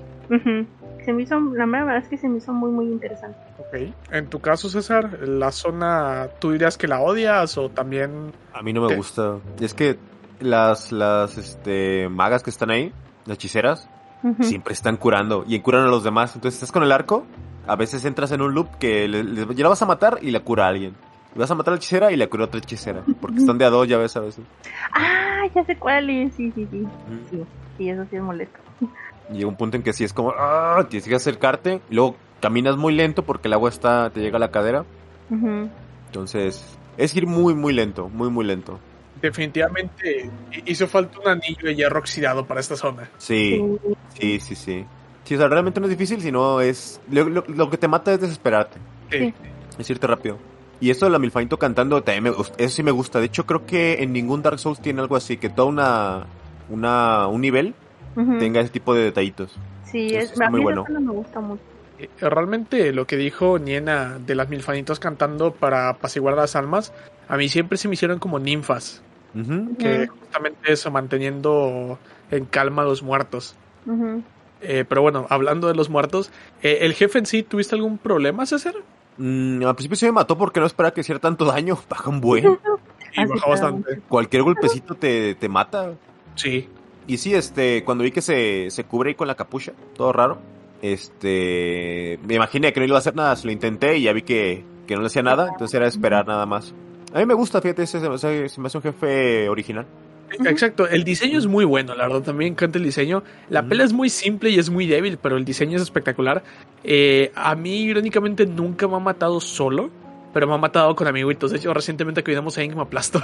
Sí, sí, es que como que no sabes a quién le está apuntando. exactamente. ¿no? y además, lo que pasa es que yo cuando me enfrento a ella, si tú te quedas frente a ella, cuando se cubre, saca las manos y las aporrea. Si tú te haces para atrás, no te acercas y pegas y repites. Pero ¿qué pasa? Cuando alguien se pone para el costado, ella lo que hace es que mueve las manos de lado a lado. y esto te Mm. quita muchísima salud. Y el problema es que cuando yo estoy solo, pues yo sí voy de frente, pero cuando voy con alguien, alguien está pegado al lado y eso me termina matando, que saca las Sí. manos del lado. Y, y, y sí, es como que, como dices, es un poco más complicado ver hacia dónde va a atacar. Pero pues realmente eh, la zona está bien. Una vez que avances esa zona puedes llegar a una torre donde eh, es bastante interesante porque es una puerta que solo puedes abrir cuando eres no muerto. Y si no tienes efigies humanas, la milfanito que está dentro te revive, estás humano. Y bueno, el hecho que por la otra puerta lo que hay es la cripta de los no muertos. Que básicamente esta sí creo que es de las zonas que más odio el juego. Y es que básicamente es una cripta Donde para empezar cuando entras te aparece, ahora mismo no recuerdo la especie, pero este tipo azul que es como que la versión macho de las milfanitos. El nombre se parece, el nombre de la especie. Y que ellos igual cuidan a los muertos, pero desde ahí, desde las criptas. Que lo quiere luz. Ajá, exactamente, y no le gusta la luz, así que te entras, Ah, te ya. dice que no pongas luz. Y el chiste que otra diferencia en Scholar of the First Sin que cuando entras y pones luz, pero no en su zona, eh, te aparecen invasores. Qué bonito se ve cuando prende la luz de ahí. Sí, ¿eh? se ve espectacular, se ve muy bien. Y el chiste de que entras por ahí, hay una hoguera y llegas a una de las mecánicas más molestas del juego, que es que salen del piso los, los huecos y tocan la campana y cada vez que tocan la campana hay unas lápidas de piedra que parece cuando hicieron, eh, cuando encerraron a Han Solo en el Ajá. metal. Y el chiste que ahí aparecen espectros que tiran hechizos y piromancia y son muy molestos y hacen mucho daño. El chiste que puedes romper las lápidas para que ya dejen de salir. Pero básicamente hay una zona en la que bajas y hay cuatro alrededor. Bueno, cinco si cuentas uno en un pasillo cercano. Y toca la campana y salen todos ahí y se hace un Sí. caos. Y bajan un buen con su magia. Ajá, bajan un montón. Eh, puedes eh, conectar, hacer un atajo con la parte de la tumba del rey. Tumba entre comillas, que es donde se encierra. Y el hecho que ahí también cuando bajas eh, hay más lápidas, pero esas no se pueden romper. Y hay igual huecos que intentan tocar la campana. En la versión clásica solo hay un hueco que está junto a la campana. En Scholar hay tres. Uno que está junto a la campana, otro que viene corriendo y otro que aparece otra vez junto a la campana. Una vez que pasas... En la versión clásica eran puros caballeros de latón. En Scholar son dos caballeros de latón y un jinete de dragón. Claramente otra vez reciclado. Y el hecho es que una vez que entras te enfrentas a Belstad, el escudo real, que básicamente es la mano derecha del rey Quien lo está protegiendo, o está protegiendo de su forma hueca más bien. Y este jefe creo que igual es de mis favoritos en cuanto a diseño, es espectacular. Hace un daño decente, eh, su arma está interesante, lanza magia negra, magia oscura. Usa milagros también. Ajá, exactamente. Y esquivarlo, pues no es complicado porque realmente es bastante lento, pero si fallas, te da un zape que duele, de esos que sí duelen. Sí. No, y si está potenciado. Y no, y si está potenciado y luego cuando se siente y lanza toda la magia negra ahí de frente, nah, Sí. hombre, esa cosa casi casi está kill. Eh, Niena, en tu caso, ¿cómo fue tu experiencia con la zona y con el jefe? Para mí fue triste, cuando llegué a la zona, creo que, no me acuerdo si fue la primera zona o no, pero ya ven que hay ahí uno muerto que trae un, que no es agresivo ni nada y trae un este, antorcha. Sí. Si le permites vivir, o sea, si lo cuidas en el sentido de que no lo vayan a matar nadie, tú tienes cuidado de no matarlo, te va a seguir, te va alumbrando. Hay uno parecido, eh, no, hay dos, otros dos. Hay uno ¿En el muelle? en el muelle, ajá. Y el otro dónde estaba, no me acuerdo. Pero hay tres de, de los que de los que me acuerdo. Y esta es la primera vez que yo me fijaba en, en este personaje. ¡Ay, qué bonito! Y me lo traje conmigo. Ahí voy, yo caminando y, y limpiando todo rápido y esperando a que se venga a que se venga conmigo. Justo cuando entro a la zona que dices del NPC que nos avisa de que no prendamos ninguna luz, eh, que si no vamos a tener ciertas consecuencias. Dije, bueno, yo no traigo ninguna luz. Y entra Casiano, que era, que era como le pusieron, el- Grande Aquí le Casiano. pusieron- Le pusieron así en el chat. Era Casiano. eh, este, llegó con su antorchita y me hicieron agro todos. No, pobrecito. Sí, fue- fue- Él no sabía, no sabía. No, me mataron a mí también. Entonces ya para la siguiente tuve más cuidado. Pero... Y precisamente creo que ya no pude pedir perdón porque tuve que matar, o, más bien los maté en ese momento. Y resultó que tenía que comprarle cosas, ¿no? Para hacer los, los logros. Pues ni modo, en plus. Eh, después de eso es como dicen, no prendes la antorcha, te, vuelven a invadir, pero la zona es eh, visualmente es muy bonita, eh, me, gustó bastante, pero es un fastidio. Pasando esa zona, donde te encuentras a la hoguera, son demasiadas criptas. A veces sin querer tú le pegas a, los, a las campanas y te salen un montón de enemigos. Es un poco fastidiosa para mi gusto, pero una vez que abres los atajos y que ubicas más o menos en dónde estás, eh, vas bastante rápido, ¿no? Con hasta donde está eh. La pelea creo que me costó un par de veces. No estoy recuerda, pero sí creo que sí me costó un par de veces más que nada por lo que decían el daño que te haces es este bastante y la zona mm, es un poco, o sea, no es sumamente reducida, pero es un poco reducida eh, con respecto al alcance del, del jefe. Eh, entonces, como que tienes que estar muy al pendiente, ¿no? De, de esquivar a tiempo y hacerle daño y no dejarlo curar, porque cuando se cura es horrible. Eh, pero me gustó, me gustó el diseño del jefe, me gustó el hecho de que usa, o sea, usa diferentes cosas, usa lo que decían, ¿no? la cuestión de la magia oscura, usa milagros, este, es bastante fuerte y llegamos, ¿no? Con, con uno de mis personajes favoritos de Dark Souls, llegamos a por fin a donde está Bendy. Entonces a mí me, me gustó en general, pero llegar ahí se me hizo sí muy tedioso. Y igual a mí llegar ahí por las criptas y estar rompiendo las las este ¿qué se pueden decir? Las piedras esas de donde se monean los fantasmas. Qué horrendo es, qué horrendo. Siempre me matan No. por lo mismo, que me, me apuro, nomás voy a romperlas y a que me muera y otra vez. Y luego hay una zona donde salen un montón. Sí, cuando caes por el hoyo. Sí, ay, no sé, todo Sí, sí, sí. Es, y sí, nomás ves así que salen un montón de bolas de fuego y todas te pegan y ya te mueres. Adiós. Es horrendo. Pero sí, una vez que lo pasas, este. Está muy épica la entrada, puro, puro muerto. Ya con el jefe. De hecho, ese jefe me gusta intentar el parry siempre. Lo que es con los. Los que son tres, los que traen la, la, la alabarda, ¿cómo se llamaban? ¿La lavada?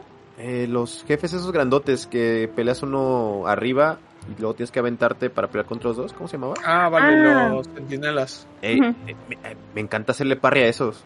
No sirve de mucho, pero se me hace divertido. Sí. Y también el jefe de este Abelsta también es. Ya ves, esta no le hice par. A mí, a mí no me salía. No me salía el parry, pero está bueno. Es que Belstad, el problema que es muy arriesgado, porque si lo fallas sí te da un buen zape. Sí. Si te sume la mollera. Y sí da miedo. Sí, pero ese, ese jefe está bueno. Sí, está bonillo. Ok. Entonces, eh, una vez que llegamos con Vendrick, podemos tomar de. Yo siempre tenía una duda, porque lo del fondo, yo creo que es su ropa, su armadura, porque no puede ser su cadáver, porque él es no muerto y todavía tiene su cuerpo. Parece un cadáver, pero realmente es su armadura, según parece. Y el chiste que ahí consigues el anillo de rey. Probablemente puedes pegarle a Vendrick, pero está potenciado en este punto y probablemente vas a gastarte la mitad de la durabilidad de tu arma antes de hacerle daño y volverlo agro. Eh, experiencia propia. Y entonces, básicamente no tiene mucho sentido enfrentarlo en este punto. En la parte del bosque sombrío, la parte que se divide en varias secciones, te puedes ir recto y ya puedes abrir la puerta de rey para llegar al torreón de Aldia. El torreón de Aldia, pues básicamente no lo sabemos en este momento, pero Aldia era el hermano de Vendrick. Eh, le encantaba la experimentación. Eh, de hecho, igual es la última vez que nos encontramos a Lucatiel, un poco antes de entrar. Y si Ahora hicimos lo de la misión, nos da sus cosas. Ujú. Se empieza a volver loquita. Ajá, exactamente. Y el hecho que una vez que entras, eh, ya empiezas a notar una de las principales diferencias entre el clásico y Scholar of the First Sin. En el clásico apenas entras, el esqueleto de dragón te ataca. En Scholar of the First Sin tienes que encender todos los cálices, todas las, las antorchas esas, para que eso eh, funcione y te den la llave de Aldia. Eh, una vez que vas avanzando, entras a una habitación donde puedes colocar una piedra de farros. Y en la piedra de farros, pues el detalle es que te ilumina todo y ves arriba a todas las criaturas atrapadas. Y el hecho es que puedes ir avanzando por diferentes zonas. Por ahí hay una hoguera que está en una pared oculta. Hay una, un lago de ácido con perros donde puedes conseguir objetos. Eh, en una de las puertas que abres con la llave de Aldia, pues te encuentras a varios eh, trabajadores de ahí, varios científicos, por así decir. Y también te encuentras una palanca que te permite tirar todos los de las jaulas, que pues es parcialmente útil porque eh, te dan cosas, por ejemplo, báculos de, de bruja y todo eso que bueno, son cosas que no puedes conseguir de otra manera en el juego. Eh, en Scholar of the First Sin también hay una gárgola encerrada en esa habitación. De igual manera debes tener cuidado porque detrás de los cuadros aparece más de esos científicos diagonal guardianes. Puedes golpear los cuadros y sacarlos. Puedes utilizar a los ogros para que rompan ciertas paredes, por ejemplo una puerta con cadenas. Y de hecho justamente te trolean porque cuando llegas a la puerta del fondo un ogro la rompe y si estás muy cerca te puede golpear. Y eso sucede en otra ocasión. El chiste es que una vez que ya logras avanzar por completo, llegas a una especie de jaula gigante y es donde te enfrentas al jefe, que el jefe es el dragón guardián. Y el dragón guardián básicamente, eh, bueno, al menos en mi caso en la clásica fue totalmente nuevo. En Scholar of the First Scene pues básicamente ya lo conoces porque aparece en la torre de Heide. La batalla realmente es bastante sencilla porque te lanza bolas de fuego que explotan o te lanza eh, el fuego ahí al, centro y simplemente te quedas en un borde y le esquivas fácilmente. Más que nada creo que la mejor técnica es electrificar tu arma ponerte frente a él y cuando escupe el fuego ir a sus patas. Y de hecho si le pegas varias veces en las patas, las levanta y las baja y eso te permite seguir golpeando. E intenta pisarte. Pero pues si falla, básicamente ahí ganas muchísimos golpes. E incluso si tienes buen daño, yo creo que de una, de una sentada, de unas 2-3 barras de estamina, te lo puedes matar con electricidad. Es bastante sencillo.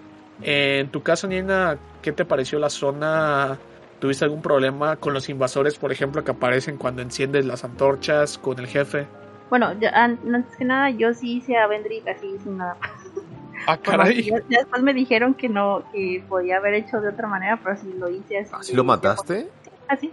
Fue horrible. No, hombre. Duré como 20 minutos, no te miento.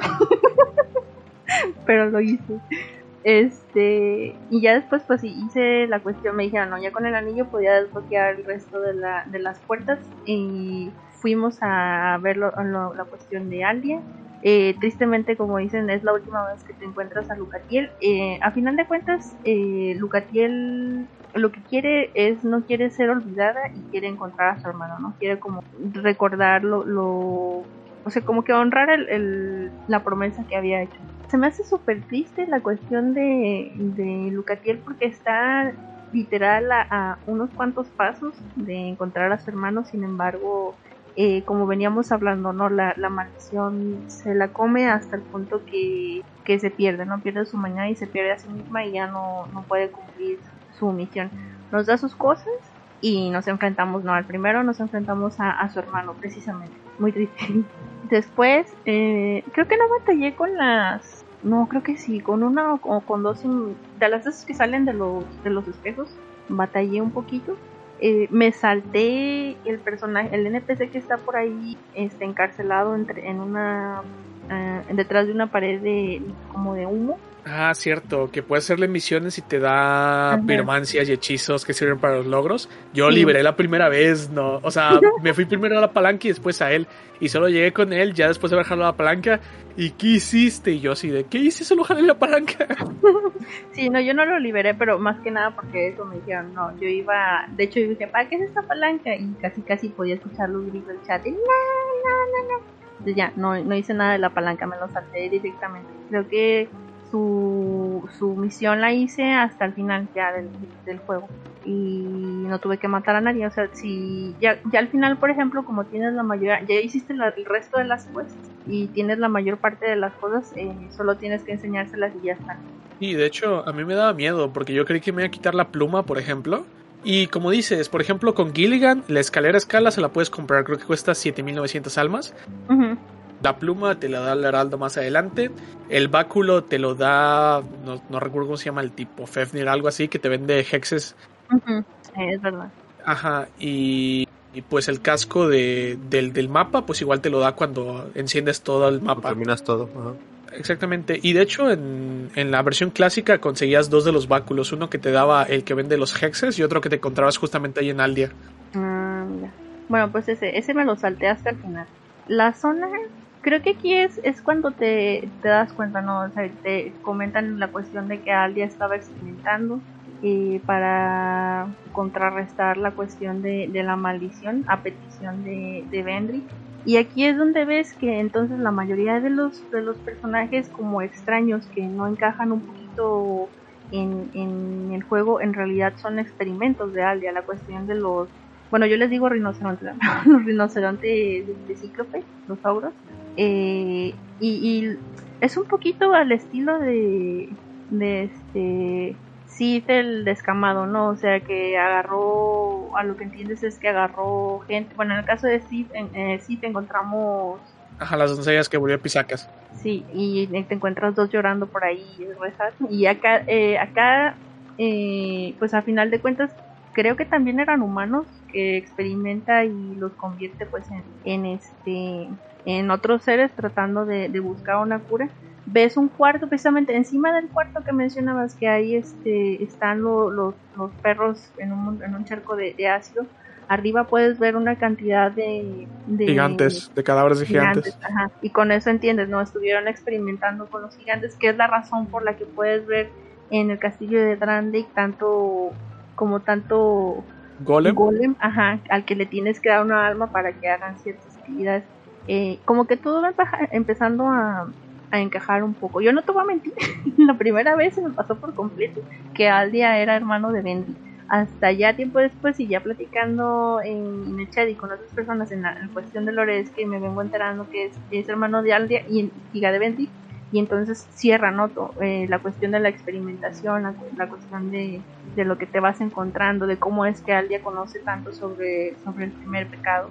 Pasar la zona es complicado, o sea, pam, pam, eh, mucha muerte, mucho daño, pero el jefe en realidad no. En mi caso, lo que yo procuré hacer con el, con el dragón es, o con lo que procuro hacer casi siempre con los dragones, es tratar de colocarme en donde está la cola y ya así si está volando tratar de buscar en dónde en dónde va la cola para que si lanza fuego no, no me alcance a llegar y a la hora de que baje está, que esté lo suficientemente cerca para empezar a golpearlo rápido que fue lo que hice y ya pasé la zona. En cuanto a Lore me gusta mucho la zona.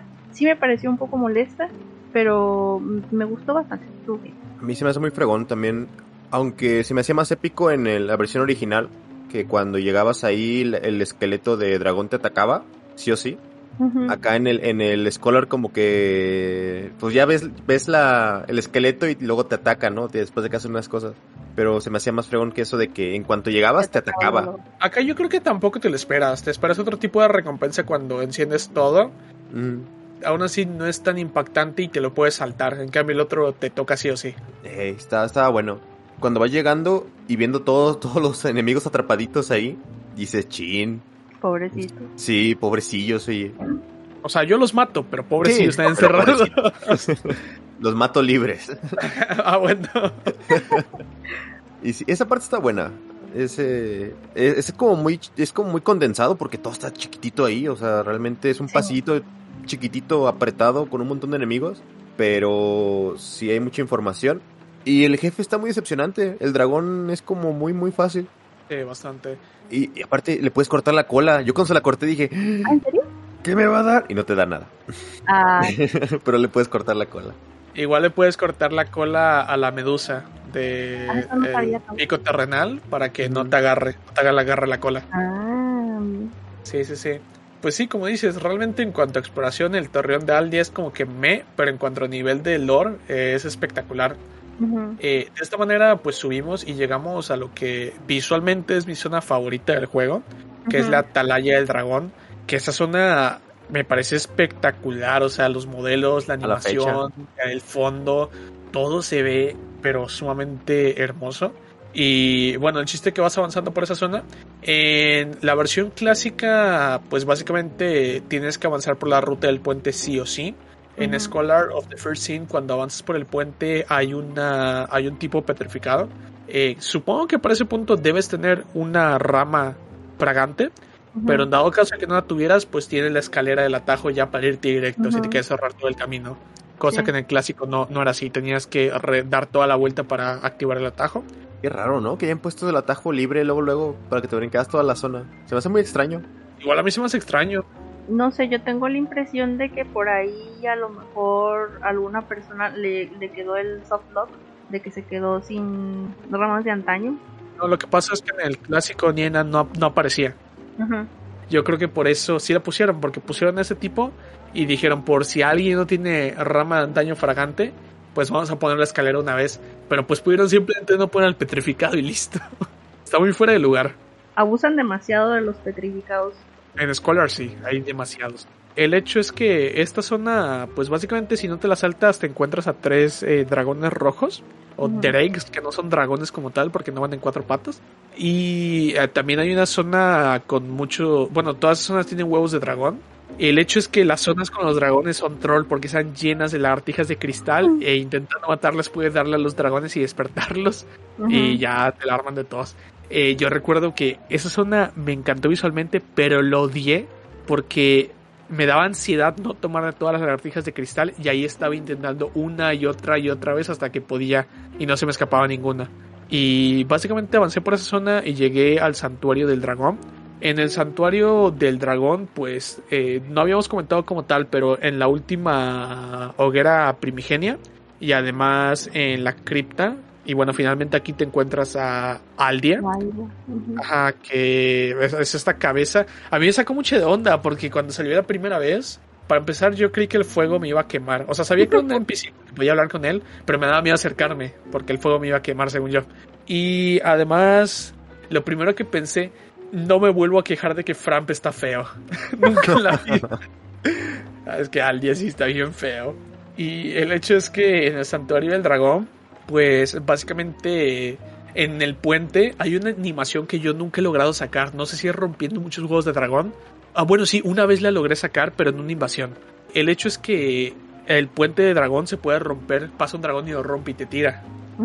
Bueno, ya en esta zona, el santuario del dragón puedes subir. Esta zona también está muy, pero muy cambiada en Scholar. Porque en la versión original del juego eh, te aparecen estos guardianes que son los enemigos grandes. Y te aparecen aparte estos caballeros de dragón. Y te tienes que eh, enfrentar a todos. Son menos caballeros de dragón, pero todavía hay. Y de hecho, Ujú. Fer, yo recuerdo que cuando jugué me canjeó eso de quitar una habilidad. Y me quitó la habilidad de golpear por 5 minutos. Ay, qué maldad. Sí, y yo no entendía por qué. Y ya yo avancé y llegué hasta el final con el dragón guardián, con el dragón antiguo, perdón. Y yo no entendía por qué. Y Ferg me dice, ay, es que está diferente en Scholar. Y después yo jugué la Scholar y me hizo lo mismo Ferg. Estuve esperando a que jugara el Scholar para canjear otra vez el de no pegar. Y el hecho es que en Scholar la gran diferencia es que aparecen muchos caballeros de dragón Ujú. y como que te saludan. Y si tú derrotas a los enemigos que están ahí, a los guardianes, te dejan pasar. Si Ujú. huyes, todos te persiguen. Eso Sí. es lo que quería Fer, que todos me persiguieran. Ah, Y me volvió a canjearlo de no pegar. Y pues ni modo, tuve que avanzar así. Y todos, ahí me ves corriendo con todos persiguiéndome. Toda la congregación. Pero llegué con el dragón. No, llegué a la primera así esquivando. Y Fer Sí. se molestó. No, que no le salió la primera ni a la segunda. no le salió nunca. No le salió ninguna. Sí, ya había agüitado. Eh, en este caso, cuando llegas con el dragón antiguo, el dragón antiguo te da la niebla, el corazón de niebla de dragón, algo así, el Ashen Mist Ujú. Heart. Eso te permite interactuar con los recuerdos. Es totalmente opcional, pero puedes enfrentarte y matar al dragón para conseguir un alma de gigante, que el alma de gigante te sirve para reducirle la defensa a Bendrick.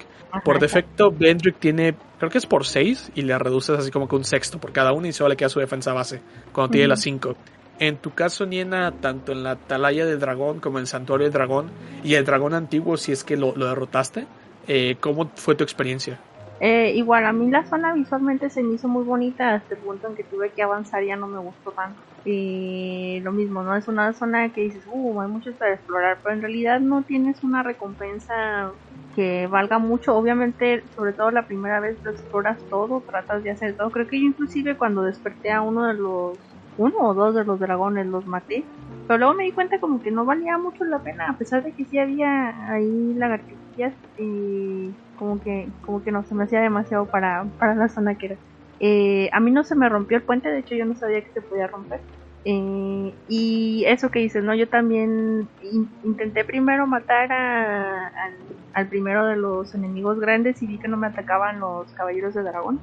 Y me seguí, pero cuando empecé a morir demasiado, eh, porque de repente sí me ponían una muy buena, intenté rushear y fue cuando me di cuenta, ¿no? De que si rusheas te, te van siguiendo todos y no te dejan de hacer agro.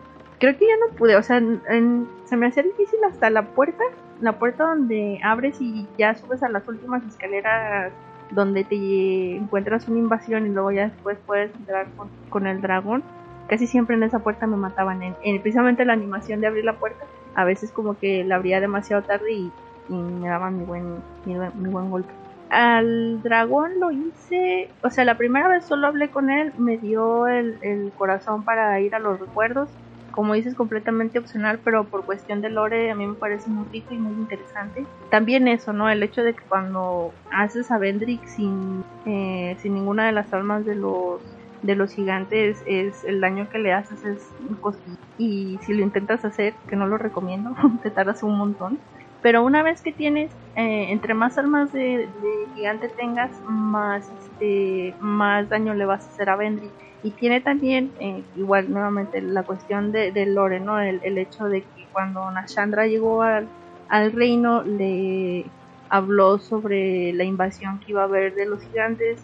Eh, temía que fueran a acabar con el reino zarpan hacia el lugar a donde están los gigantes y los vencen, que es, lo, eh, es ahí cuando hace conexión, ¿no? Porque había un barco, porque hay un muelle, porque ellos viajaron y después viene lo que es la invasión de los gigantes. Entonces Vendrick en realidad le tenía mucho temor a que los gigantes fueran a eliminar el reino y no sé, me pareció sumamente interesante, ¿no? Entre más entre más este almas más fácil matarlo. Y el hecho también, ¿no? De que lo ves al dragón pero cuando lo matas resulta que te da un, un alma de, gigante y te das cuenta de que es otro de los experimentos de Aldia tratando de encontrar una cura que en realidad no es un dragón, ¿no? sino un, un, gigante experimentado, por en la que experimentaron. Eh, la pelea del gigante sí me mató, me mató no sé si una o dos veces, pero apliqué la misma la, misma cosa, no tratar de seguir la colita, ponerme donde la colita y, golpearlo, este, teniendo cuidado de que no pisara y, ya, se, pudo hacer. Eh, pero lo hice ya hasta el final, ya hasta que había hecho todos los jefes, todos los DLCs y todo, me dijeron, te falta un jefe, te falta un jefe, y ya fuimos a hacerlo. Ok. Te forzaron a hacerlo. Me obligaron, yo no quería.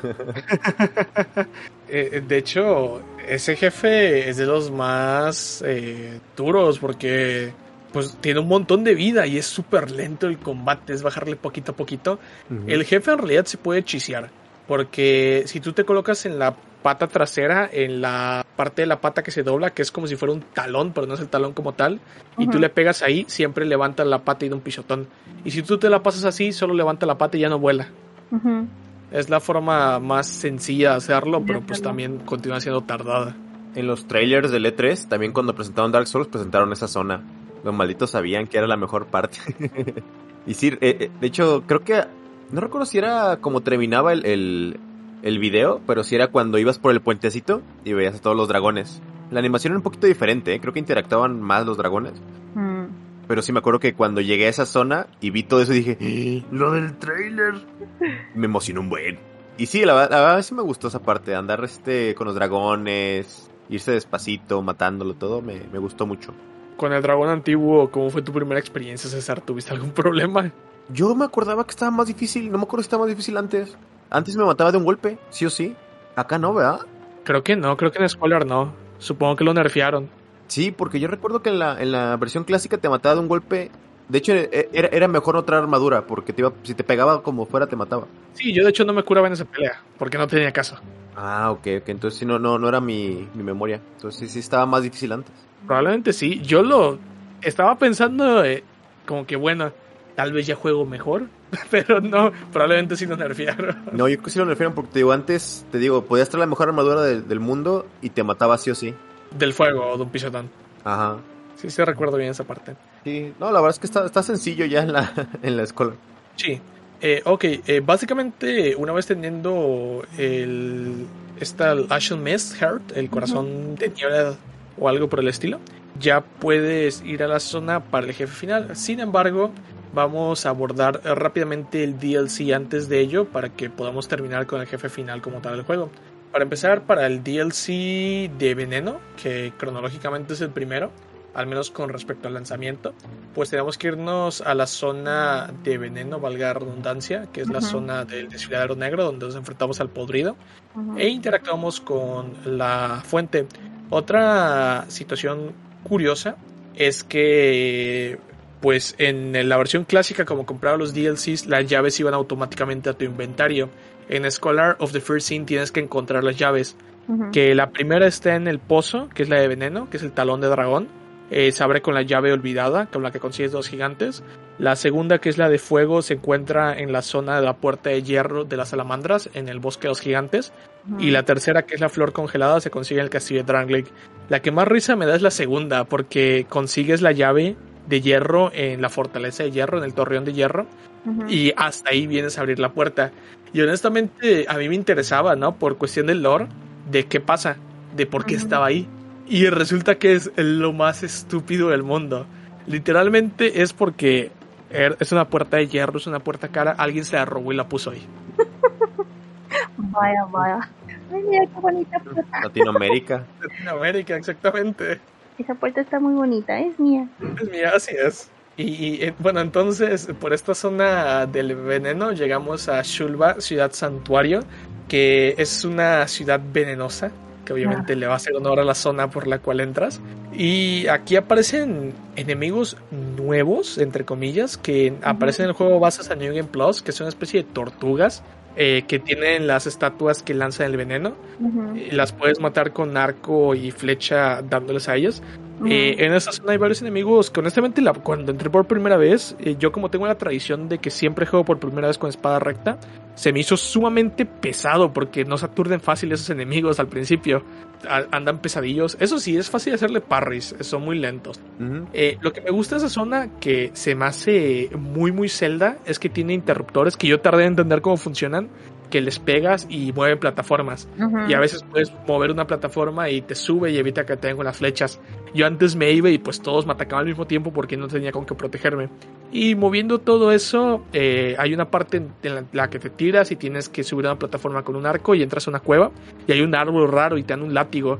Que esa zona está bien rara. ¿A ti te lo dije o a Pedro César? A mí. A ti, ¿verdad? Del A equipo. mí, ajá. Lo curioso de ese árbol que te dan el látigo ahí porque si le pegas con el látigo al árbol, suelta un polvo dorado que te repara el equipo. Sí. Está bien chistoso, pero se puede morir pobre.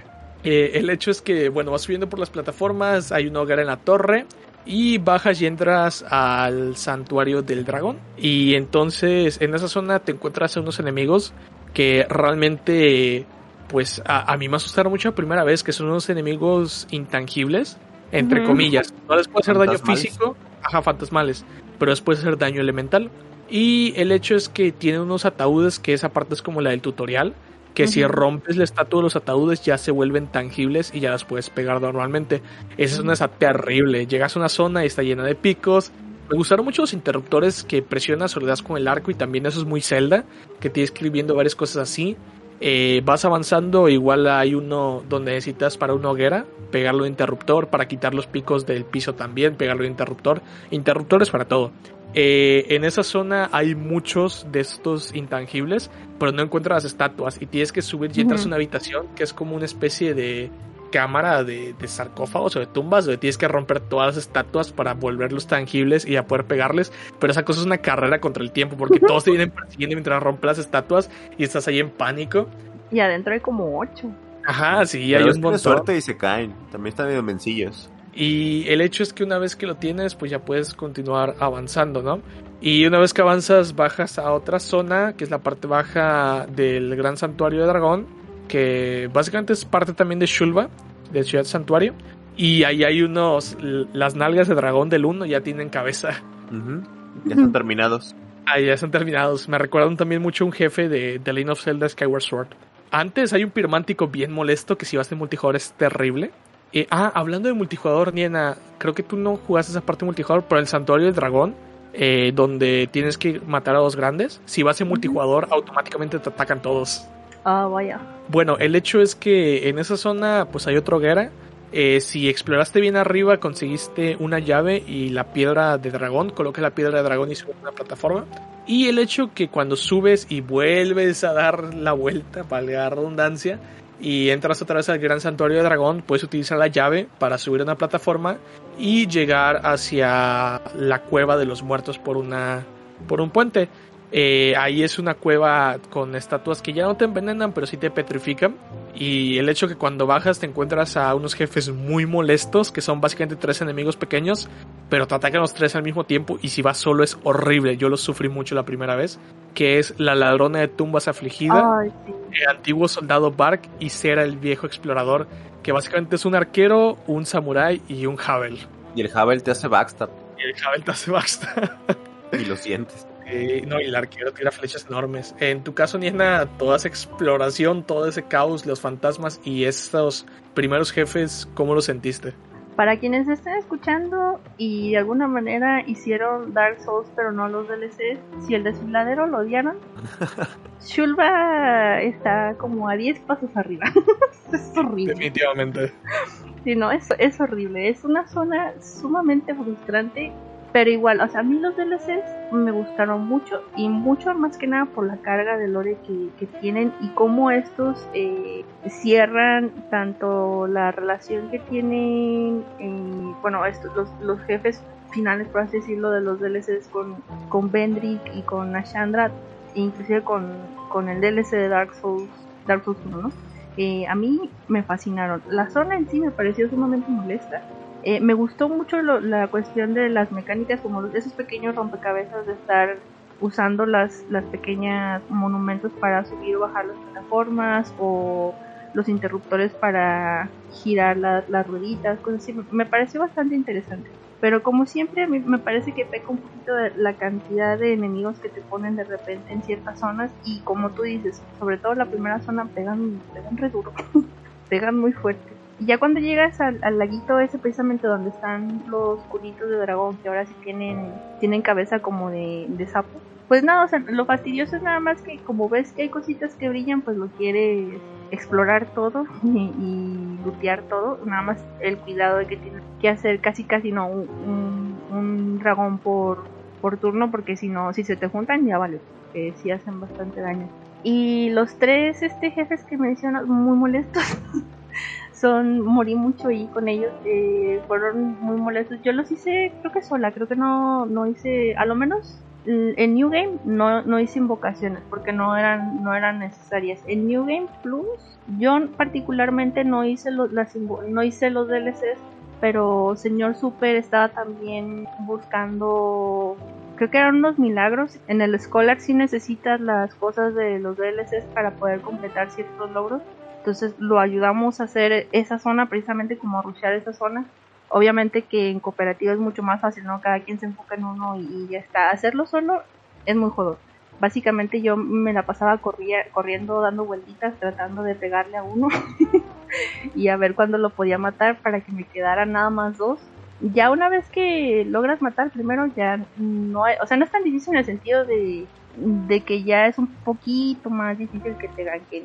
El problema es que los tres son sumamente agresivos, que Havel te puede hacer backstab y que los otros dos son muy ágiles. Y pues a final de cuentas nomás estás tú, tú solito. Y una de las grandes decepciones que tuve es, si mal no recuerdo, en esta zona hay un cobre después de pelear con, con estos jefes que te dan una faldita de flor, algo así.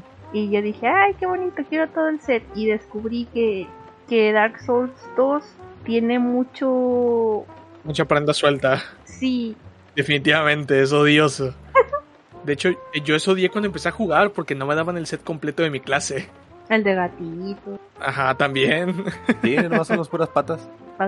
Esa fue nada más la pura falda. Y cuando supe eso de que no, hay un montón de, de cosas que son piezas sueltas, no son los sets completos, fue, fue muy triste. Pero sí, esos tres en particular no son, no se me hicieron divertidos. No se me hicieron, no se me hizo en sí que fueran difíciles, sino más bien el hecho de que son tres y los tres son muy agresivos. Y pues como siempre, ¿no? En Dark Souls, entre más enemigos se te junten, pues más complicado lo vas a tener, por más sencillos que sean. Y casi siempre el ganking es el que, el que va a ganar. Sí, son frustrantes más que nada. Ujú, eso mero. En tu caso, César, toda esta exploración y los jefes, ¿qué te parecieron?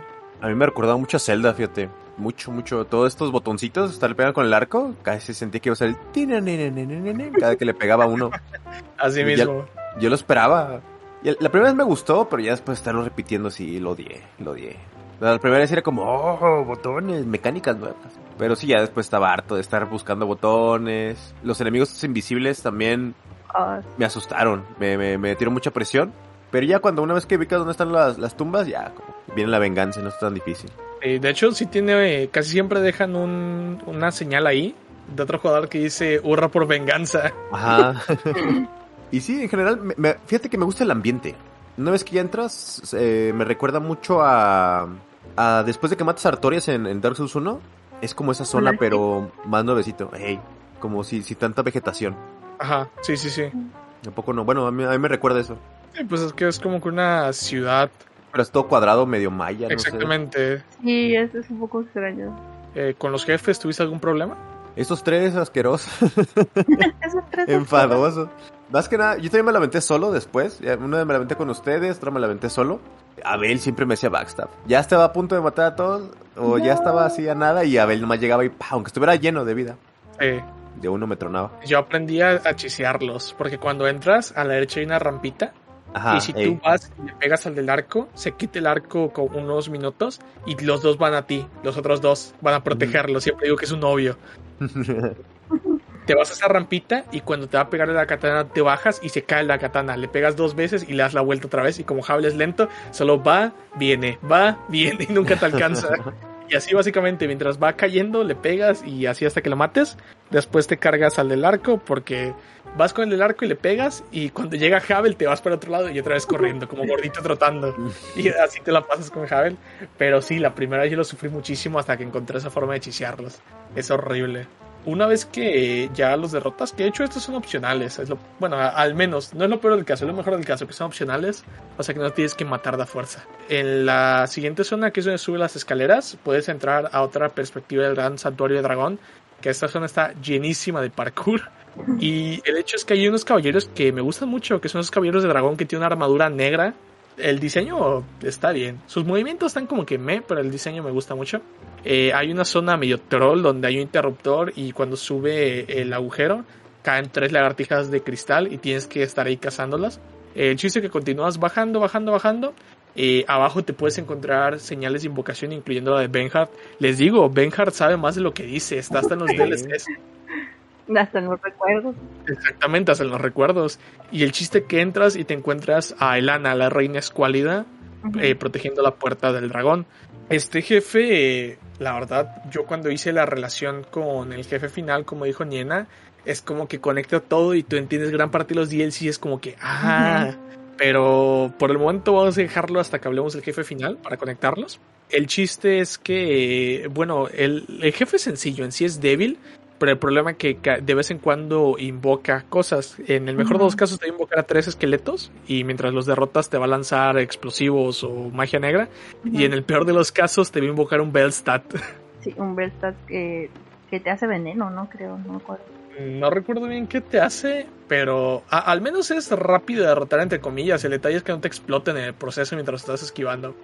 Eh, en tu caso, Niena, esta parte de parkour y el- la, la jefe y esta Bellstat, la aparición de Bellstat, ¿te sorprendieron? ¿Qué te pasó?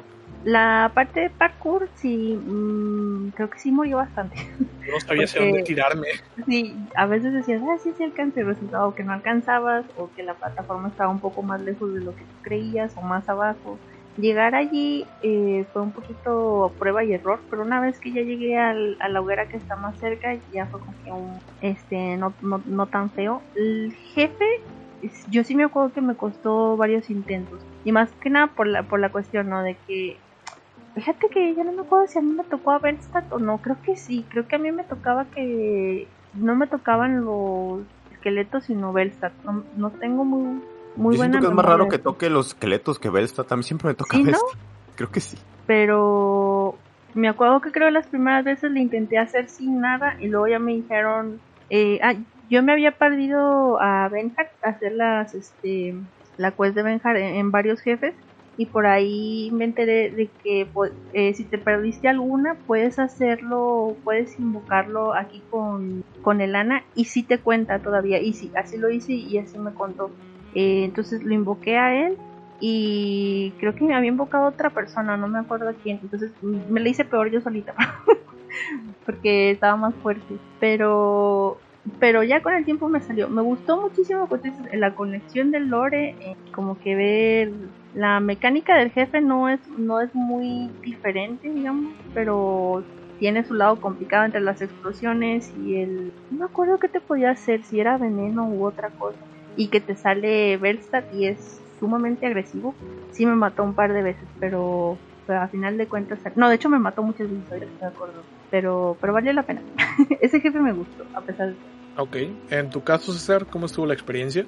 A mí me gustó, fíjate, eso de andar bajando y ver los caballeros también, este, ¿cómo se llamaban? Tiene un nombre muy particular, puedes agarrar su armadura también. ¿Draco? ¿Draco? Ah, creo que sí, Draco Knights, algo así. Eh, eh, me agrada, me agrada cómo está todo oscuro, solo, y están los caballeros ahí deambulando.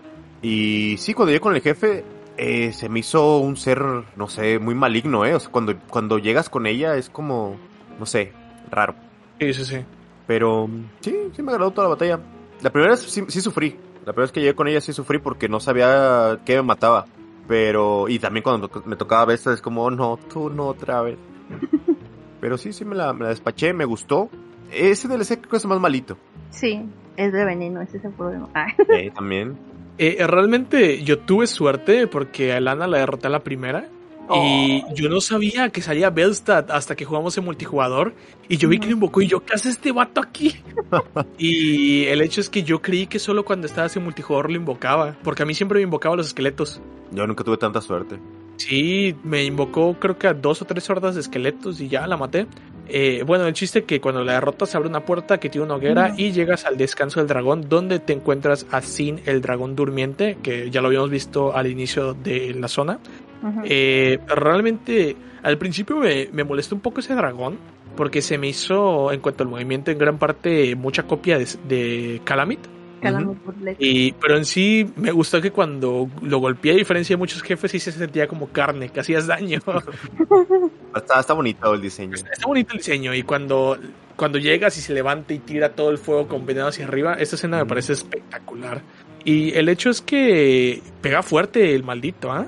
Sí. Es igual yo recuerdo que tuve suerte porque también lo maté a la primera eh, realmente los que me los que me costaron trabajo fueron los tres desgraciados en la cueva de veneno pero lo que es el An y Sin los maté a la primera eh, Sim eh, sí me costó más trabajo porque literalmente me quedé sin estus. Fue suerte de que cuando lo maté ya estaba me quedaba creo que un cuarto de salud y ya no tenía estus pero sí, te tiras, vuela, te tira las bolas esas y no solo es que te envenene y te lastime, sino que deja el miasma para que te vayas envenenando y te tienes que mover de esa manera.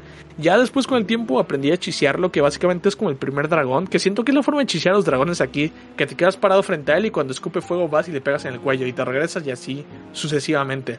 Eh, en tu caso, Diana, ¿cómo te fue? ¿Cómo estuvo la experiencia con Sin? No, yo lo sufrí mucho, la verdad. A mí me tocaba que volaba demasiado, se me como que muy desesperante. Se me hacía como muy errático. Sinceramente puede que sea que no entendí las mecánicas, pero por ejemplo para mí Calamit es como mucho más pulido. Hay maneras de forzarlo a hacer ciertos, ataques. si te alejas mucho ya sabes que va a ser como que la embestida volando. Si te acercas un poquito a la cola ya sabes que te va a tirar el colazo. Eh, con este en particular a mí se me hacía como que volaba demasiado, se retiraba demasiado, me costaba mucho trabajo como que ir de aquí para allá con él y en general me costó la pelea por eso, porque me tardaba mucho en, este en hacerle daño. Eh, sí me costó, no, no, me acuerdo cuántas veces, pero me costó una buena cantidad de veces. Este, pero intenté al final hacerlo, como que ya más o menos al final sabía a la hora de que volaba más o menos en dónde iba a caer, entonces eh, ya me iba corriendo yo hacia el otro lado y lo alcanzaba un poquito más o menos cuando iba a, caer para hacerle daño. A mí no me gustó, sinceramente. En cuanto a Lore, sí, hay mucho que no entiendo sinceramente de esta zona. No sé si el dragón es el que envenenó el lugar o si el Ana envenenó al dragón o si el dragón ya estaba así envenenado. O sea, no entiendo nada. no entiendo cómo, qué, es lo que pasa ahí, pero igual me pareció este interesante. Pero no fue uno, es como dices César, para mí es de los DLCs es el más de, de los tres y no me gustó más la pelea con el Ana que la pelea con no, no me gustó mucho decir. A mí me costó más la pelea contra el que con Sin. Sí, no, no me gustó mucho. Es no sé como que los dragones ya Ya los Ya me la, ya me la sé, eh. Sí, ya, ya es la costumbre, ¿no?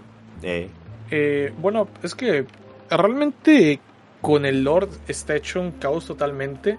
En sí propiamente creo que ya está envenenado. Lo que pasa es que está mal herido por el- la lanza de York, que de hecho es la- el arma que te da su alma cuando lo derrotas.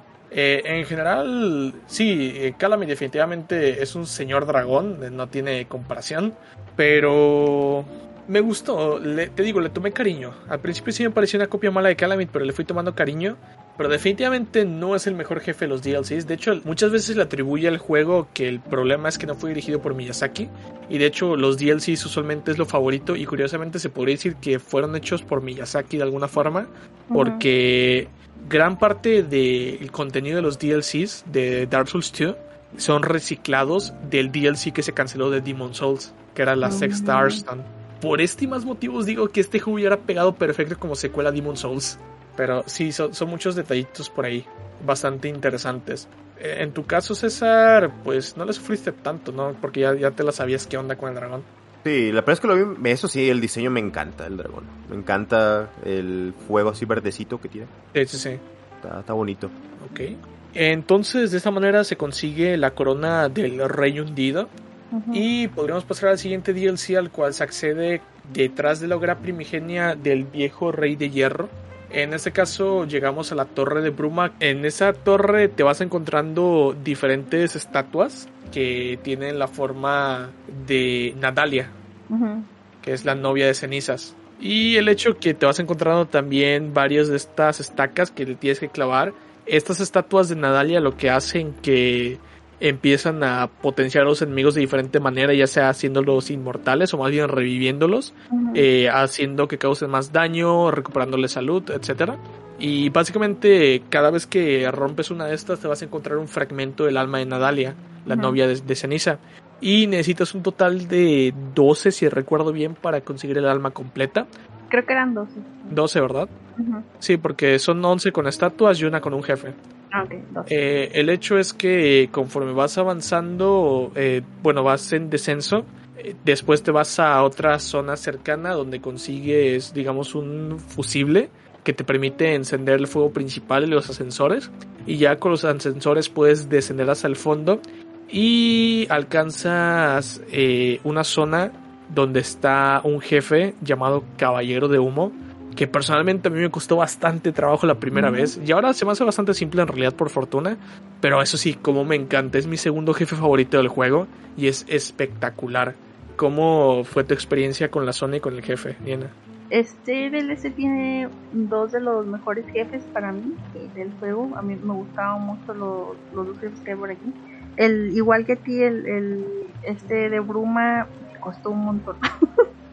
y es que de repente sentía con eso de que cuando te aventaba la segunda fase te avienta bolitas y van las bolitas como que moviéndose por el suelo. Me sentí como en un bullet hell y yo soy malísima para los bullet hell. Entonces estoy muerta. El DLC me gustó mucho, este me gustó bastante, creo que tiene lo mismo que el resto del juego, o sea, de repente por ahí sientes que tienes que acabar, tienes que ir lento, matando como que de uno por uno, teniendo cuidado, porque si no, si quieres correr un pedacito, pum, te sacan un montón y, y ya valió.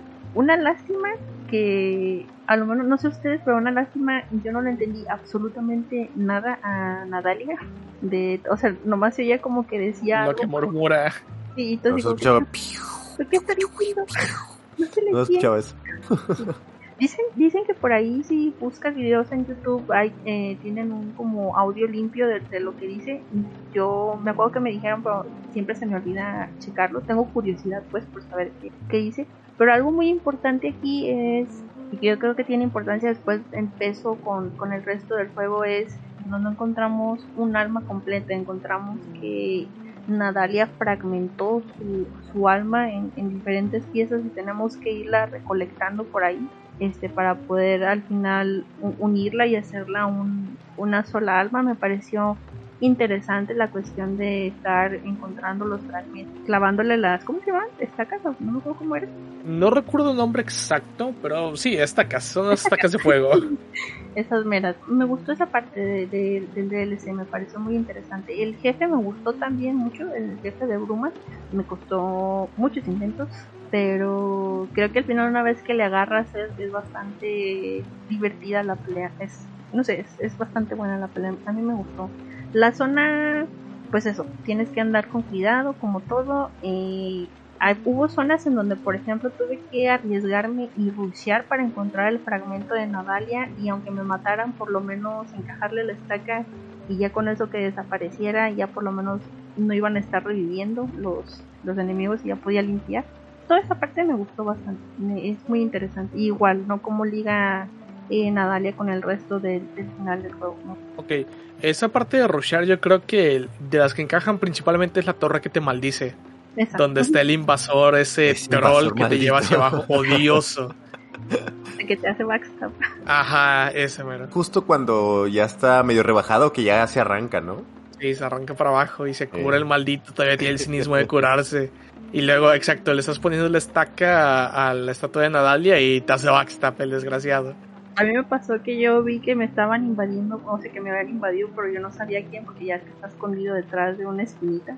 Y iba muy contenta a abrir el, el cofre y justamente cuando lo estoy abriendo se me ocurre darle vuelta al- a la cámara cuando veo que ya me está haciendo el, la animación de backstab y yo, no. Adiós. Caíste en su trampa. Está bien raro, ¿no? Porque te para cruzar es por cadenotas gigantescas. Sí, Está rarísimo eso, pero está muy bueno. sí. Sí, Es que esa zona es espectacular. Les digo, aquí en este DLC están mis dos jefes favoritos de todo el juego. Eh, realmente el Caballero de Humo me costó tanto trabajo la primera vez, que me costó como 10 o 2 intentos, que de hecho me hizo cambiar de arma. Yo traía la, la espada, la katana de hierro negro, y como no le hacía suficiente daño, terminé cambiando al espadón. Solo por este jefe. Ahora mismo, por fortuna, ya lo puedo hacer con katana. Pero no, o sea, llegó un punto de que decía, no le estoy haciendo nada de daño. Está chistoso porque tiene un arma lenta y otra rápida, Sí. pero con la lenta al principio no te esperas. O sea, literal, el, el- la como vueltita que da con, el, con la espada, Sí, que hace un buen de daño. O sea, te puede one-shotear si no andas preparado. exactamente.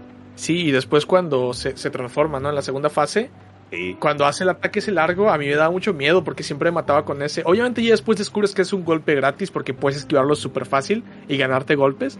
Pero al principio sí, yo entraba en pánico y decía, qué buen rodar y pum, me mataba. Creo que es lo mismo que decías, ¿no? Este jefe, si mal no recuerdo, una vez que le agarras, hay ciertos en- hay ciertos ataques donde con que, con que camines de su costado, o sea, que le hagas circulito en lo que te hace un ataque, eh, no, te, no te va a golpear. No tienes ni que rodar, ni que correr, ni nada, es simplemente mantenerte a, su- a uno de sus lados, no me acuerdo cuál, y ya le puedes pegar. Y no, no te hace nada. Usualmente es tu derecha. Casi en todos los enemigos así funciona. Tu derecha es su izquierda. Y llega un punto en el que al dar el giro es ciego. Una característica especial, el caballero de humo era la mano izquierda de Bendrick.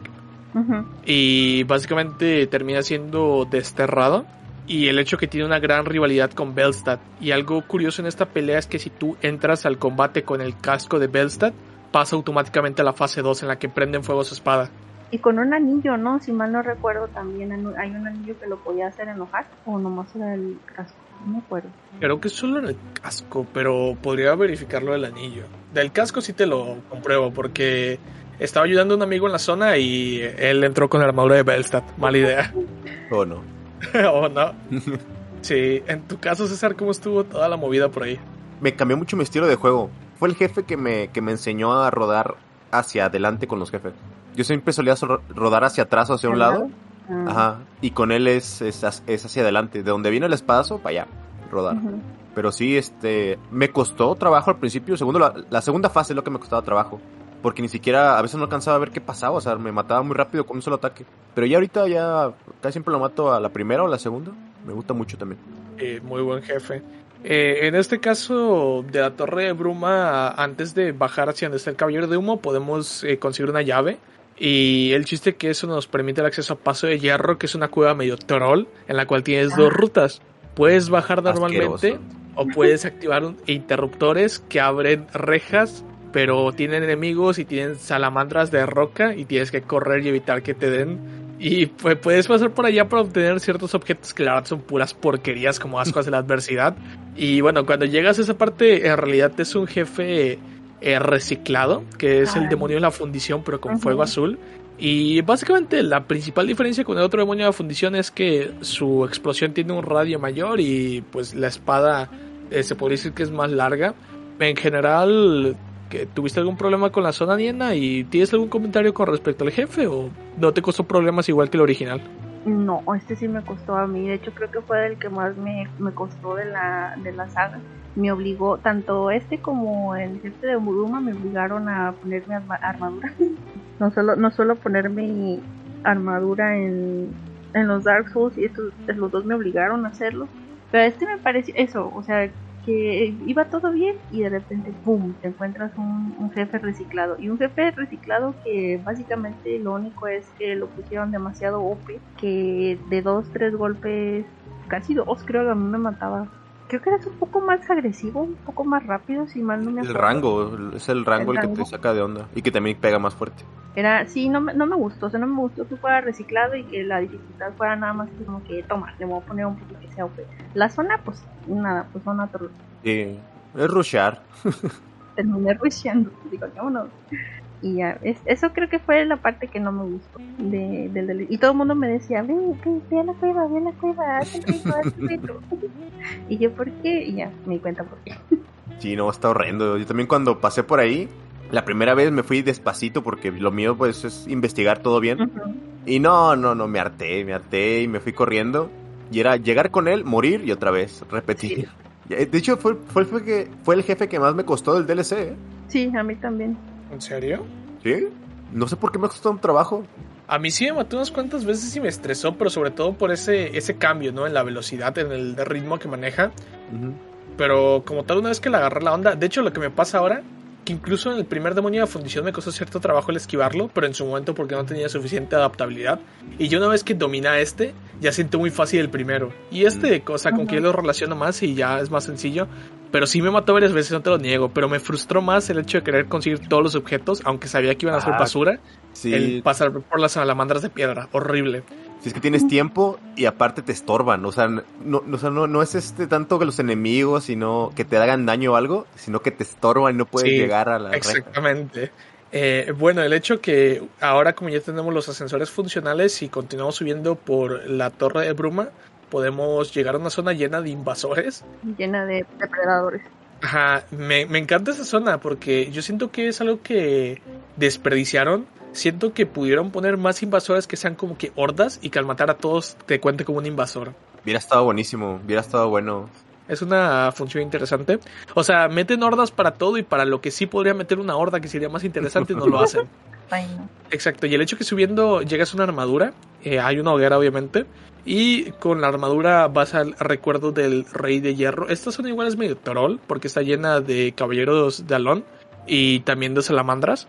Y el chiste es que conforme vas avanzando, pues simplemente hay una parte en la cual hay una salamandra, la puedes derrotar, bajas por un espacio, continúas avanzando por la reja y llegas a una zona de un jefe que es mi jefe favorito de este juego espectacular, es Ciralón. Es básicamente un samurái, pero igual un- es un híbrido medio raro con armadura occidental y katana. Eh, es sumamente rápido comparado con otros jefes y es como que muy honorable porque empieza todo sentado. Y lo que me encanta que si lo derrotas sin que te haga daño en menos de 3 minutos, eh, sube un minuto por cada ciclo de New Game Plus, hace seppuku al final. Su animación de muerte es hacerse seppuku o harakiri como también se le conoce. A mí no me tocó verlo. No me tocó verlo, pero sí sabía. Sí, yo la primera vez no me tocó, pero ya la segunda yo quería sí o sí y lo hice espectacular, me encantó. Esa pelea definitivamente mi favorita de todo el juego y siempre que veo a alguien jugando es como que necesitas ayuda, sí, voy, sí, Gralón. es que es espectacular. Eh, Niena, supongo que la ruta fue horrible, pero ¿qué te pareció el jefe? Eh, la ruta fea. El jefe, pues, como te digo, este DLC tiene mis dos jefes favoritos, creo que de toda la saga. Y creo, sí, estoy pensando. Ah, no, no es cierto, hay uno más. Pero bueno, tiene dos de mis juegos favoritos de la saga. Y igual que todo, ¿no? El llegar allí es muy enfadoso, es muy troll. Si quieres rushear, tienes tus riesgos, puedes hacerlo, pero si en donde te den un flechazo o te por ahí, mmm, a lo mejor ya no vas a alcanzar a llegar. Eh, yo esta zona también, una vez que terminé el, la zona aquí fue donde vine a farmear medallas de sol, ayudando ayudando a otros a hacer, a hacer el lugar. Y obviamente entre más personas pues era más fácil, cada uno agarraba una salamandra o un enemigo y ya este, limpiábamos la zona súper fácil. Y hacer el jefe y era, era muy divertido en, grupo. la primera vez hacerlo solo pues tiene... a mí no sé, me, gustó bastante igual, como dices, es un jefe muy rápido, es un jefe duro, yo me acuerdo que, que volteaba bastante, bastante fuerte, por ahí tiene ataques muy interesantes. Eh, no sé, se, me hace en general como que una, una, pelea muy elegante, cosa que normalmente no ves en... O sea, no que sea malo, sino, sino que normalmente son peleas agresivas con los bosses, peleas elegantes muy pocas eh, que yo recuerdo. Pues de hecho de, de, Dark Souls 1 y Dark Souls 2 creo que esta es la, la única que se me hace elegante. Eh, la música me gustó mucho. En la zona, ¿no? En la zona como es el, el suelo todo pulido, ajá, que puedes ver el reflejo y todo. No sé, me, me gustó, me gustó bastante, me hizo, se me hizo muy bueno. Yo lo que más recuerdo, el piso siempre es como... lo pulieron. ah, sí, se ve muy bonito. Sí, a mí me gustó mucho esta, esta pelea, me gustó mucho. Y me gustó, me divertí mucho también eh, juntando las medallas solares para, para los... Creo que eran milagros, yo no me acuerdo qué era que necesitaba. Los milagros, sí, que era para el pacto de luz solar. Yo ahí sí les sufrí porque casi no lograba que invocaban. Por suerte unos amigos empezaron a jugar y es como que sí, yo los ayudo con lo que quieran, vámonos. Fíjate que a mí es el que más, más fácil me resultaba que me invocaran. De vez en cuando con el de Bruma, el que me tocaba y el resto casi no. Y, es raro porque no es un jefe difícil, difícil, pero es que está rápido que mucha gente, sobre todo si van con armadura y ruedan mal, es su perdición. Sí. A mí me da la impresión que es más por la zona. O sea que la gente lo que quiere es este, vamos, limpiamos la zona y llego con todos mis estos, ayúdenme. Más como que ayudarte con la zona que con el jefe. Bueno, también e, es un gran punto. Eh, César, en tu caso, ¿cómo fue tu experiencia con la zona y con el jefe? A mí la zona no me gusta, la odio. Está enfadosísimo llegar ahí. Porque es, es, puro cochinero, o sea, realmente te aventan enemigos por todos lados. Y fuego y cochinero. Pero vale la pena, ya que llegas con el jefe, que qué precioso está todo. Qué precioso. De hecho, se te queda muy marcado e-, ese piso. No sé, el piso te hipnotiza, algo tiene. Pero fíjate que a mí el jefe no me gusta tanto la mecánica de ataque que tiene, ¿eh? Se me hace, pues casi que es puro dash hacia adelante. Este, sí me, llega a aburrir un poquito, pero, pero sí me, o sea, se me hace bueno, pero tampoco lo amo tanto. La gran cosa. Ah, ah siento, prefiero un Artorias. Es que, pues sí, es como que una pelea de honor entre samuráis. Ándale.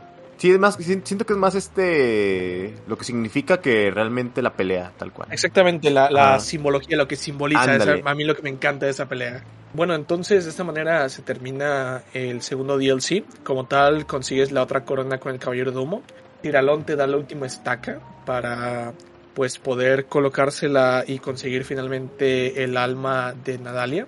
Y entonces el tercer DLC se consigue de camino al castillo, que es en el Santuario del Invierno, y llegas a Elium Lois congelado. Esa introducción a Elium Lois espectacular, me encanta cuando llegas y te dicen no tienes nada que hacer en este reino y cae la ráfaga de viento helado y sale por toda la puerta, es espectacular.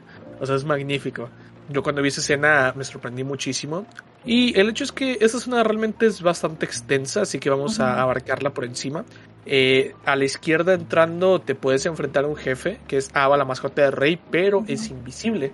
¿Qué ocurre? Que conforme vas explorando la zona eh, consigues un ojo, que es un ojo de cura, si recuerdo bien, y eso te permite ver a los personajes invisibles. Incluyendo los del juego base. Ajá, incluyendo los del juego base, que eso me encantó. Que es el ojo de la verdad de Zelda. El ojo de la verdad, exacto, justo lo que pensé, más cosas de Zelda. Una referencias a Zelda. Ajá, exactamente. Por eso los DLCs me encantaron, porque para empezar, lo de los interruptores, Zelda. Lo de las estacas, eso es muy Zelda. Y lo del ojo de la verdad, Zelda. Sí, oye, no me faltó que una zona matara a todos los enemigos y se abría la puerta. O que movieras una. Un, este, un cuadrito y se abría la puerta. Algo, nomás faltó eso y ya. Exactamente, algo así faltó y ya. Y el hecho es que, bueno, después de explorar toda la zona donde te encuentras estos enemigos de hielo, y además te encuentras una especie de hechiceras que no te atacan aún. La primera ronda es como que más o menos sencilla hasta que te encuentras los primeros eh, enemigos invisibles, que esos sí son invisibles, invisibles, muy rara vez se ven. Eh, pero bueno, ya se calma un poco cuando consigues el ojo y ya puedes ver a Ava. Eh, Ava es un tipo tigre de bengala, por así decir. Y el hecho es que lo característico es que sus ataques te reducen el arma. Cada vez que te pega te reduce la durabilidad del arma, lo cual es bastante peligroso. Y tienes que, tra- tienes que traer varias. Y tienes que traer varios por si acaso. Con razón. Yo nunca me fijé que te desgastaba. Yo pensé que más bien se me acababa rápido porque la estaba usando demasiado. Así que traía mis este, guitarras restauradoras. Tiene pat garras malditas. Te reduce. Ah, la. Sí, exactamente. Y la pelea a mí honestamente se me hizo bastante sencilla. Yo le hice la primera. Realmente es cuando salta, ruedas hacia atrás y le pegas y así sucesivamente. De hecho, yo tengo la costumbre de que no entre con el jefe porque llegué y dije, el jefe está muy cerca, se me hace sospechoso, voy a explorar primero. Y yo no sabía que era invisible hasta que lo vi en un directo, porque Ajá. pues yo primero fui por el ojo. Y en un directo vi que entró y es invisible y yo, ah, o sea que hice bien en irme primero por el ojo. Yo lo maté invisible. Nah, hombre. la primera vez que llegué. Dije, aquí está el jefe, ok. Me costó, pero sí lo maté. No, hombre. ok, e- en tu caso, Niena, ¿cómo fue la exploración? La primera exploración por Elium Lois, que luego hay que explorar otra vez, y el jefe. A mí me gustó mucho, me pareció un lugar muy bonito. Una cosa, por ejemplo, que ya que estamos en el tercer DLC, es cada una de las eh, reinas, por así decirlo, las personas que nos enfrentamos, tiene como una, un diferente tono de voz. Eh, el Ana te hace sentir como, como decían ustedes, ¿no? Que entras y sientes pura maldad. Eh. De Nadalia puedes sentir que hay soledad. Y con Alzana hay como, no sé, como que de las tres siento que es como que la que no emana maldad, por así decir, como que te advierte, pues que no te está amenazando, no te está amenazando, te está advirtiendo que es un lugar en el que no deberías de, estar. De hecho, cuando quieres entrar, según yo, por primera vez a la pelea con, con, el, con el gatito, te según yo, si mal no recuerdo, tiene un diálogo en donde te dice que, que te alejes porque ahí está la mascota del rey. Igual yo me metí porque pensé que era camino nada más. y Ahí había una, un- claramente un muro de, de humo. Eh, no lo vi, lo intenté, me morí un par de veces y dije, bueno, ya, Dios, me voy por el otro lado. La exploración, o sea, me pareció muy interesante porque creo que acá la, la exploración, a diferencia de otros lugares, eh, sí recompensa un poco más pero sí es un poco a mí sí me molestaron un poco los los este enemigos sí morí morí mucho una cosa que yo esperaba del DLC o sea que no es como que como un extra pues yo pensé no sé si fijaron que cuando vas sin vas sin nada de- bueno igual cuando vas con armadura pero cuando no vas sin armadura te- ves que cada que estás en un lugar en donde te expones al viento se empieza a poner como un poco azul tu personaje Sí, eh, se llena de nieve. Ajá. yo pensé que era una mecánica, o sea, que tarde que temprano a lo mejor me iba, me iba a dar un tipo de congelación o que me iba como que a limitar mis movimientos o yo qué sé. No que me hubiera gustado, sino que pensé que, que a lo mejor iba a ser una, una mecánica del juego. Ya cuando vi que nada más era cuestión de estética, ah, bueno, pues ni modo. Es- eso habría sido muy Zelda de su parte. Dijeron, bueno, quizá ya es demasiada referencia. Sí. Eh, pero pero siento que le- hay mucho donde explorar hay, hay, por ejemplo unos lugares en donde puedes eh, encender ciertas hogueras más adelante y se abre una puerta De hecho, ahí está una de mis armas favoritas, que es los puños de hueso de dragón. Y puedes andar como Bruce Lee. Literal, puedes aventar patadas así. Sí, a veces estoy jugando con César y me estoy enfrentando a alguien y solo veo que César llega corriendo y patea al, al que me estoy enfrentando. Llego volando con patadas. Sí, este pero no sé a mí en general me parece creo que es el DLC que más me gusta o sea me gusta mucho el, el segundo DLC pero este yo creo que es mi favorito la exploración siento que recompensa más. Siento que sí es un poco los, los- a veces los cantidad más bien la cantidad de enemigos se hace un poco pesada pero pero está bueno está bueno. Me, me, me gustó. Y la pelea con el con el gatete se me hizo yo sí batallé no les voy a mentir no me acuerdo cuántos intentos hice pero yo sí sí batallé un rato en hacerlo pero me gustó mucho. Es que realmente no está tan difícil, pero si te pega una vez, te baja un buen. Entonces, es, es- o sea, es, con mucho cuidado. A mí me daba mucha pena las que están ahí congelándose. Y es como que, ah, pobres. Y ya después te atacan las desgraciadas ya que tienes el ojo. Y lo peor es que no te lo esperas. No te lo esperas porque ya cuando pasas, cuando no está la tormenta, ya te llegan por atrás y te hacen backstab. Yo sí me lo esperaba, pero más que nada porque en la primera zona que yo hice, que fue la, la del jinete, ya ven que también ahí hay unos caballeros que están también ahí sentados así como que todos agüitados. Ah, los caballeros de Heide. Ajá, los No te teporochos. hacen esos. nada. Hasta que matas al jefe y entonces se levantan. cuando quieres regresar se levantan y son bien agresivos. Y cuando yo llegué a ese DLC que las vi que no hacían nada, dije, "Mm, estos me van a matar. Así que yo las iba matando a mi paso. Yo sí me esperaba que en algún momento me atacaran, pero me daban pénico. Veía que no atacaban, pues ya las dejaba ahí.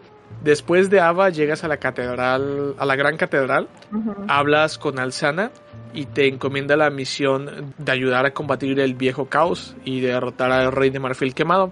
Y te explica más o menos de cómo fue la decadencia del reino. Ujú. Y básicamente lo que hace que quita toda esa tormenta para que tú puedas explorar adecuadamente. Ujú. En este caso, pues ya que vas explorando ya se levantan esos enemigos. Y la idea es que tú puedes conseguir a diferentes caballeros para hacer más sencilla la pelea de marfil. Porque eh, en esa zona hay como que portales donde van saliendo diferentes caballeros. Y bueno, en la primera vez yo lo intenté así, me fue terriblemente mal, así que mejor decidí pues dirigirme a explorar y ya ir rescatando a los caballeros. El chiste que durante la exploración y ya que consigues una llave, puedes acceder a una reja que tiene también un ataúd, que no te lleva con Nito precisamente, te lleva hacia afueras glaciares Mm. y es una zona horrible donde tienes que avanzar 3 kilómetros para llegar al jefe, pero en el proceso te aparecen caballos de hielo que te matan en corto, que para colmo tiran electricidad. Y que finalmente cuando llegas con el jefe son dos, Lut y Salen, que son otras dos mascotas del rey. Que al principio te enfrentas a una, a menos que vayas en cooperativo, que bajan las dos. Y el hecho es que después de que le bajas media vida, eh, el otro baja y tienes que enfrentarte a los dos y estás ahí a prisa de muérete, muérete, muérete con, con la primera. Y para colmo, la segunda, cuando le bajas creo que tres cuartos de, de vida, de salud, eh, se potencia y además de hacerte más daño, se recupera la salud. A mí me asustó eso al principio porque yo dije, se está llenando de salud y intenté matar rápido. Pero ya después descubrí que llega un punto en el que se deje de potenciar y ya. Ya no sigue recuperando salud y ya le puedes bajar otra vez toda la salud y lo matas. En tu caso, Niena, ¿cómo te fue en esa horrible zona y cómo te fue con los jefes? aborrezco esa zona más que cualquier otra zona, la odio con toda mi vida, la hice una sola vez y jamás pienso volver a regresar. este, creo que es como, o sea, los jefes para mí sí tienen su reto, pero más que nada por la cuestión de que son dos. Eh, si te pegan uno, eh, te va a pegar bastante duro, sobre todo como en mi caso que solía no llevar nada de armadura, es básicamente necesitan al y más allá y en lo que me paro el otro ya me atacó. Eh, si vas con invocaciones, por lo menos te ayudan las invocaciones en el camino eh, a distraer un poco con suerte, a distraer un poco los, los enemigos les hacen agro a ellos en lugar de a ti, pero lo malo es que ah, muchas veces me llegaban casi sin vida al jefe y los jefes se hacían todavía más duros, pero me tocaba a mí sola. Sí, nomás lo llevas para potenciar al jefe. Decía más, más, más difícil. Eh, las, no sé, el camino se me hizo tortuoso, el tener que hacer todo el, el camino con la tormenta, de que también mm, muchas veces que trataba de hacer como que un camino corto, pero terminaba perdiéndome porque no sabía por dónde iba. Más aparte de que en lo que estás tratando de esquivar a los, a los caballos estos mm, de hielo, a veces te pierdes, o sea, cambias un poquito la, la guía y ya no sabes dónde estás con la, con la tormenta, no sé. O sea, alguien por ahí me acuerdo que en el chat me habían dicho que dicen, esta zona está eh, diseñada para cooperativo específicamente, o sea, para hacerlo online. Y hasta cierto punto tiene sentido, o sea, porque no es imposible hacerlo solo, pero es un fastidio, más que nada ese recorrido. Y los jefes, pues yo creo que solo no es tan difícil, pero difícil es, es llegar. La primera vez que llegué con el jefe, casi los mato. Me acuerdo, creo que me faltaban dos golpecitos y ya lo hacía, pero ya me había quedado yo sin, sin curas y, y, y me mataron. Pero fue como que mi mejor intento y cada vez lo empecé a hacer peor y peor. Y luego al, al final hasta me costaba llegar al jefe. No sé, es, es- no me gustó. Y me pasó mucho. La primera vez que jugué, que jugué en el clásico, por suerte los derroté a la primera. El problema es que tardé como seis intentos en llegar. Y qué bueno que los derroté la primera porque no quería volver a hacer. La segunda vez cuando jugué Scholar, sí me llegaron a matar como dos o tres veces. Y todo el camino de vuelta horrible. Eh, realmente mi mejor recomendación en esa zona, que como yo ya había cambiado de arma, eh, en la primera partida, pues básicamente si llevas el espadón, o básicamente cualquier ultra espadón, dale tres golpes. El primer golpe es normal, el segundo lo aturde y te da chance el tercero y el tercero se muere cuando va solo. Por eso preferí ir solo porque yo Ujú. los podía matar con el espadón aturdiéndolos sin que se movieran. Porque si vas con alguien más, el problema es que no solo le sube la salud, sino que le sube el poise y es más complicado aturdirlos. Pero sí, esa zona es terrible. Eh, César, ¿a ti cómo te fue? Hombre, horrible, horrible. Los caballos no me dejaban llegar. Luego la, prim- la primera no sabes el camino. O sea, vas corriendo, ves poquito y vas a la casita. Y otra vez ves poquito y vas a la otra casita. Si tenía suerte llegaba a la tercera casita y ahí me mataba. Pero ya que pude llegar por, fin- por fin con el jefe, así de que vi a uno y dije, no. Y ya vi que el otro estaba preparado y dije, no se va a bajar. Y sí se bajó. Y, fue horrendo porque me mataban y me mataban. Ya después como que, ya cuando jugué el Scholar ya, la- ya traía, ya estaba más amañado yo. Pero la primera vez que lo, que lo jugué sí, me, casi me rompen esos enemigos. Creo que yo hice dos streams, no lo pude hacer en uno. ¿En esa zona? ¿De esa zona? Sí, te creo. No fue la única zona que hice en el primer stream, pero sí avancé, pero cuando llegué ahí me quedé tan atorada y ya estaba enojada. Rara vez, o sea, sí me enojo, pero rara vez me enojo jugando. O sea, me he enojado yo creo que con Blasphemous y algún otro juego y esa zona. Y, pero realmente estaba enojada y fue así como que no, saben que ya me, me cansé y ya vamos a parar y mañana lo vuelvo a intentar y a ver si me sale. Pero estaba ya bien frustrada, la verdad, ¿verdad? Sí, es que está asqueroso, está asqueroso. Sí, suele pasar. A mí me pasó con el Caballero de Humo la primera vez porque yo tenía que ir a trabajar al día siguiente. Y Ujú. según yo solo iba a hacer un intento más, hice como seis intentos más de una hora. Y ya es como que, nah, ay, muere, tengo que trabajar mañana. Y ya al día siguiente fue como al tercer, cuarto intento. A veces sí necesitas ese descanso, sobre todo en zonas tan horribles como afueras glaciares. Sí. Una vez que ya derrotas a este jefe que es opcional, bueno, a estos jefes, ya puedes regresar a la gran catedral si ya terminaste de explorar toda la zona y rescatar a los demás caballeros. Y puedes bajar a el viejo caos con el rey de marfil quemado. Esa caída me parece espectacular porque bajas y ves cómo bajan los cuatro caballeros contigo. De hecho, tengo una captura de eso. Es simplemente eh, fabuloso. Eh, y una vez abajo, pues te empiezan a ir caballeros de los portales de caos. Y pues básicamente los tienes que ir enfrentando e ir derrotando. Y cuando pasa cierto tiempo, los caballeros que te están ayudando como que se congelan y ¡pam! bloquean la entrada de, de esta, o más bien la salida de estas, de esos portales de caos. Y es cuando ya sale el jefe. Y ya te enfrentas al jefe. Que es muy impresionante. ¿eh? Eh, el jefe es impresionante Cuando- cómo aparece. Cuando sale de la, del portal ese, sí es como de, ay, Sí. Y el hecho es que el, el jefe no es difícil, pero está pesado porque te hace buen daño. Y si te descuidas, sí te puede matar con facilidad. El chiste es esquivarlo constantemente. En tu caso, Niena, ¿cómo fue tu experiencia con el jefe? A mí me gustó mucho. Yo nunca lo intenté sin los caballeros. Eh, yo cuando llegué con Alzana y, y mencionó, creo que sí mencionó ¿no? la cuestión de los Sí, sí lo mencionan. Más aparte que ya los había visto, o sea, por ahí, no todos, pero había visto uno o dos que no podía abrir la puerta. eh, dije, no, vamos por los, vamos por los caballeros. Y no me di cuenta, o sea, sinceramente me perdí la parte en donde bloqueaban los, las entradas, o bueno, las salidas. eh, pero se me hizo como que un, buen detalle, ¿no? Al, al- al final se sacrifican y con su sacrificio bloquean, evitan que sigan saliendo más enemigos. Eh, me gustó mucho, me gustó mucho la pelea. Me acuerdo que todo el mundo me hacía agro a mí por alguna razón. Entonces llegué un poco, un poco fregada al, al, al jefe, pero, pero estuvo bastante buena. Es, es la- precisamente la que he mencionado, ¿no? Este es, es- también es una de mis peleas favoritas. El cómo caes es impactante, el lugar es impactante, ¿no? Y el hecho de que te quedas pensando, ¿no? El, el lugar del viejo caos. Estamos hablando de, del caos de Iselit, estamos hablando de, de otro lugar, o sea, es como que me pareció todo muy interesante, me gustó. Igual yo, de hecho eso- de en Dark Souls creo que no lo había visto antes, ¿eh? de que tuvieras que rescatar a amiguitos para que te ayudaran con un jefe. Ujú. Indirectamente, porque cuando rescatas a Lautrec puedes invocarlo con el dragón boquiabierto.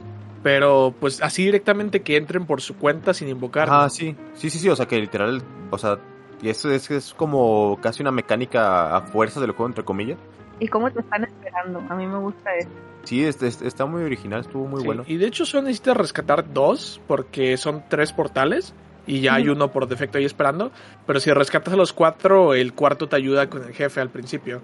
Y eso está bien, porque tú puedes pegarle en la espalda mientras mata al caballero. Aunque suene feo, ¿no? Pero lo utilizas de carnada. Pues como tal, cuando derrotas a Rey de Marfil quemado, consigues la tercera corona.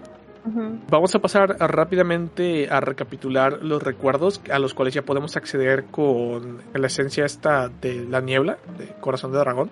Y es que las memorias del dragón eh, se encuentran en la baba cristalizada del dragón que está muerto en la parte en la cual derrotas a la querida Freya del Duque.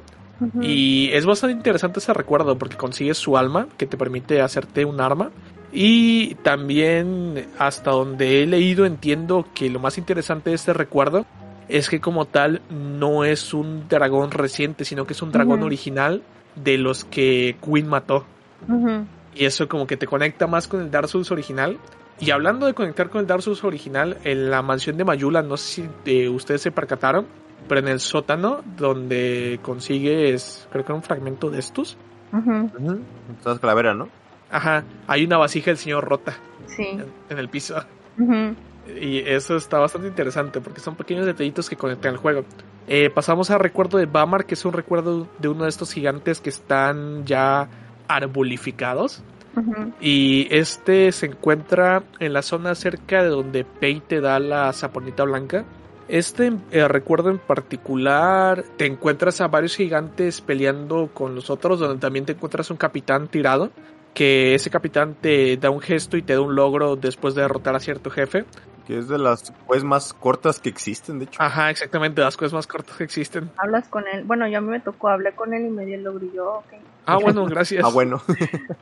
Y el hecho es que me da mucha risa de esa parte porque primero cuando sales en un pasillo eh, un gigante rompe la pared y si te asusta. Y después, ¿qué ocurre? Que hay un gigante que entra y cuando sale se tropieza para atrás. E- e- Esa parte me encanta. Eh, conforme avanzas, tienes que llegar hasta el fondo para conseguir el alma de un gigante de un cadáver que está resguardado por otro gigante con dos garrotes. El proceso a mí me dio mucho miedo la primera vez porque hay un montón de gigantes peleando contra humanos y estaba medio complicadillo, pero pues te das cuenta que los puedes bailar básicamente, los dejas peleando, es como que hola, buenas tardes, yo simplemente vengo de paso y nos vemos. Y tú nomás estás por los ítems y ya. Ajá, exactamente. Y una característica o cambio importante que ocurre con relación a la versión clásica con Scholar of the First Sin es que el escudo de Rosa, el que le gusta a Niena, en Scholar se consigue en la parte después de Fortaleza Perdida, en el- la Loma de los Pecadores. Y aquí se consigue hasta este recuerdo en el cofre. Ah. Y para mí eso fue horrible porque yo veía a Niena con ese escudo y veía a Sokai con ese escudo. Y yo, ¿por qué no puedo tener ese escudo? Yo también quiero el escudo. Lo consigues al final ya que tienes una mega barra de estamina y no lo necesitas. Y es como que, ah, bueno, gracias. Gracias por nada. Gracias por nada, exactamente. Y básicamente una vez que tienes el alma de gigante ahí, puedes ir al, al recuerdo de Horro, que está justo después de, don- de donde te enfrentas al perseguidor como jefe. En el recuerdo de Horro te encuentras a Benhard, puedes conversar con él. Y pues lo mismo, simplemente avanzas y está cerca de un tejado. A mí me llamó la atención ese recuerdo porque tiene un mecanismo de farros. Bueno, de hecho tiene dos, uno que abre una puerta y otro que es una trampa, te pone una, Ay, Unas fileros, una sierra. No me acordaba. Sí, y finalmente en la puerta que se abre con el anillo de rey, la que está abajo de la hoguera de la torre, donde está la mercader, recuerdo. te lleva al recuerdo de Jake, que es donde te enfrentas al Señor de los Gigantes, que básicamente es el último gigante o el primer jefe. Y el hecho con esto es que pues ahí puedes invocar a Benhard si te hace falta para, para los logros. Y el hecho con ese combate que a mí me dio mucho miedo. Yo la primera vez lo hechicé con flechas de veneno, pero ya resulta que es muy débil. En realidad resulta que es bastante débil y bastante sencillo de esquivar. Pega fuerte pero es lento y es débil. Y es el mejor para farmear. Exactamente, y también es buenillo para farmear.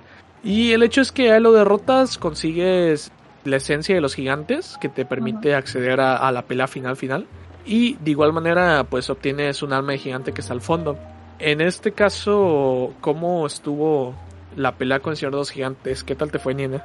Yo también tenía mucho miedo más que nada porque veía la cantidad de enemigos que había. La primera vez, como eh, no sabía que al final se pueden morir entre el fuego, que la, como las bombas que avientan y la cabeza que llega rodando, yo los intenté limpiar primero la zona antes de hacer el jefe. Ya después me di cuenta de que, de que puedes rushearlo pues y, te vas directo al Señor de los Gigantes. Yo lo hice igual que, o sea, pues igual que con el resto de los gigantes, me ponía en los pies, le daba un par de golpecitos, me cuidaba cuando se diera la vuelta o que me pisara y, y listo. Fue el lugar en donde, en donde farmé un montón porque es relativamente fácil eh, aunque lo subas, creo que fue en New Game Plus 7, 8, creo que yo lo hice, o inclusive un poco más, y seguía siendo bastante fácil. Lo único era pues que el daño que te hacía así era bastante importante, ¿no?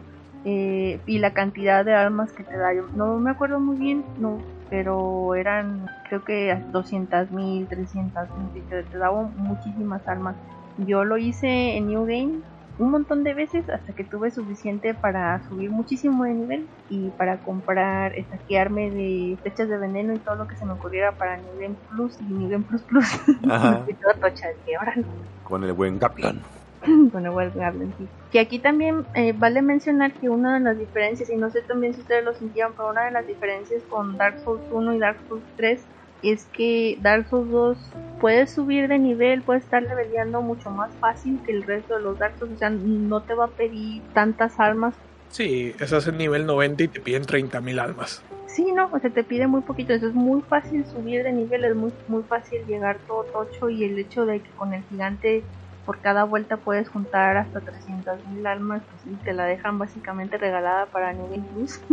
Pero pues nada, no, esta es, este es precisamente la última, la última alma que puedes conseguir. Si este, obviamente también al dragón, esta es la última alma de... De gigante. Ajá, que te sirve más adelante para romper o quitarle la defensa que, que tiene Vendrick. Eh, yo lo hice primero. y luego después colecté la, las almas de gigante y luego ya me dijeron, ¿lo podías haber vencido haciendo así? Y me dijeron, vaya, bueno, pues ni modo, así, ya quedó. Pero, no sé, a mí me pareció bien. Y fue aquí también donde invoqué a Benhar para poder completar su look. Ok. En tu caso, César, ¿qué te pareció el combate? Esa, esa parte no me gustó casi, lo de los recuerdos.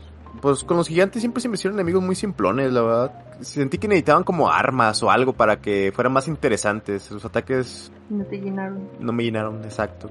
Para mí fue también puro, puro trámite. Llegar, matar, vámonos, agarrar las almas. A mí se me hizo molesto porque la primera vez que yo jugué me fui directo a la parte final y no desbloqueé el final como tal, pero era por esto, pero se me hace muy implícito, es como que muy críptico que, ajá, y cómo me voy a hacer la idea que voy para allá. Y sí, sí hay cosas como que te lo dicen, ¿no? Pero no es tan claro que si por ejemplo estás haciéndolo en directo, obviamente hay muchas cosas que te vas a perder, incluyendo eso, como me pasó a mí. Sí, sí, sí.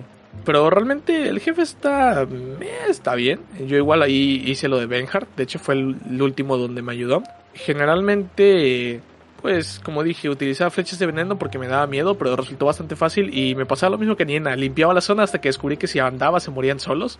Y bueno, eh, como tal, después de eso ya puedes irte a enfrentar a Vendrick. Niena ya nos dijo que se lo echó ahí sin almas. Sin almas. hombre. Ya le haces un daño decente. O sea, ya es como que, ajá, así sí podemos. Y Vendrick está medio pesadillo en el aspecto de que es lento, pero una vez que te conecta un golpe, te conecta el otro a gratis. Porque te aturde. Y adiós, sí, de dos golpes. Y el hecho que pues hace ataques verticales que son los más cómodos para pegarle y los horizontales son los peligrosos que hay que estar pendiente para rodar. Eh, a mí personalmente me costó un poco de problemas más que nada cuando te conecta los dos golpes pues te mata. Y si me tomo mis 5 o 6 intentos. Nada más por curiosidad, Niena, en que le hiciste así de los 20 minutos y nada, como cuántos intentos se tomó. Ay, un montón. no me acuerdo exactamente, pero yo creo que como unos 10, quizá dos intentos. Fueron, más que nada también porque me cuesta mucho concentrarme. en general pierdo la concentración muy fácil, entonces que una pelea que se alargue demasiado me exige concentración que a lo mejor no tengo. Vendrick no era difícil, pero te exigí, como no le hacía mucho daño, me exigía ser muy precisa con eso del rol, esquivar, pega, pega, pega, rol, esquivar, pega, pega, pega. Cuando lo maté, ese intento me ha tomado unos 20, 25 minutos, inclusive 30. Bien, cuánta concentración. Era, era un montón, me estaba pidiendo un montón, ya no podía. Y luego Dark Souls no te deja ni siquiera pausar. sí, no, no, no pero perdía así, intentaba, no sé, 15 minutos, iba todo bien y de repente como que mentalmente me, me cansaba o me desconectaba un poco y pum, pum, adiós. Y ya tenía que volver a empezar la, la pelea. Pero como yo sentía que que sí la tenía, que era nada más cuestión de, de aguantar. Quise insistir, quise, quise hacerlo así. Ya después me dijeron, sí, hay una manera de hacerlo más fácil, te haces mucho daño. Y dije, bueno, pues ya. Ah, pues bien. ah, bueno. y así a lo, a lo que va. Muchas gracias. Ok. En tu caso, César, ¿cómo te fue con Vendrick? Eh, la primera vez igual con Nien, traté de matarlo así, este... Yo no lo hice, ¿eh? No, ni loco, es, es demasiado. así no estoy enfermo. No, me, vi que lo- le bajaba nada, me mató y dije, no, tengo que hacer otra cosa. Y ya después que volví ya con las almas de gigantes, ya me lo despaché. Sí es peligroso, pero es fácil de esquivar, o sea, realmente no... Ahora sí que sí es, es nada más mantenerte atento, pues estar concentrado, que no te pegue. Es tomarle el pulso, básicamente. A mí esta pelea siempre me da mucha tristeza por la historia de Vendrick. Sí, Sobre todo una vez que ya hiciste por primera vez el juego. Exactamente. Eh, bueno, básicamente, eh, aprovechando que estamos en esta zona, pues podemos entrar al recuerdo del rey que se encuentra con su traje, con su armadura. Y una vez que entras allá a recuerdo del rey, pues puedes conversar con él y ya teniendo las tres coronas del DLC, ah, y su propia corona, que después de derrotarlo se encuentra en el santuario de Amana, en la puerta donde no se podía entrar antes. Ujú. Pues el chiste que nos bendice las coronas y tiene un efecto especial. Automáticamente las coronas como están bendecidas, pues lo que pasa es que no te puedes volver hueco y te eh, vuelves eh, invulnerable o inmune más bien a la maldición. Y a mí eso me encantaba porque es como que ya, por fin. Y yo, según yo, lo hice para que New Game Plus es como que voy a estar humano todo el tiempo y no, te, te quitan el efecto New Game Plus. Sí. Y yo, maldita sea. Pero bueno, el hecho es que después de hacer esto, pues ya podemos dirigirnos hacia el combate final del juego. El combate, entre comillas. eh, que es en el trono de querer, en la parte de la puerta gigante del castillo, donde está la primera hoguera. Y aquí también puedes invocar a Benhard si te hace falta alguno. Ah, es verdad. Aunque realmente Benhard no tiene efecto con la primera ni la tercera parte, solo con la segunda parte, no te cuenta las otras dos. Y bueno, básicamente cuando empiezas es un combate doble, eh, tirando un Ornstein y Smoke con el vigilante y el defensor del trono. El vigilante realmente es bastante débil, es bastante sencillo. El defensor es un poco más tosco. El vigilante, eh, a pesar de que es más débil, es de cuidado porque es más rápido y luego te hace ataques en estoque y es peligroso pero si te la pasas de un golpe en un golpe todo tranquilo. El problema es que cuando derrotas a uno, si te tardas demasiado en derrotar al otro, lo revive, locura, ajá. ajá, locura, y pues ya tienes que estar constantemente así. Eh, realmente no me parece una pelea extremadamente difícil. ¿Tú, Nina, tuviste algún problema? ¿Tienes alguna anécdota? No me acuerdo si me tomó un intento o varios intentos, pero pues nada más era de tener cuidado con, con el jefe, eso sí me acuerdo. Como te había comentado yo en stream, yo esperaba que Nashandra fuera el jefe. Eh, entonces cuando vi esto dije, bueno, vale, a lo mejor me ponen un hoguera y luego ya me enfrento a, a Nashandra. Por ahí me tocó la amarga experiencia de, de que me spoilearon el jefe sorpresa, por así decir, muy temprano en la, en la run me quitaron esa satisfacción. Pero en cuanto al primer o sea, los- a, a los dos, igual, yo tuve miedo porque dije yo, uy, no, otro Pikachu y Snorlax, pero no, o sea, está como un poquito más balanceado. No son tan agresivos. La diferencia es que Pikachu y Snorlax, cada quien va a su bola y, y entre los dos ahí se van haciendo daño a ver quién te hace más. Y estos dos como que se ponen un poquito más de acuerdo, entonces te dan, te dan un poquito más de chance de tenerlos en la mira, o sea, no perder la mira de los dos, pero poder atacar a uno y cuando ves que se prepara el otro puedes, puedes alcanzar a prepararte a, a quitarte con un poco más como de precisión que como lo haces con Pikachu y Snorlax. Ya para este punto del, del juego ya hablaste con Vendrick, ya te bendijo las cuatro coronas. El también ya te habló, diga, Alzana ya te habló también un poquito de Lore, ya te confirman, ahora sí como que si tuviste las sospechas de quiénes son eh, ellas y cuál es su papel en el juego, ya te lo confirman. Vendrick termina por decirte lo mismo que Lana te dice, entonces ya llegas con toda la seguridad de que sabes quién es el jefe final. Y la otra es también, un poquito antes de entrar ahí con el jefe final, te aparece Shanalot, que te va a decir también, va a terminar por cerrar un poco de lore contándote como el deseo de Nashandra, pero una cosa muy importante que también dice es que ella es como una creación hija de los dragones, pero creada por el hombre. Te da a entender, o a lo menos a mí me dio a entender, que a final de cuentas parece que también fue uno de los experimentos de alguien en la búsqueda de curar la, la maldición. Y no sé, como que al final te sueltan bastante información que, que es, muy, es muy buena. me gustó mucho eso, me gustó mucho por eso los DLCs, me gustó mucho cómo, cómo lo ligaron, a pesar de que no es una, no es una secuela del juego.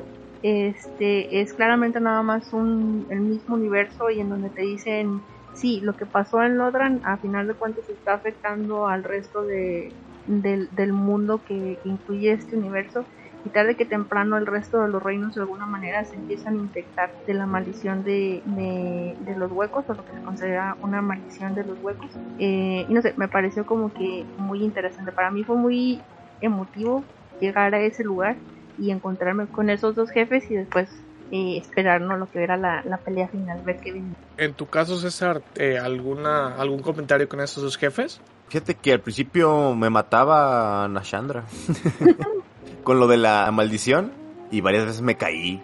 No sé. Ay, es verdad. No, hombre. No, no sé qué me pasaba. es que sí, como que te mete presión. Eh, ahorita que comentó Nina eso, un problema que yo tuve que como yo no había conseguido lo del gigante, yo derroté al vigilante y al defensor y no activé al jefe final, que es Nashandra.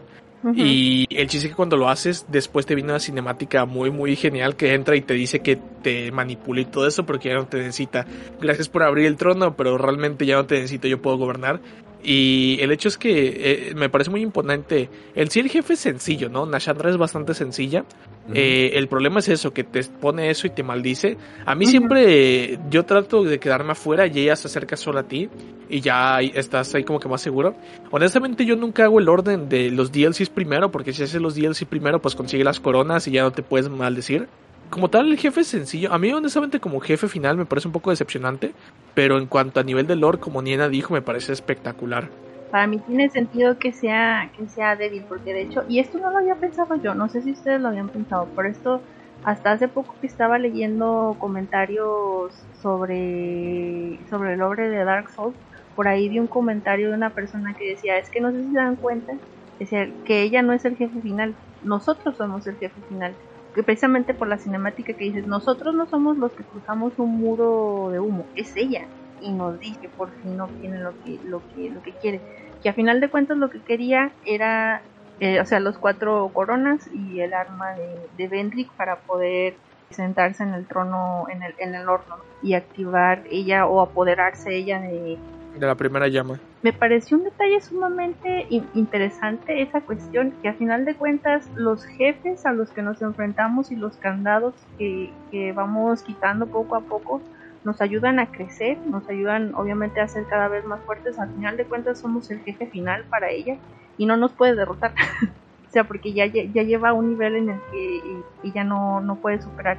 Y la cuestión, ¿no? Que te das cuenta de que todos esos candados que pusieron, la razón por la que Amana tenía a las ninfanitos, era precisamente porque era un candado para Nashandra, no para nadie más, sino todo lo que se hizo era un candado para ella. Ella no, ella tenía que esperar a alguien que pudiera hacer todo eso por ella para ella poderlo matar al final y quedarse con las cosas. Entonces, al final de cuentas, nosotros somos el jefe final, no ella. Y eso me gustó mucho. Eso es muy como el primer Dark Souls, que al final de cuentas eres manipulado para hacer algo que alguien más no podía hacer. En ese caso, bueno, en el primero Windolin enlazar la primera llama, y en ese caso Nashandra acceder al trono de la primera llama. Exacto. Me pareció muy, muy bueno. me gustó mucho ese detalle. Sí, en verdad espectacular. En tu caso, César, ¿tuviste algún problema con el jefe aparte de las caídas? No. ok. Todo chulada. Aunque les digo, para su momento, la primera vez que le pasas eso es como. no sabes exactamente qué está pasando. ¿qué, ¿qué, está pasando? ¿Qué pensar? El diseño es espectacular. A mí, honestamente, aunque es débil, que parcialmente también ella es débil porque. Bueno, aquí el plot twist ya vamos a, a revelarlo. Nashandra, al igual que Elana, que Alzana y que Nadalia son fragmentos de manos, son hijas de manos, por así decir. Son fragmentos debilitados de manos. Y el hecho es que, si te fijas, tanto el juego base, que habla sobre Drangley, como los otros, hablan de algo en particular. E incluso aunque Alzana es eh, bastante más amable en comparación con sus otras tres hermanas, sufren el mismo destino. ¿Qué, ¿Qué ocurre? Un fragmento de manos llega a un reino e independientemente de tú por las energías o por quién sabe qué, el reino termina destruyéndose y termina cayendo. E incluso aunque el fragmento de Manus tenga buenas intenciones, como Ujú. Alzana. Eso te demuestra que a final de cuentas, pues Manus de, de esos que perece todo lo que tocan, básicamente así funciona con sus hijas. A mí me pareció espectacular porque yo cuando supe eso de que Nashandra era un fragmento de manos, yo me quedé atónito porque dije, así se conecta con el primer Dark Souls, ya todo tiene sentido. Y lo que ocurre realmente, que es lo que más me entristece respecto a Vendrick, es que Nashandra al, al buscar poder, al ser solo un fragmento debilitado de manos, Ujú. acude a diferentes lugares y en este caso encuentra a Vendrick que tiene este reino poderoso que entiende ya cómo funcionan las almas y estaba estudiando sobre la maldición de los no muertos. Eh, se pega a él, lo enamora y resulta que lo utiliza. Y como quiere acceder al trono y al poder, lo que hace que engaña a Vendrick para decirle que los gigantes planean un ataque, hace que él invada a los gigantes, empiece una guerra, causa la destrucción del reino. Y tristemente cuando Vendrick se da cuenta de todo lo que causó y de quién es realmente Nashandra, es cuando se encierra y le pone, como tú dices, todos estos candados para que ella no pueda acceder al trono y a la primera llama, que es lo que quería. Y básicamente es cuando tiene que buscar al no muerto elegido, que en este juego no se le menciona así, para que haga todo el proceso, todo el papeleo, toda la burocracia y ya poder eh, acceder, que intenta matarlo. Y la analogía esa de que ella es la que entra a la niebla, de verdad me parece espectacular, nunca lo había pensado de esa A mí manera. me impresionó. Oye, es verdad, y es un detalle muy importante que a mí se me escapó por completo. En definitiva, a mí me encanta esa cinemática, sobre todo porque la primera vez yo no vi esa cinemática, porque primero hice a los vigilantes y después yo entré y Nashandra ya estaba adentro. Pero sí, es cierto, la cinemática sigue entrando. Y bueno, entonces, como tal con el jefe, ¿tú tuviste algún problema, Nina? Creo que no me fijé que me dejaba las bolitas esas que hacían la cuestión de maldición y creo que sí me mató. Creo que también una vez por ahí no me fijé y rodé y caí al vacío. Pero fuera de eso en realidad no, no era, no fue complicada la, la pelea. Me gustó, más que nada por, por, por eso, ¿no? la cuestión de la carga de lore que trae. Eh, la cuestión de que como tú dices ya en este punto sabemos que son las cuatro son fragmentos de manos de hecho las cuatro son los fragmentos de las debilidades de manos. Por eso cada una te, habla de diferentes maneras no todas al final de cuentas son hijas de la oscuridad o sea de la es lo que van a, a contagiar. Es como dices Alzana es eh, a mí me parece un el fragmento más noble, por así decirlo, es, la que realmente se queda allí en un lugar en donde ya está todo desolado, en donde no hay no hay vida ni futuro, pero cumpliendo la promesa que le había hecho a su rey de mantener el, el caos contenido hasta el final de los tiempos. Eh, pero tú puedes ver precisamente el, cómo su presencia ha afectado el reino, inclusive precisamente con los dos tigres que nos encontramos en, en la zona horrible. E- Esos dos, si te fijas, están contaminados de, del abismo, están, eso, se ven muy diferentes a como se ve el que nos, nos enfrentamos en, en la, en la primera, en el primer lugar. Y probablemente sea eso, el efecto de, de Alzana en el lugar en donde está. Cada una de ellas representa una, un- como una debilidad diferente, por eso cada una busca cosas diferentes, cada una te transmite algo diferente. Y me pareció muy interesante también leer en uno de los comentarios que decían que Dusk en Dark Souls 1 te menciona precisamente eso, cuando tú derrotas a Manu, te dice que, que ella sintió las emociones del monstruo que la regresó a, a Ulasil. Eh, y las, las emociones que menciona son, son cuatro. Son la nostalgia, la pérdida de la alegría, el miedo, la lamentación, el miedo y el otro era la obsesión por algo y la esperanza de reclamarlo. Y a final de cuentas cada una de ellas representa una de estas emociones, una de estas debilidades de, Manos al morir. Eh, Nadalia se supone que pre- representa la soledad que se ve reflejada, ¿no? Ella llegó, eh, a diferencia de las otras tres, ella llegó a un lugar y ya estaba desolado, el rey ya había muerto. Entonces ni siquiera tuvo la oportunidad de conquistar nada, ella simplemente llegó a un lugar desolado ya y se desfragmentó tal y cual Manu se desfragmentó en, cuatro diferentes personas. Eh, Alzana es el miedo y el lamento, que también se ve muy reflejado tanto en la zona como en la manera en la que ella te habla. Nashandra es el deseo, la obsesión, que es el trono del querer. Y Elana, que es precisamente la que decíamos que es la que se siente como que la más malvada, es el deseo de, de venganza, ¿no? De recuperar aquello que le fue arrebatado. Y me gustó muchísimo es, esa parte, lo, lo interesante de cómo se relaciona con, con lo que te mencionan al principio en Dark Souls, Dark Souls 1. Eh, y al mismo tiempo es como que un poco triste, ¿no?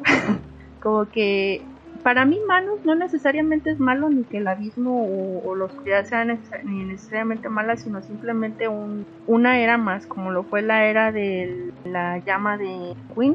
Es inevitable que venga la era de la oscuridad, simplemente las cosas empeoraron precisamente por el miedo de Win de que la flama se extinguiera y extendió una era más allá del tiempo que le correspondía, creando más problemas para la gente que, le iban a tocar las siguientes, las siguientes etapas. No sé, todo eso es como que yo creo que por eso me gusta mucho Dark Souls 2. Tiene muchísima carga en el lore. Sí, el juego tiene muchos detalles. Odio muchísimas cosas del juego, pero tiene muchas mecánicas y muchas cuestiones que son realmente interesantes. Realmente a mí me gustó bastante. Ok. En este caso, si derrotaste ya a Bendrick y hablaste con Aldia en todos los lugares, una característica de los DLCs y de Scholar of the First Sin es que ahora pues hay un jefe final extra que te agrega algo más. El erudito del primer pecado como jefe final, final, final. En este caso me gustó mucho porque cuando llegas con Aldia, bueno, yo la primera vez jugué en inglés y recientemente jugué en español para el podcast. Y el hecho que me encanta porque cuando llegué a esa parte yo, ah, por eso esta versión se llama Scholar of the First Sin, ok. Y sí, Aldi es el erudito del primer pecado. Y básicamente me encanta por toda la filosofía que maneja, porque él te pregunta, ¿vas a continuar con esto? Porque, por ejemplo, hay alguien que perdió su cabeza en el proceso Vengar y la gente que está separada, aunque se ama, como en el caso de las de la princesa y del rey de, de los campanarios, y te empieza a dar mucho, o te habla de Vendrick, de cómo perdió su, su humanidad, y te pregunta que si la si la paz fuera una mentira, aún así te gustaría conservarla. Y todo eso como que te hace reflexionar de poco a poco. Y finalmente en ese combate final, pues realmente él no te da ningún alma cuando es derrotado. Es una pelea bastante simple, simplemente aparece y le tienes que pegar, el fuego te hace daño, lanza ramas, eh, lanza a veces bolas de fuego, pero en general es bastante simple. Y como tal es como que su última prueba. Y el hecho es que eh, si lo derrotas, como digo, no te da almas, lo cual me hace creer que no lo matas como tal, sino que literalmente lo derrotas, eh, pruebas su punto, te considera digno y te deja continuar. Y la característica especial con los DLCs y bueno, con Scholar of the First Sin es que te abre un nuevo final. Ahora ya no solo tienes la opción de entrar al trono y de tomarlo, sino que tienes la opción de salirte y elegir algo diferente, que de hecho ya Bendrick y el mismo Aldi habían dicho que elijas algo diferente a la luz o a la oscuridad. Y a mí me encantó todo ese aspecto. Eh, como tal, ¿cuál fue tu experiencia con el jefe, Niana? Pues como dices, es un jefe más que nada por la cuestión de, de Lorenz y las mecánicas no son muy difíciles. Me gustó, no recuerdo la música, pues solo recuerdo que me gustó mucho. Me generó, Me, generó como esa, no tan fuerte la nostalgia, por ejemplo, cuando entras con Win, pero sí como ese tipo de, de nostalgia. Eh, bueno, se me, me, interesó mucho. Este fue el jefe que me spoilearon. Soy una salada, pero es que, ¿cómo me dolió? Este jefe fue el que me spoilearon. Yo me esperaba a Nashandra desde que la vi. La primera vez dije, no, esta señora.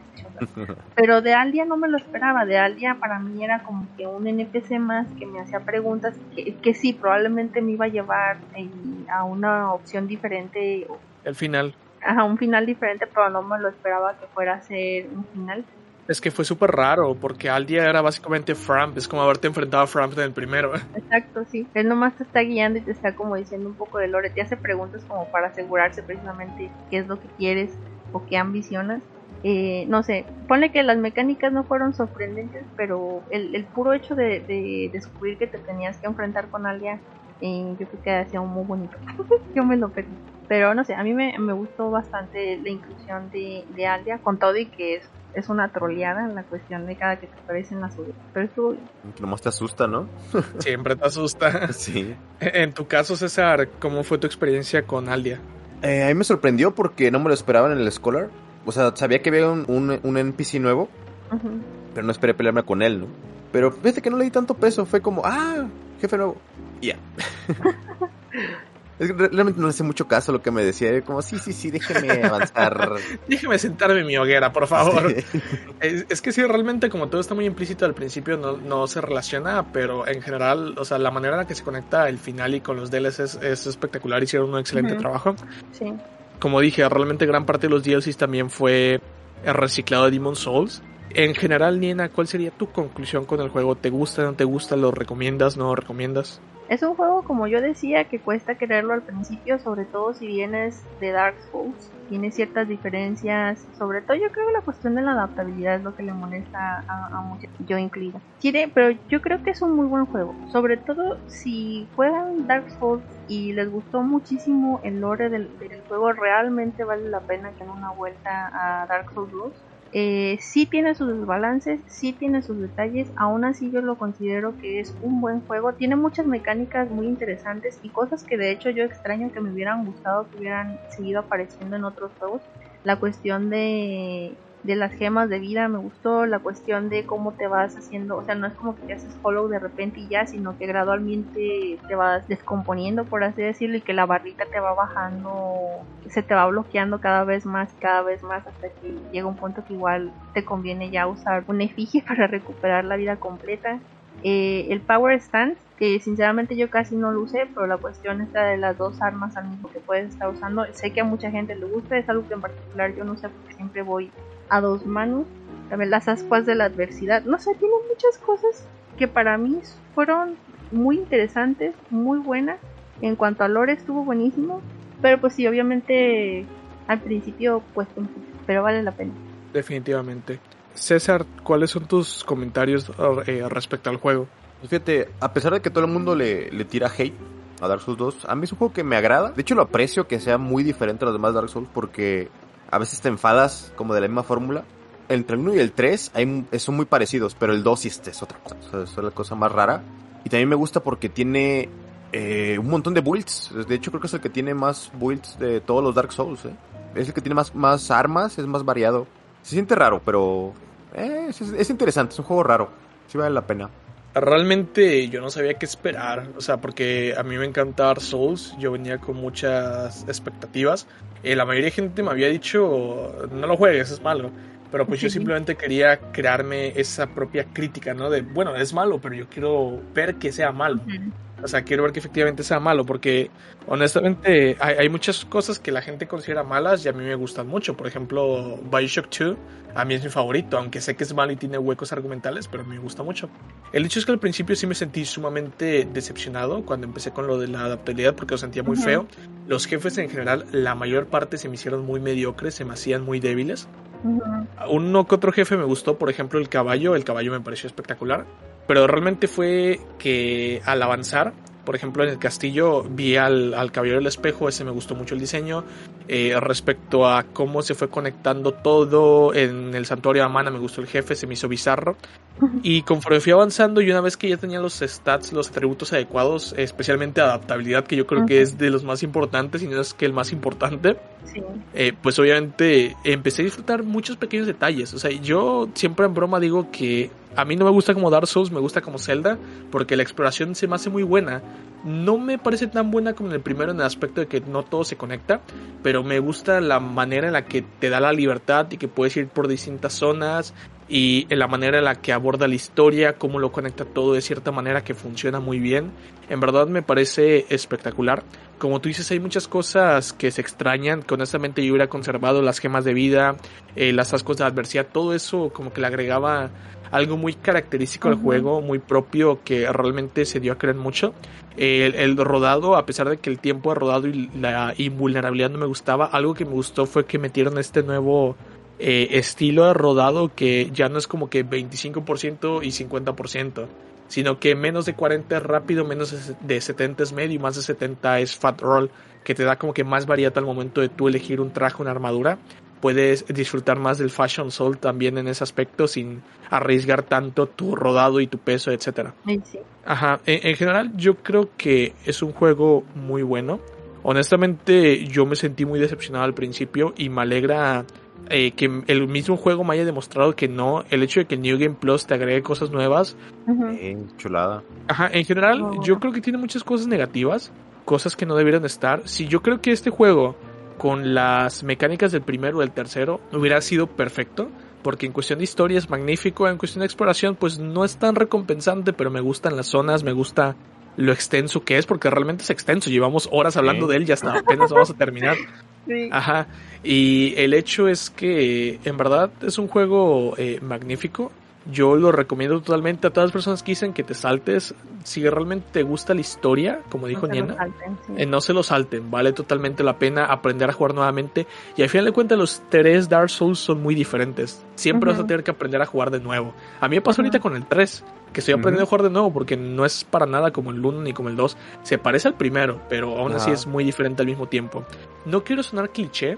La mayoría de gente dice que es malo porque Miyazaki no trabajó en él, pero pues tristemente siento que sí fue así, porque yo siento que el juego es muy bueno, tiene mucho potencial, tiene muchas cosas buenas, pero está mal dirigido. Quizás si Miyazaki efectivamente lo hubiera dirigido, una historia diferente sería. Eso, que no se siente, que se siente, como les decía yo en un principio, que lo trabaja, como que cada grupo agarró una parte y luego lo integraron y de repente hubo cosas que no quedaron muy bien, así que medio lo, lo integraron, lo parcharon así como se pudo. Entonces hay ciertas cosas que no, no se sienten tan bien. Sobre todo, por ejemplo, para mí es una vez que conoces el diseño de mapa de Dark Souls, Dark Souls 2 tiende a desilusionar un poquito que te topas con pared en muchísimas zonas, que no tienes hilaridad en, en algunas cosas. Pero sinceramente yo diría que vale la pena jugarlo. Aunque el lore no interese mucho, yo creo que vale la pena jugarlo. Es como dice Sole, cada Dark Souls es realmente muy diferente en- entre cada uno. Hay cosas rescatables en los tres y hay cosas que no me gustan en los tres. Hay malos diseños en los tres, o sea, la cuestión de los pulitos en Isalis, es- yo creo que es bastante claro. es, es horrible.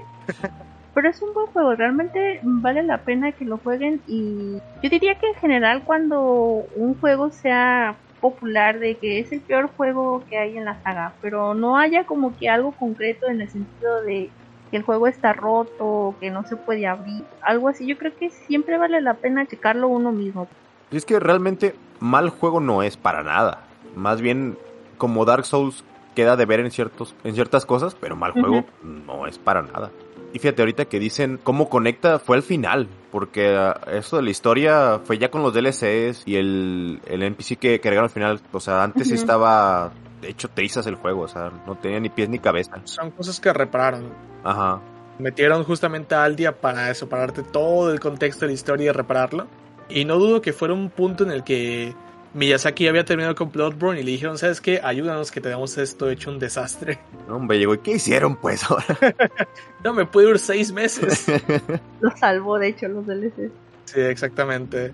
Ok, muchachos, ¿qué les parece si terminamos de una vez? Porque la verdad sí, nos extendimos bastante hoy. No sé cuánto va a durar este podcast, está larguísimo. Sí, era mi principal preocupación con este juego porque en verdad es sumamente extenso. De hecho, de los tres me parece que es el más extenso. Sí, Y es otro Sí. punto a favor que tienen, o sea, porque a pesar de ciertos detallitos, pues a final de cuentas, el tiempo de juego por el dinero que van a invertir, lo viste en 5 dólares en México, vale la pena. Definitivamente vale la pena.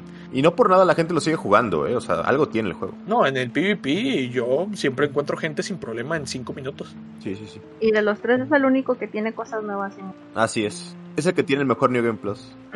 Así que ya saben, si les gusta la mala vida y sacar todos los logros en New Game Plus como a nosotros, totalmente recomendado. Ay, chi, chi. 10 de 10. Ok, entonces de esta manera concluiremos el episodio. Niena, de verdad, muchísimas gracias por acompañarnos, sobre todo por la cantidad de tiempo. Traes muy buenos datos. Creo que completaste muy, pero muy bien toda la información que teníamos. Al contrario, muchísimas gracias a ustedes de verdad por la invitación y ha sido un placer como siempre. Es un juego en el que obviamente no, no conozco muy bien, pero me interesa mucho el lore. Entonces, muchísimas gracias de verdad por la invitación. Estuvo muy divertido. César, de igual manera, yo sé que has tenido una semana muy pesada, así que muchas gracias por acompañarnos también. Hombre, Creo que todos estamos road to Elden Ring, así que era necesario hacer esto para ya desintoxicarnos de Dark Souls y empezar Elden Ring en blanco. Y bueno, qué mejor forma que jugando y haciendo esto. En fin, muchachos, eh, sin más por comentar, les recuerdo, fuimos Niena, César y Soldevila. Muchísimas gracias por haber escuchado. Que tengan un excelente día, tarde o noche y hasta luego. adiós.